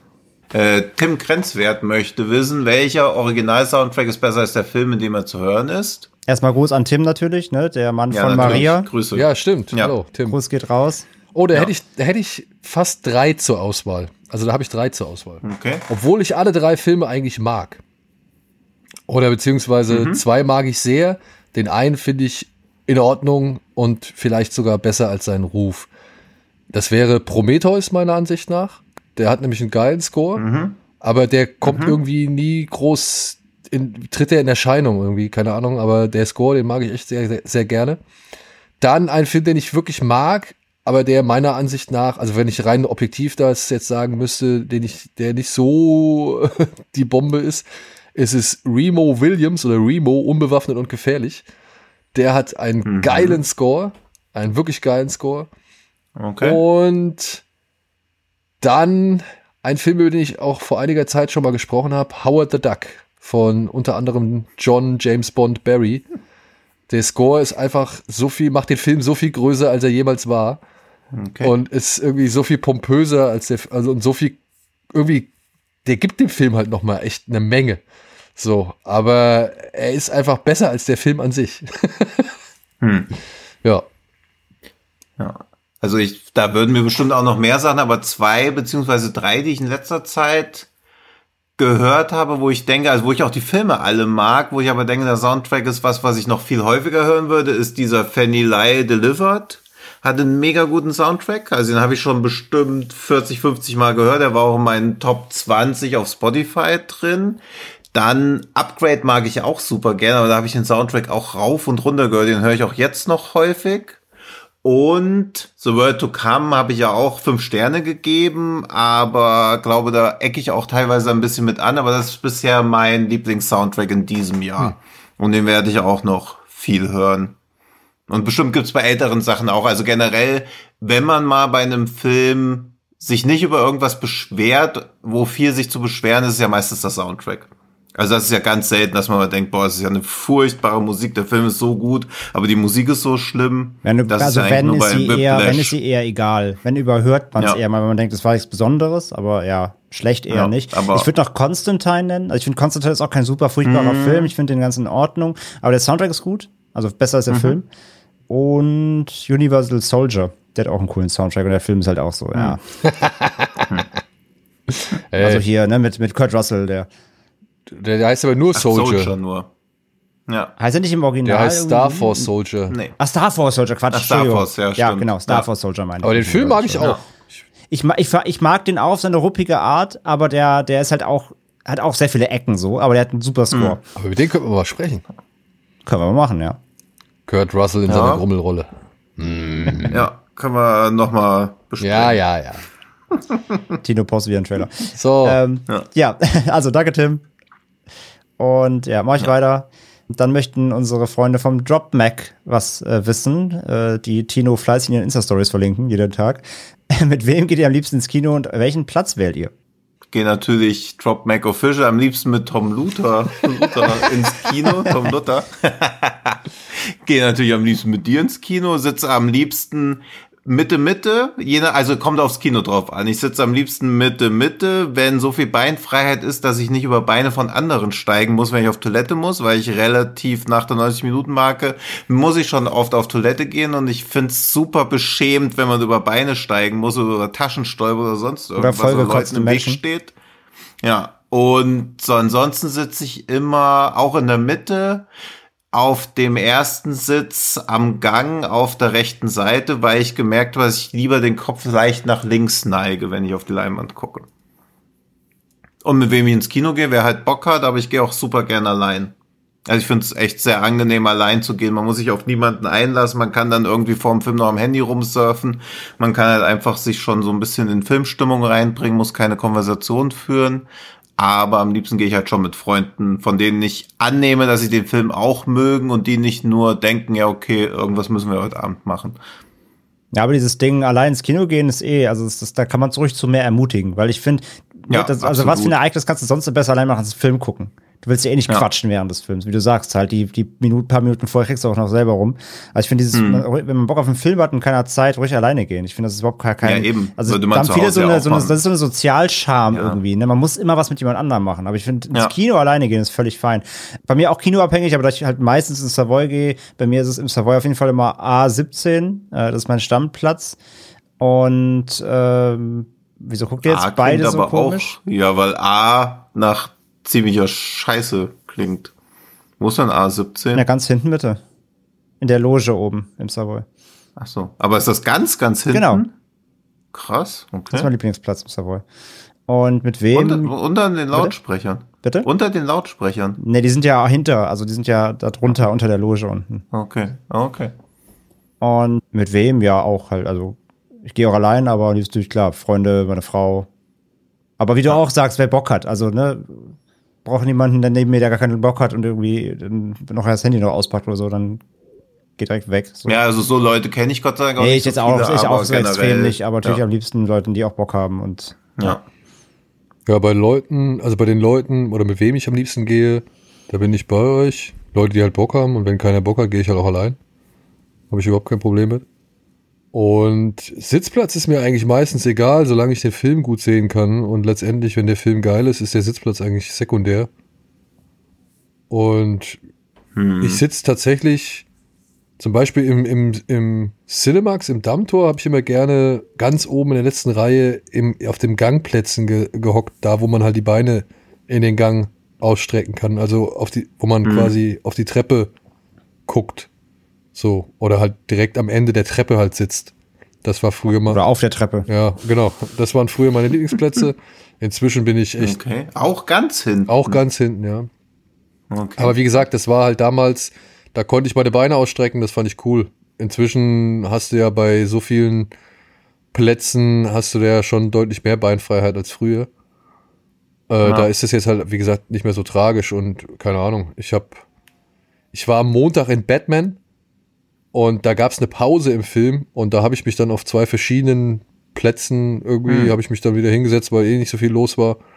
Und äh, ja, also wie gesagt, mir ist es meistens nicht so wichtig, wo ich sitze, solange ich alles gut sehen kann. Ich weiß schon, auf den, dass du auf den, richtigen Film sitzt. Ich weiß schon, dass du auf den Sound raus willst, Tino, schon klar.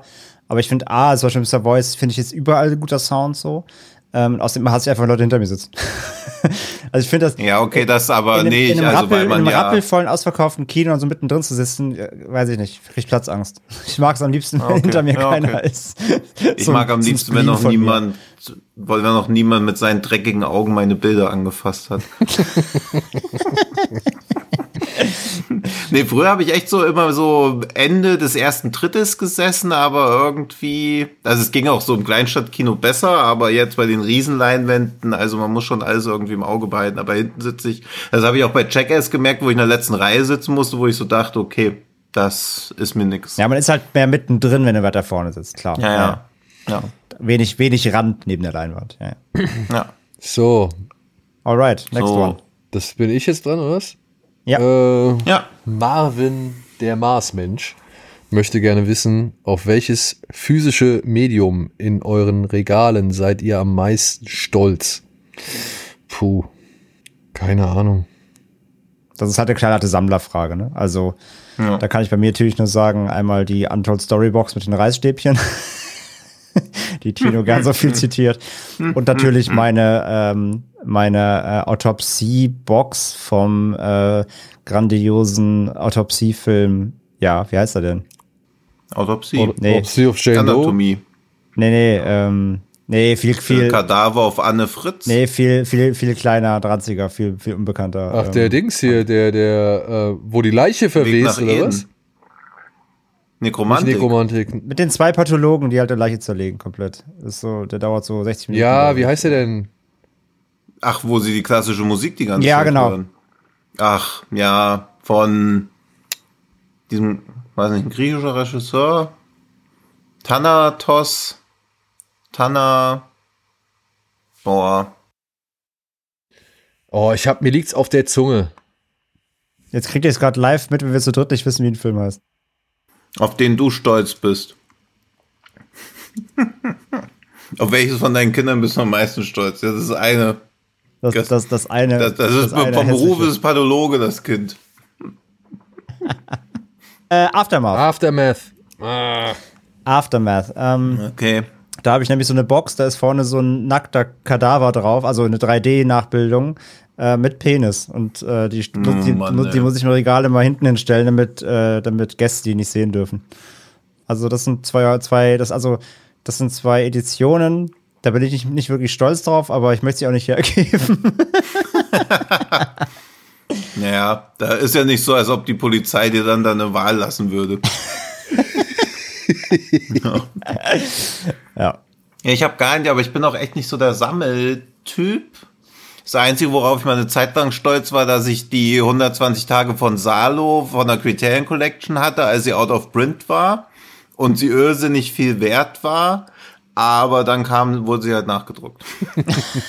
ja. Was auch eine ganz schöne Arschlochnummer The, the, ist. sad, the eigentlich. sad story Also, of Sammler, ja. Wenn irgendwelche Ja, also Neuauflagen kommen und eine ne- alte Edition für den Arsch ist, so wie jede Auflage von Turbine. Ja. Die machen auch immer. Ja, wo ich auch so dachte, oh, verkaufe ich den jetzt? Aber irgendwie, ja, wenn der jetzt schon so viel wert ist, da kann ich auch meine ganze Rente mit durchrocken. Ja, ja dann Turbine hat ja so geile neue 4K-Boxen von American Werewolf gemacht, wo ich auch eine davon ergattert habe. Ja, dann haben sie ein halbes Jahr einfach später einfach nochmal eine komplette Auflage gemacht. Das ist halt so, Ja. wenn du schon Sammler ansprichst, dann mach's auch wirklich dann wenigstens limited und Ja. verarsch die Leute nicht immer.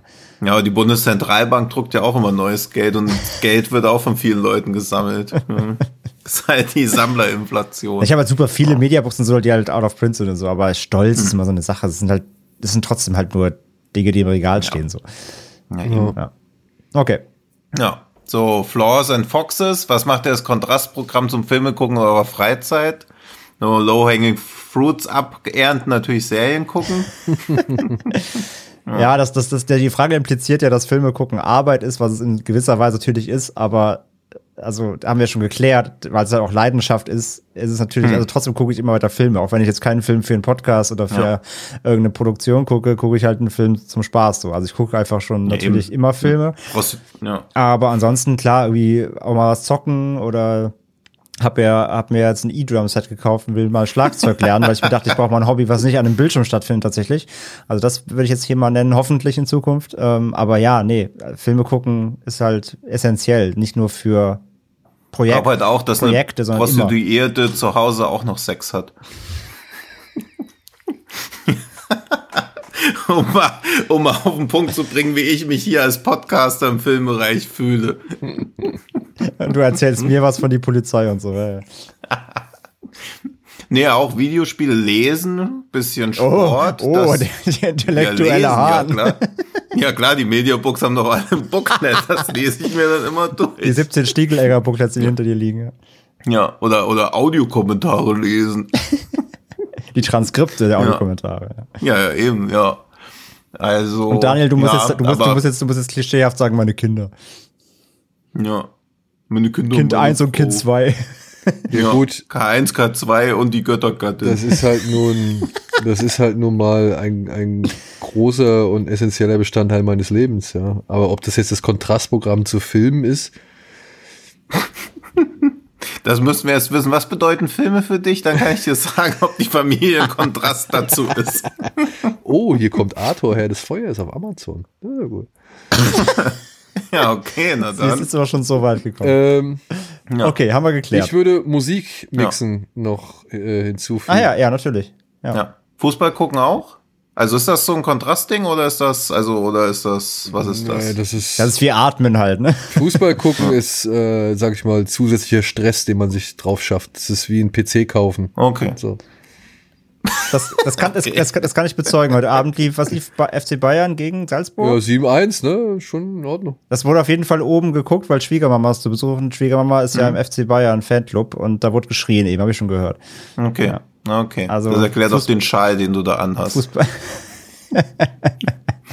Fußball ist Stress. Ich, guck, ich, ich, ich, bin ja, ich bin ja kein Fußballfan, aber ich krieg selbst mit, dass Fußball konsumieren Stress bedeutet. Ja.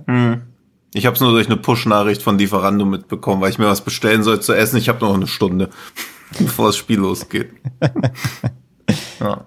Okay. So, Daniel, wenn du Adors Herr des Feuers kurz ignorieren könntest und wieder uns, dann kannst du Ja, ich freue mich. Den habe ich auf der Seite der Astro-DVD nicht mehr gesehen. So, Ja, die, Qual die Qualität der Astro-DVD war bestimmt genauso gut wie Telefon. wahrscheinlich. Ähm, wie schafft ihr es, so viele Filme zu gucken und euch alle zu merken? Fragt Mi, Mi, Mitake. Mitake um Umi Raiva? Raiva, Raiva, Ja. Raiva oder My Take am Raiva. Weiß Das nicht. Ganze so, nee, nee, ich glaube, Mitake Umi Raiva fragt, wie schafft ihr es, so viele Filme zu gucken und euch alle zu merken? Also, wie man das schafft, ist halt wirklich schon mittlerweile bei mir echt eine äh, Frage der Koordination oder der geschickten Koordination und, und sorgfältigen Planung. Weil ich muss die Filme irgendwo immer unterkriegen in den normalen Tagesablauf. Und wie ich das schaffe, mir die alle zu merken, das ist halt, glaube ich, ich, ich denke, es gibt, das ist natürlich bedingt. Also ich, ich denke, es gibt Menschen, die können sich ganz einfach irgendwelche Zitate merken. Es gibt Menschen, die können sich Geburtstage problemlos merken. Es gibt Menschen, die können mathematische Formeln im Kopf irgendwie abrufen, weil sie davon 20.000 gespeichert haben. Es gibt Leute, die können beim Pokern die Karten zählen. Und mir fehlt halt dieses Gehen, mir irgendwelche vernünftigen Sachen zu merken. Und deswegen merke ich mir halt Filme. Also alles, was ich irgendwie gesehen habe, hält sich bei mir stärker im Gedächtnis als so viel, was ich irgendwie nur gelesen habe oder was mir jemand per Unterricht vermitteln wollte oder was ich irgendwo am Rande in einem Gespräch aufgeschnappt habe oder sowas. Äh, es ist halt einfach so. Das ist mein, mein, meine Schwammfunktion im Kopf, die konzentriert sich oder beschränkt sich auf Filme und Serien oder beziehungsweise Gesehenes, Gespieltes, Gedrehtes. Ja, und es gibt Menschen, die können gar nichts von dem, was Daniel gesagt hat.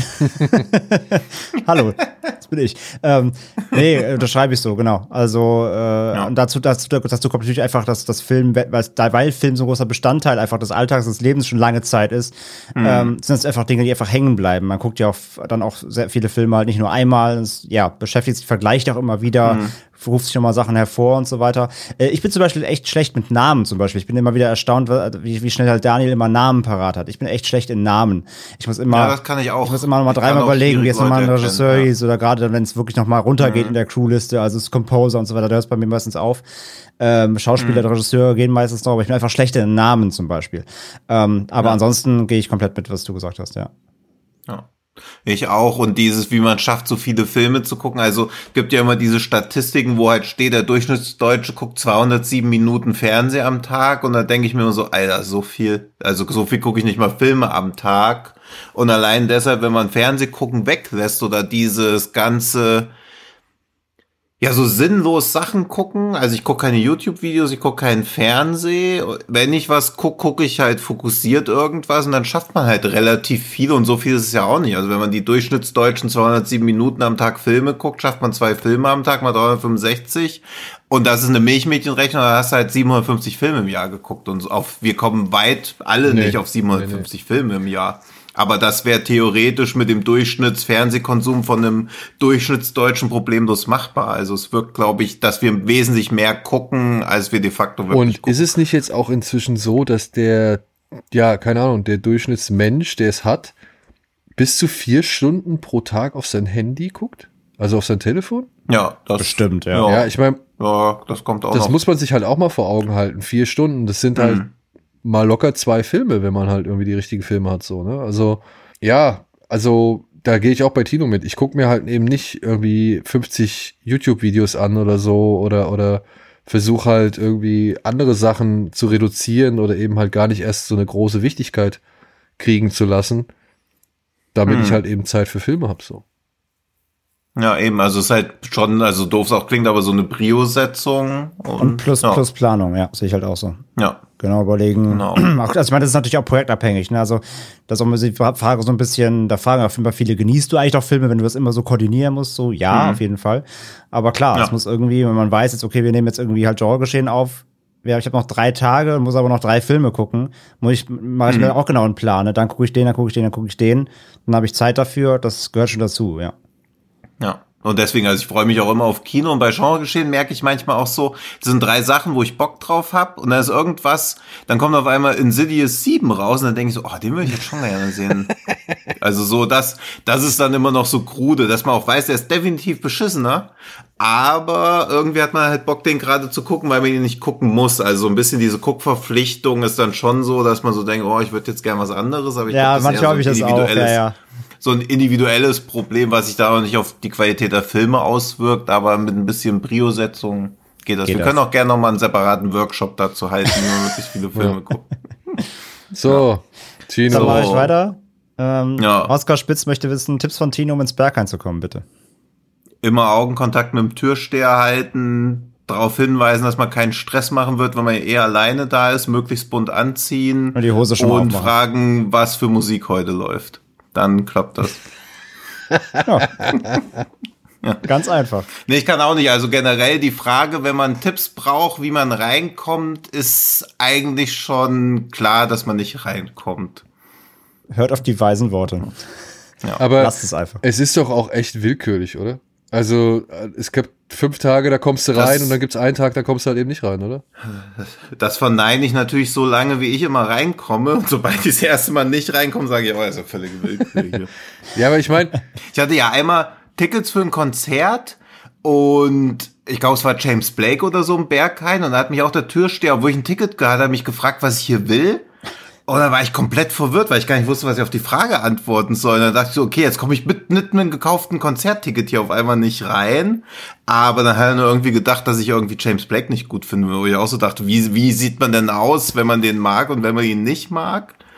Und ja, nee. vielleicht, Aber klar, es ist auch ein bisschen willkürlich, aber wenn du halt mit zwei, drei Leuten da bist, idealerweise nicht zwei, drei Typen und nicht so wirkst, als ob du denkst, oh, ich komme gar nicht rein, weil das glaube ich halt schon, dass so genauso wie U-Bahn-Kontrolleure, dass man mit dem Laufe der Zeit da so ein feines Gespür dafür entwickelt, wer jetzt irgendwie nervös ist oder wer halt nicht nervös ist. ja. Und deswegen also einfach sich so benehmen, als ob es einem egal ist, ob man reinkommt oder nicht. Nicht aggro wirken, dann haut das schon hin. Außer es ist halt voll und dann hilft eh nichts mehr.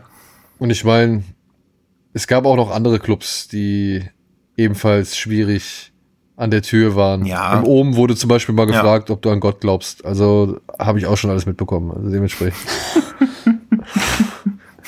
Ich glaube, das, war, ich glaub, das war eine Kirche und kein Club, aber okay. Ähm, Wie geil das halt wäre, wenn Kinos sowas hätten und man weiß nie, ob man in den Film kommt. ja, das, das, ich glaube, das ist eine Marktlücke. Wir machen so ein Berghain-Kino Ja. auf mit richtig harter Tür, Ja, wo an der Tür erstmal so Filmquiz gemacht wird. Wenn du nicht zehn Fragen beantworten kannst, Ja. dann bist du Boah, raus. und irgendwann hast du Ja, bestimmt, Tipp von Tino, um in Sadness Ja. zu kommen. da hast du irgendwann bestimmt die richtige Exklusivität, dass nur noch Leute in den, ins Kino Ja. wollen. So, weiter geht's. Ja, stimmt. Ja. Gott, das, das, so. Die Idee nimmt es auch locker wer, locker wer weg. Nächste Woche macht so ein Ding auf. Und wir hatten die Idee, danke. Ja, ja, bitter. So, JT Dalton, wann kommt euer Genregeschehen Titelsong endlich in einer Extended Version zu Spotify? Das hängt ja alles bei Herrn Ja, Kaschke. fragen wir mal genau. Herrn Kaschke Also, und ich denke mal, der freut sich, wenn das Ding gewünscht ist. Ja, also alle, die das wollen, einfach Herr Kaschke auf Twitter AKA, voll spam. AKA drei Typen. Genau. Äh, ist, Ah, ja, ja, ist stimmt, ja quasi eine Typen auch Band. noch. Könnt ihr Ja. auf Spotify reinfolgen. Freut er Ja. sich. Und genau, Herr Kaschke einfach anschreiben, ihn darum bitten. Es gibt ihn nicht bisher. Äh, wenn ihr ganz lieb fragt, vielleicht macht er das ja mal. Ja. Und am besten euer Lieblingsgif noch dabei, damit er auch sieht. Und irgendwas- was ihr irgendwas mit Affen. Habt. Ja, irgendwas mit Affen. Ja. Der hat noch eine Frage gestellt. Genau. Tino? Tino? Ach so, Entschuldigung. Ich, dachte, ich wollte, ich war höflich gewarnt. Physical Media oder Stream? Beides. Beides. Ja. Drauf geschissen. Hauptsache, Ja, Hauptsache Film. Hauptsache, Hauptsache der Hau Film. Hauptsache also, Film oder Serie. ja, Ja. das Medium ist ja scheißegal, die der Content ist King. ja, Hört auf den Marketing-Experten. Ja. Nee, also ist mir völlig egal. Ja. So. ja. Woher stammt eigentlich der Begriff Gorbauer, möchte Manuel wissen. Puh. Ja. Keine Ahnung. Ja, puh. Aber wir kannten den, also ihr kennt den auch alle schon ewig und definitiv ja kennen wir ihn unabhängig voneinander, oder? Deine Frage impliziert jetzt, ob wir den, ob wir den, ob wir den begründet haben oder ob es den vorher schon gab. Nee, ob wir den uns ausgedacht haben, also das nicht. Also du kanntest ihn schon 2010, ich kannte ihn 2010, Daniel wahrscheinlich auch. Oder ist das irgendwas, was, Nee, das ist so ein. also auf unserem Mist ist der ja nicht gewachsen. Nein, das ist keine Ahnung, das ist irgendein so ein Begriff wie, wie, keine Ahnung, wie Opfer, der sich irgendwann im Laufe der Zeit etabliert. Ja, ich glaube halt auch, dass es einfach Bauer war und dann halt, um klarzumachen, die Leute, die nur Gewalt in Filmen sehen wollten, wurde das Gore noch davor. Also ich glaube, früher gab es Ja. noch nicht mal so einen richtigen Begriff für diese Art von Typen. Aber ich Hm. würde sagen, so jemanden, der hätte früher bei mir in der Bibliothek gestanden und hätte gesagt, ey, hast du den neuen Wongturn 3 gesehen? Ey, eins aus Spitze. So, ja, also. Ja. da- das, das wäre halt der, der frühere Gorbauer, keine Ahnung. Ich meine, das Ja. kann man Also despektierlich letztendlich, meinen. sagen, ja genau, das, ja, das wollte ich gerade sagen. Das kann ja. man despektierlich meinen, das kann man aber auch liebevoll meinen, so. Also das ist, finde ich, ist jetzt nicht, okay, das ist mir neu. naja, Ich wollte komm, aber gerade sagen, ich meine, wenn wir das im Podcast nutzen, dann meinen wir damit, wenn ihr sagt, das ist ein Film für Gorbauern, damit schließen wir uns ja ein. Also wir nehmen das ja auch so satirisch natürlich wahr. Ähm, Aha. ja, Tino nicht. Also steht jetzt für Daniel und Ja, mir. genau. Ti- Tino, Ja, Tino aber welcher Film war denn mal was für Gorbauern? Sadness. Ja, aber, auch, aber ja auch, aber nicht ausschließlich. Es gibt ja auch viele Filme, die so ausschließlich für Gorbauern sind oder so diese Schnaß-Sachen oder so. ja. Ja, Violent Shit oder sowas halt. Ja, ja, Ja, klar. das ist ja das. Also, ja, also Gore- Leute, Gorebauern, die, wenn wir das benutzen, dann meinen wir damit ja quasi so, das ist halt einfach ein sehr stumpfer Film, der einfach diese sehr niedrigen Inst- Instinkte bedient, aber damit Ja. kann man halt dann auf der Ebene Spaß haben. Also so, so sage ich das ja, wenn, wenn ich von Ja. einem Gorebauern-Film rede. ganz schönes Bauernshaming, aber okay. Naja, kein Hate, kein Hate für Bauern. Er kann auch Ja. Gore-Landwirt, wenn du Ja. möchtest. ja, aber ich glaube, als das entstanden ist, so wirklich vor 20, 30 Jahren oder so, war halt du Bauer, war dann halt so die gängige Beleidigung und dann wurde es halt durch dieses Score noch. Ja, und es klingt halt definiert. auch als einziges. Ja. Was willst du sonst sagen? Gore-Arschloch? Gore-Trottel? Ja, wie es Das halt ist alles jetzt so. nicht so schmissig. Ja, halt. aber Also es ist ja auch, trifft ja auch nicht den Kern, weil ein Arschloch wäre ja halt dann einfach ein unfreundlicher Mensch. So ist es ja, Ja, einfach genau. nur ein einfacher Mensch, der halt ein bestimmtes Grundprinzip erfüllt sehen möchte und das ist halt Ja. Gore, beziehungsweise Gore. Ja. irgendwelche gewaltvollen Szenen, Harte Gewalt. harte Gewaltszenen. So. Ja. Und das kann man natürlich verwerflich finden, aber ich sag mal so, es hängt auch immer wieder von demjenigen an, der sich das betrachtet. Und wenn es Leute gibt, die, keine Ahnung, Bellatar gucken und trotzdem irgendwie sehen wollen, wie in Gedärmen gewühlt wird, dann ähm, ist das auch okay. So, also dann hat man halt mal einen kleinen Gorbauer oder ist man mal ein Gorbauer für eine bestimmte Zeit, für eine Auszeit oder so und, und, und nimmt sich halt diese Zeit, um Gorbauer Ja, zu das sein. ist ja eher Vielschichtigkeit. Also Gorbauern sind ja schon, also ich kenne auch Leute, die ausschließlich Ja, aber es gibt gucken, solche ob's da und solche, wie es überall solche und solche gibt. So, also das ist, ich finde, das kann man auch nicht wirklich eindeutig definieren. Aber ja, per se im Lexikon würde wahrscheinlich Ja, nee. der Fukuhila tragende Dauerkonsument. Hier könnt ihr euch noch an, wie hieß die Videothek? Äh, Eckis Welt. Heikos Welt. Ja, Eckis, Eckis Welt. Eckis Welt. Der Typ mit den langen Haaren und der Ja. Weste. Ja. Ja. Ja. Also der würde für mich so im Lexikon unter Gorbauer drin stehen und trotzdem kann man das sein, ohne gleich diesem Typen zu entsprechen oder beziehungsweise möchte ich den jungen Herrn da jetzt auch nicht wirklich äh, niederreden oder sonst irgendwas. Nur er ist halt für mich dann schon, er entspricht dem Typus einfach. Letztendlich geht es ja auch darum, einfach, das ist dann halt jemand, dem ist auch halt einfach Cineastik dann einfach egal. Also damit Hm. der, als alles wird er halt dem, einfach dem reinen Gore-Konsum einfach untergeordnet. Ja. So, ja, und selbst geht's das halt muss ja nicht gut aussehen. Also diese Schnaß-Sachen oder wie Ja, heißt ja. der andere? Bet? Bethmann? Bethmann. Bethmann. Das sieht ja nicht mal gut aus. Also wenn das wenigstens geil getrickst wäre oder zwei. so. Aber also mir machen ja auch diese Leute, bereiten mir auch ein bisschen Sorge, die so diese, ne, die sowas wie grotesk gucken, was ja eigentlich eher so ein Demo-Reel von Special Effects Firmen eigentlich ist sich das angucken und da irgendwie nicht nach einer Stunde sagen, Alter, das ist ja stinklangweilig, das mag zwar handwerklich super sein, aber irgendwie kann ich mich dafür dann auch null begeistern. Sowas macht mir eher Sorgen. Und nur weil man mal Bellatar guckt und dann selten ist, ist man ja nicht dann kurz ein Gorbauer, weil sonst wäre man ja auch ein Fashion-Victim, wenn man sich nach normalen 0815 Klamotten dann irgendwie mal eine teure Jacke kauft. Aber das meine ich ja damit, deswegen bezeichne ich mich selber teilweise auch eben satirisch als Gorbauer, wenn ich halt bei einem Film mal sage, wo du jetzt sagst, ist ja voll der Müll, dann sage ich halt, ja aber ich war, ich war dann so Gorbauer genug, dass ich dann trotzdem irgendwie halt den, die Gewalt irgendwie dann noch Ach so, ich irgendwie mein, genießen Ich nenne mich dann immer der Trash-Connoisseur. Ach so. ja, das ist wieder was anderes. Ja, Gore ist ja nicht unbedingt Trash. Ich weiß nicht, in ja. mir schlummert auch ein kleiner Gorbauer und ab und zu will der raus und ab und zu. Genau, der muss ab und zu befriedigt werden. Ab und zu meldet der mehr Ansprüche an, ab und zu halt weniger. Also, ja. weiß nicht. Man kann das alles in sich dann tragen. Dann ist das so, so, selten ist es dann so der Farming-Simulator für Gorbauern. Nein, das war doch hier letztens, wie hieß der, wo war das, wo stand das? Äh, reichlich Ernte vom Goracker. Wo stand das? Ah, bei dem, Ach. bei dem Red Screening stand das, glaube ich, äh, als, stimmt, als das ja. Pressezitat. Ja, stimmt, ja. Gut, so. Bin ich dran? Mhm. mhm. Dann versuchen wir jetzt mal hier eine, zwei Fragen direkt mit einer Klappe zu schlagen und das auch relativ schnell. Ähm, denn René O.C oder OC fragt, könnt ihr vielleicht mal den Begriff Genrefilm definieren? Vielleicht bin ich auch nur der ahnungsloseste unter euren Hörern, aber vor allem die Grenzen zu ziehen, ab wann ein Film ein Genrefilm ist, fällt mir oft nicht so leicht. Und Olli hat eine ähnliche Frage gestellt. Wie erkläre ich nicht cinephilen Menschen, was ein Genrefilm ist?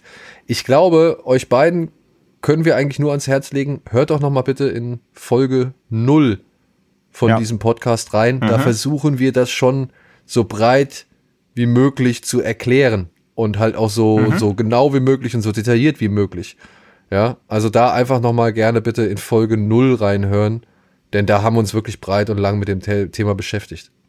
Und ich glaube, mhm. man kann trotzdem dazu sagen, nach 50 Folgen haben wir teilweise immer noch Probleme damit, wenn wir unsere Redaktionspläne machen. Mhm. Kommt immer wieder die Frage, ist das Genre genug für uns? Also es ist tatsächlich einfach nicht so ja. einfach. Das also muss man einfach sagen wo macht man die, wo sind die Grenzen, ja. genau, wo macht man den Schnitt ja. irgendwie. Und man will ja selbst auch teilweise irgendwie schon so manche Filme irgendwie zum Genrefilm zählen, um eigentlich darüber mhm. reden zu können, weil man ja. halt glaubt, dass wenn man normalerweise, weiß ich nicht, wenn man sie in einem Arthouse-Umfeld oder in einem Drama-Umfeld mhm. oder sonst irgendwas bespricht, dass man sie, dass man da gar nicht irgendwie die nötige Aufmerksamkeit dafür bekommt oder dass sie da gar nicht genau. so hervorstechen, wie sie mhm. dann aber zum Beispiel bei uns hervorstechen würden, wenn wir zum Beispiel sowas wie The Trouble with Being Born ja, nur mal mhm. so als Beispiel genannt. Wenn wir uns ja. mit dem auseinandersetzen, so, das ist ein Film, der mag vielleicht im Feuilleton nicht so hohe Wellen schlagen, aber hier bei uns zum Beispiel mhm. ist das wieder ein ganz anderes Thema. So, ich glaube, das kommt immer auf die Art ja. und Weise, also die, die, die Betrachtungsweise an und auf das Umfeld an, in dem er stattfindet. Und ja, mhm. wie man halt dann auch ans Thema Film rangeht. Vielleicht sind es für irgendwelche Existenz- und Gesellschaftsforscher ist sowas wie mhm. Trouble with Being Born einfach Pillepalle und nee, müssen wir nicht drüber reden, da haben wir schon Fontane und alle anderen gehabt. Und für uns ist es halt wieder was anderes, wo wir sagen, ach guck mal hier, da ist ein Film, der versucht sich ernsthaft mit dem Thema auseinanderzusetzen, greift aber ziemlich viele Thematiken auf, die wir eigentlich an Filmen gerne sehen oder halt vor allem zu schätzen wissen. Zumal ja auch ja. immer mehr Leute, die mit reinrassigen Genrefilmen angefangen haben, dann auch andere Filme machen, sich das ja auch immer weitet und viel mehr Elemente und Einflüsse von anderen Filmen aufgegriffen werden und uns ja, glaube ich, auf einer Metaebene auch darauf daran gelegen ist, diesen Begriff auch ein bisschen aus dieser Schmuddelecke rauszuholen, weil Genrefilm klingt ja auch schon gleich danach, als ob es schon nichts künstlerisch Wertvolles oder inhaltlich Wertvolles sein könnte, was ja oft das Gegenteil der Fall ist und wir dann ja auch immer versuchen, da so ein bisschen dann noch den Schwerpunkt und so das Rampenlicht drauf zu lenken. Deswegen also eine gängige Definition wird es da, glaube ich, kaum geben. Es gibt ja auch so ein paar Bücher, die versuchen, Genrefilm zu definieren. Das schaffen die auch nicht in wenigen Dutzend Seiten, sondern es sind dann halt auch richtig dicke Wälzer, weil es eine Interpretationssache schlussendlich dann wirklich darstellt. Ja. Und wir haben da auch ja auch für uns schwammige Definitionen, aber ich glaube, bisher ist bei fast allem, was wir besprochen haben, klar, warum wir es auch in Genre mit reinnehmen. So. Vielleicht können wir das immer mal vorher erklären bei den Filmen. Also außer es ergibt sich wirklich eindeutig. Das Ja, könnte klar. man ja vielleicht, Vielleicht dann so das, das so nächste Mal, wenn wir bisschen wieder merken. sowas wie Trouble with Being Born, warum wir denken, dass da so ein Genre-Ding reinpasst. Ja, ja, ja. So, so ein kurzer Abriss. So eine kleine Definition kann Ja. man mitnehmen, ja, denke ich auch. Okay, so die, die letzte Frage, damit wir vor der 24-Stunden-Marke, ist, ist es euch wichtig, dass eure Partner, Partnerinnen auch so gerne Filme mögen? Man muss auch die Positionierung des Wortes so beachten, finde ich, weil es ist ja ein Unterschied, ob es eure Partnerinnen auch so gerne Filme mögen oder auch gerne so Filme mögen. ich finde das schon ein entscheidender Wer, Unterschied. hat- wer hat das gefragt? Das kam über dich, oder? Maya, eine Freundin von mir. Äh, Maja, ich sag nein. Es ist ein Bonus, es ist ein Glücksfall. Und natürlich äh, versucht man natürlich schon, bevor man jemanden kennenlernt, zu eruieren, wie sieht denn das da in Sachen Film aus? Kann man sich über das Thema Film denn gut mit der oder demjenigen unterhalten? Das will ich gar nicht abstreiten. Aber wenn es nicht so ist, ist es nicht so, wenn es trotzdem funkt. So, also das ist eigentlich egal. Das wäre genauso egal wie die Haarfarbe zum Beispiel. Also wenn die Person die ist, von der man glaubt, das ist die Entsprechung, die man gefunden hat in einem anderen Menschen, dann äh, ist es eigentlich meiner Ansicht nach vollkommen egal, ob sie gerne Filme mag oder nicht oder oder keine Ahnung lieber Musik hört oder lieber liest. Also I don't care, weil man kann ja darüber auch zueinander finden. Das ist ja halt das Schöne daran. Und ich halte es gerne wie Nick Hornby in High Fidelity. Ich glaube, wenn man irgendwo jemanden kennenlernt, dann sind solche Sachen wie eben Musik, Bücher, Filme, Serien, Spiele momentan so die Gesprächsthemen, über die man halt gerne mal ins Gespräch kommt. Ja, sehe ich eigentlich ganz genauso. Also, ja, klar, meine Frau guckt auch gerne Filme, aber brennt dafür jetzt einfach nicht so wie, wie ich zum Beispiel. Zum Beispiel, sie ist halt mega im Manga- und Anime-Game, wo ich halt nicht so drin bin. Und ähm, klar gucken wir mal Filme zusammen und ich weiß aber auch gleichzeitig, ich werde nach dem Film jetzt nicht mit ihr darüber sprechen können, wie wir jetzt hier im Podcast über Filme reden, ja, sondern wir reden kurz drüber, jeder hat irgendwie eine Meinung, kommt mal ein Kommentar, irgendwas während dem Film auch, aber es ist eine ganz andere Art von Filme gucken, also es ist eher eine Berieselung, irgendwie, wenn ich mit ihr mal einen Film gucke oder so. Das weiß ich auch und das ist völlig in Ordnung. Also ich finde auch sowieso dieses, ähm, dieses, wie der Partner, die Partnerin muss irgendwie eins zu eins genau die Themen genauso wie ich abdecken. Das ist völliger Quatsch auch irgendwie. Und irgendwie ist es auch, auch wäre stinke langweilig, finde ich auch. Also wenn, wenn jemand, äh, wenn jemand neben, bei mir ist, der, der die genau das gleiche, eins zu eins die gleichen Interessen mit der haargenau derselben Intensität hat, irgendwie ist das doch auch, also will er kein Klon von sich. Finde ich. Also ich, es, es muss doch irgendwie auch andere Punkte geben, weil, weil dann kann meine Frau mir halt Sachen irgendwie erzählen, die sie gerade geguckt hat, ne? Irgendwie, oder erzählt mir irgendwie vom geilen neuen, von einer geilen neuen Anime-Serie, die sie gerade guckt. Und ich erzähle ihr halt von irgendeinem Film, den ich gerade geguckt habe und geil fand. Also ähm, eher so Austausch und Lernen vom anderen und seien es eben nur über Popkultur, ist ja auch viel spannender, als wenn wir einfach genau jeden Tag die gleichen Filme mit der gleichen Intensität irgendwie gucken und einfach nur darüber ganz reden. Also dafür habe ich eben, dafür habe ich euch. also dafür habe ich irgendwie Filmprojekte und so und das ist einfach eine andere Art. Also nee, ist mir überhaupt nicht wichtig. Gehe ich komplett mit, mit der Rest, was Daniel gesagt hat, genau. Also das ist, Ja. das spielt keine Rolle. Wenn der Mensch passt, dann ist egal, was die Hobbys sind oder was die Leidenschaften sind. Würde ich auch mitgehen. Da ist halt auch eher wichtig, dass der Partner einen komplettiert. Und ich finde auch sowas, also sowas wie The Sadness, wenn meine Partnerin The Sadness nicht gut findet oder nicht gucken will, ist mir scheißegal. Bei sowas wie Hereditary denke ich mir schon oh, irgendwie schade, da verpasst du schon was, aber kann ich auch nachvollziehen, wenn dir das too much ist oder du dich nicht für interessierst. Und wenn sowas ist wie The Fall oder in The Mood for Love und dann sagt die Person, oh, da habe ich keinen Bock drauf, oder boah, fand ich furchtbar, dann würde ich auch lügen, wenn ich sagen würde, ich nehme das nicht persönlich, aber es ist trotzdem irrelevant. Ja. Also es ist ja trotzdem nur eine Geschmacksempfindung. Also ich würde ja auch nicht sagen, nee, ich kann mit irgendjemandem nicht zusammen sein, weil die Person mag Picasso. Das, also das ist ja auch nur so oder irgendwie, keine Ahnung, Daniel guckt halt Fußball gerne, wo ich auch denke, also nur so, also würde mir jetzt, wenn wir hypothetisch in einer Beziehung wären, würde ich auch denken, Alter, was soll das denn? Das kann ich ja null nachvollziehen, aber ob es irgendeine Relevanz hätte, natürlich nicht. Also wie was Andrea auch schon gesagt hat, es muss nicht alles irgendwie auf einer Wellenlänge liegen oder so. Es sollte nur nicht halt nicht aktiv abgelehnt werden. Also wenn jemand dann so vor- über den Buchrand guckt und sich so denkt, jetzt guckt er wieder seine Filme. also dumm zum Nee, Lesen klar, genau. ist das. Also es sollte nicht anti- nicht anti ja, aber sein, sowas, wirklich, ja. ja. Nee, nee, also nicht anti sein, aber ansonsten soll jeder sein Ding machen. Also sind ja eigenständige Menschen. Genau. Genau. Ja. Punkt.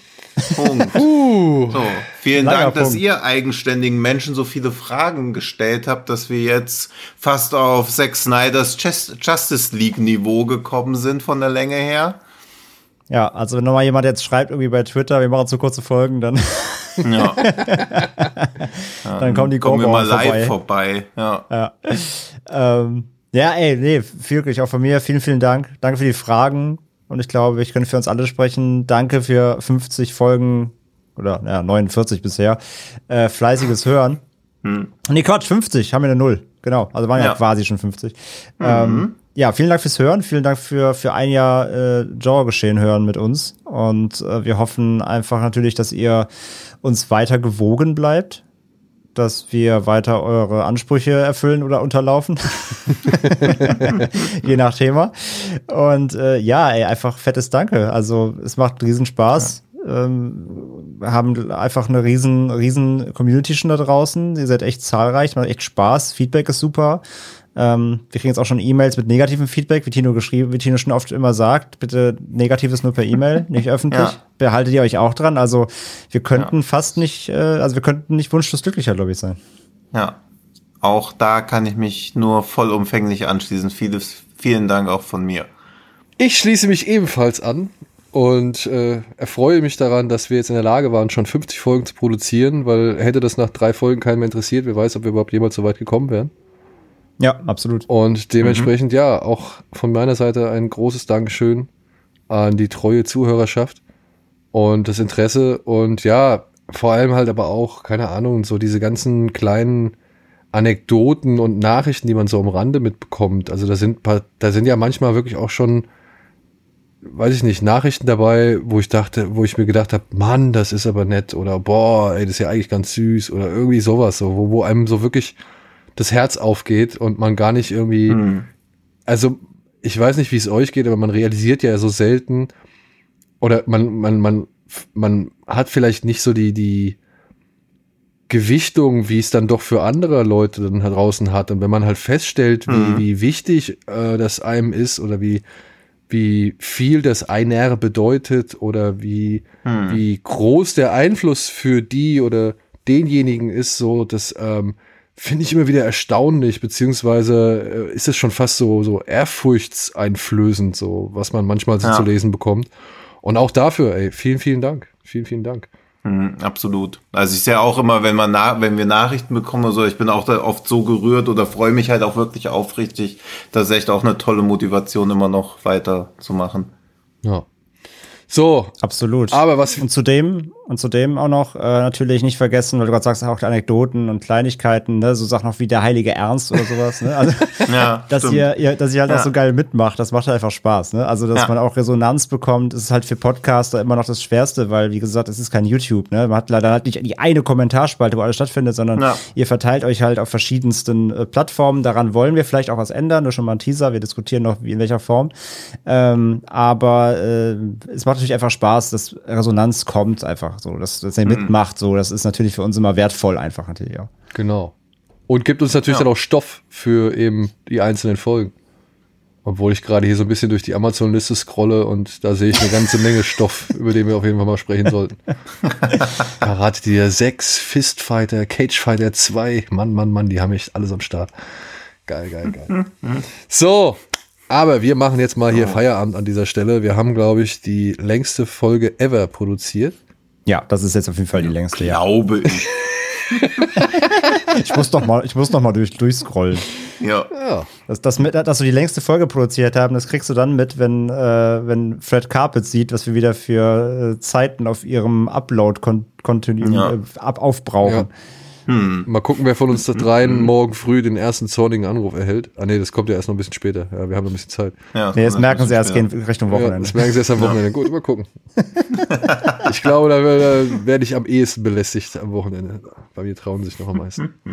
Gut, so, aber nun, meine lieben Damen und Herren da draußen, es war ein langer Abend. Wir danken euch sehr fürs Zuhören, für die Fragen, für die Treue und hoffen natürlich, dass ihr auch beim nächsten Mal wieder dabei seid und einschaltet, wenn wir hier wieder ganz normal über ein paar Filme sprechen werden. Und natürlich würden wir uns auch freuen oder freuen sich auch unsere Kollegen von Fred Carpet, wenn ihr bei denen mal vorbeischaut. Vielleicht bei Was mit Film oder irgendeiner anderen Rubrik. Und ansonsten bleibt uns nicht viel mehr übrig, als euch eine schöne Woche zu wünschen. Einen schönen Tag, äh, Start in den Tag. Und ja, bis zum nächsten Mal. Tschüss. Tschüss. Ciao, ciao.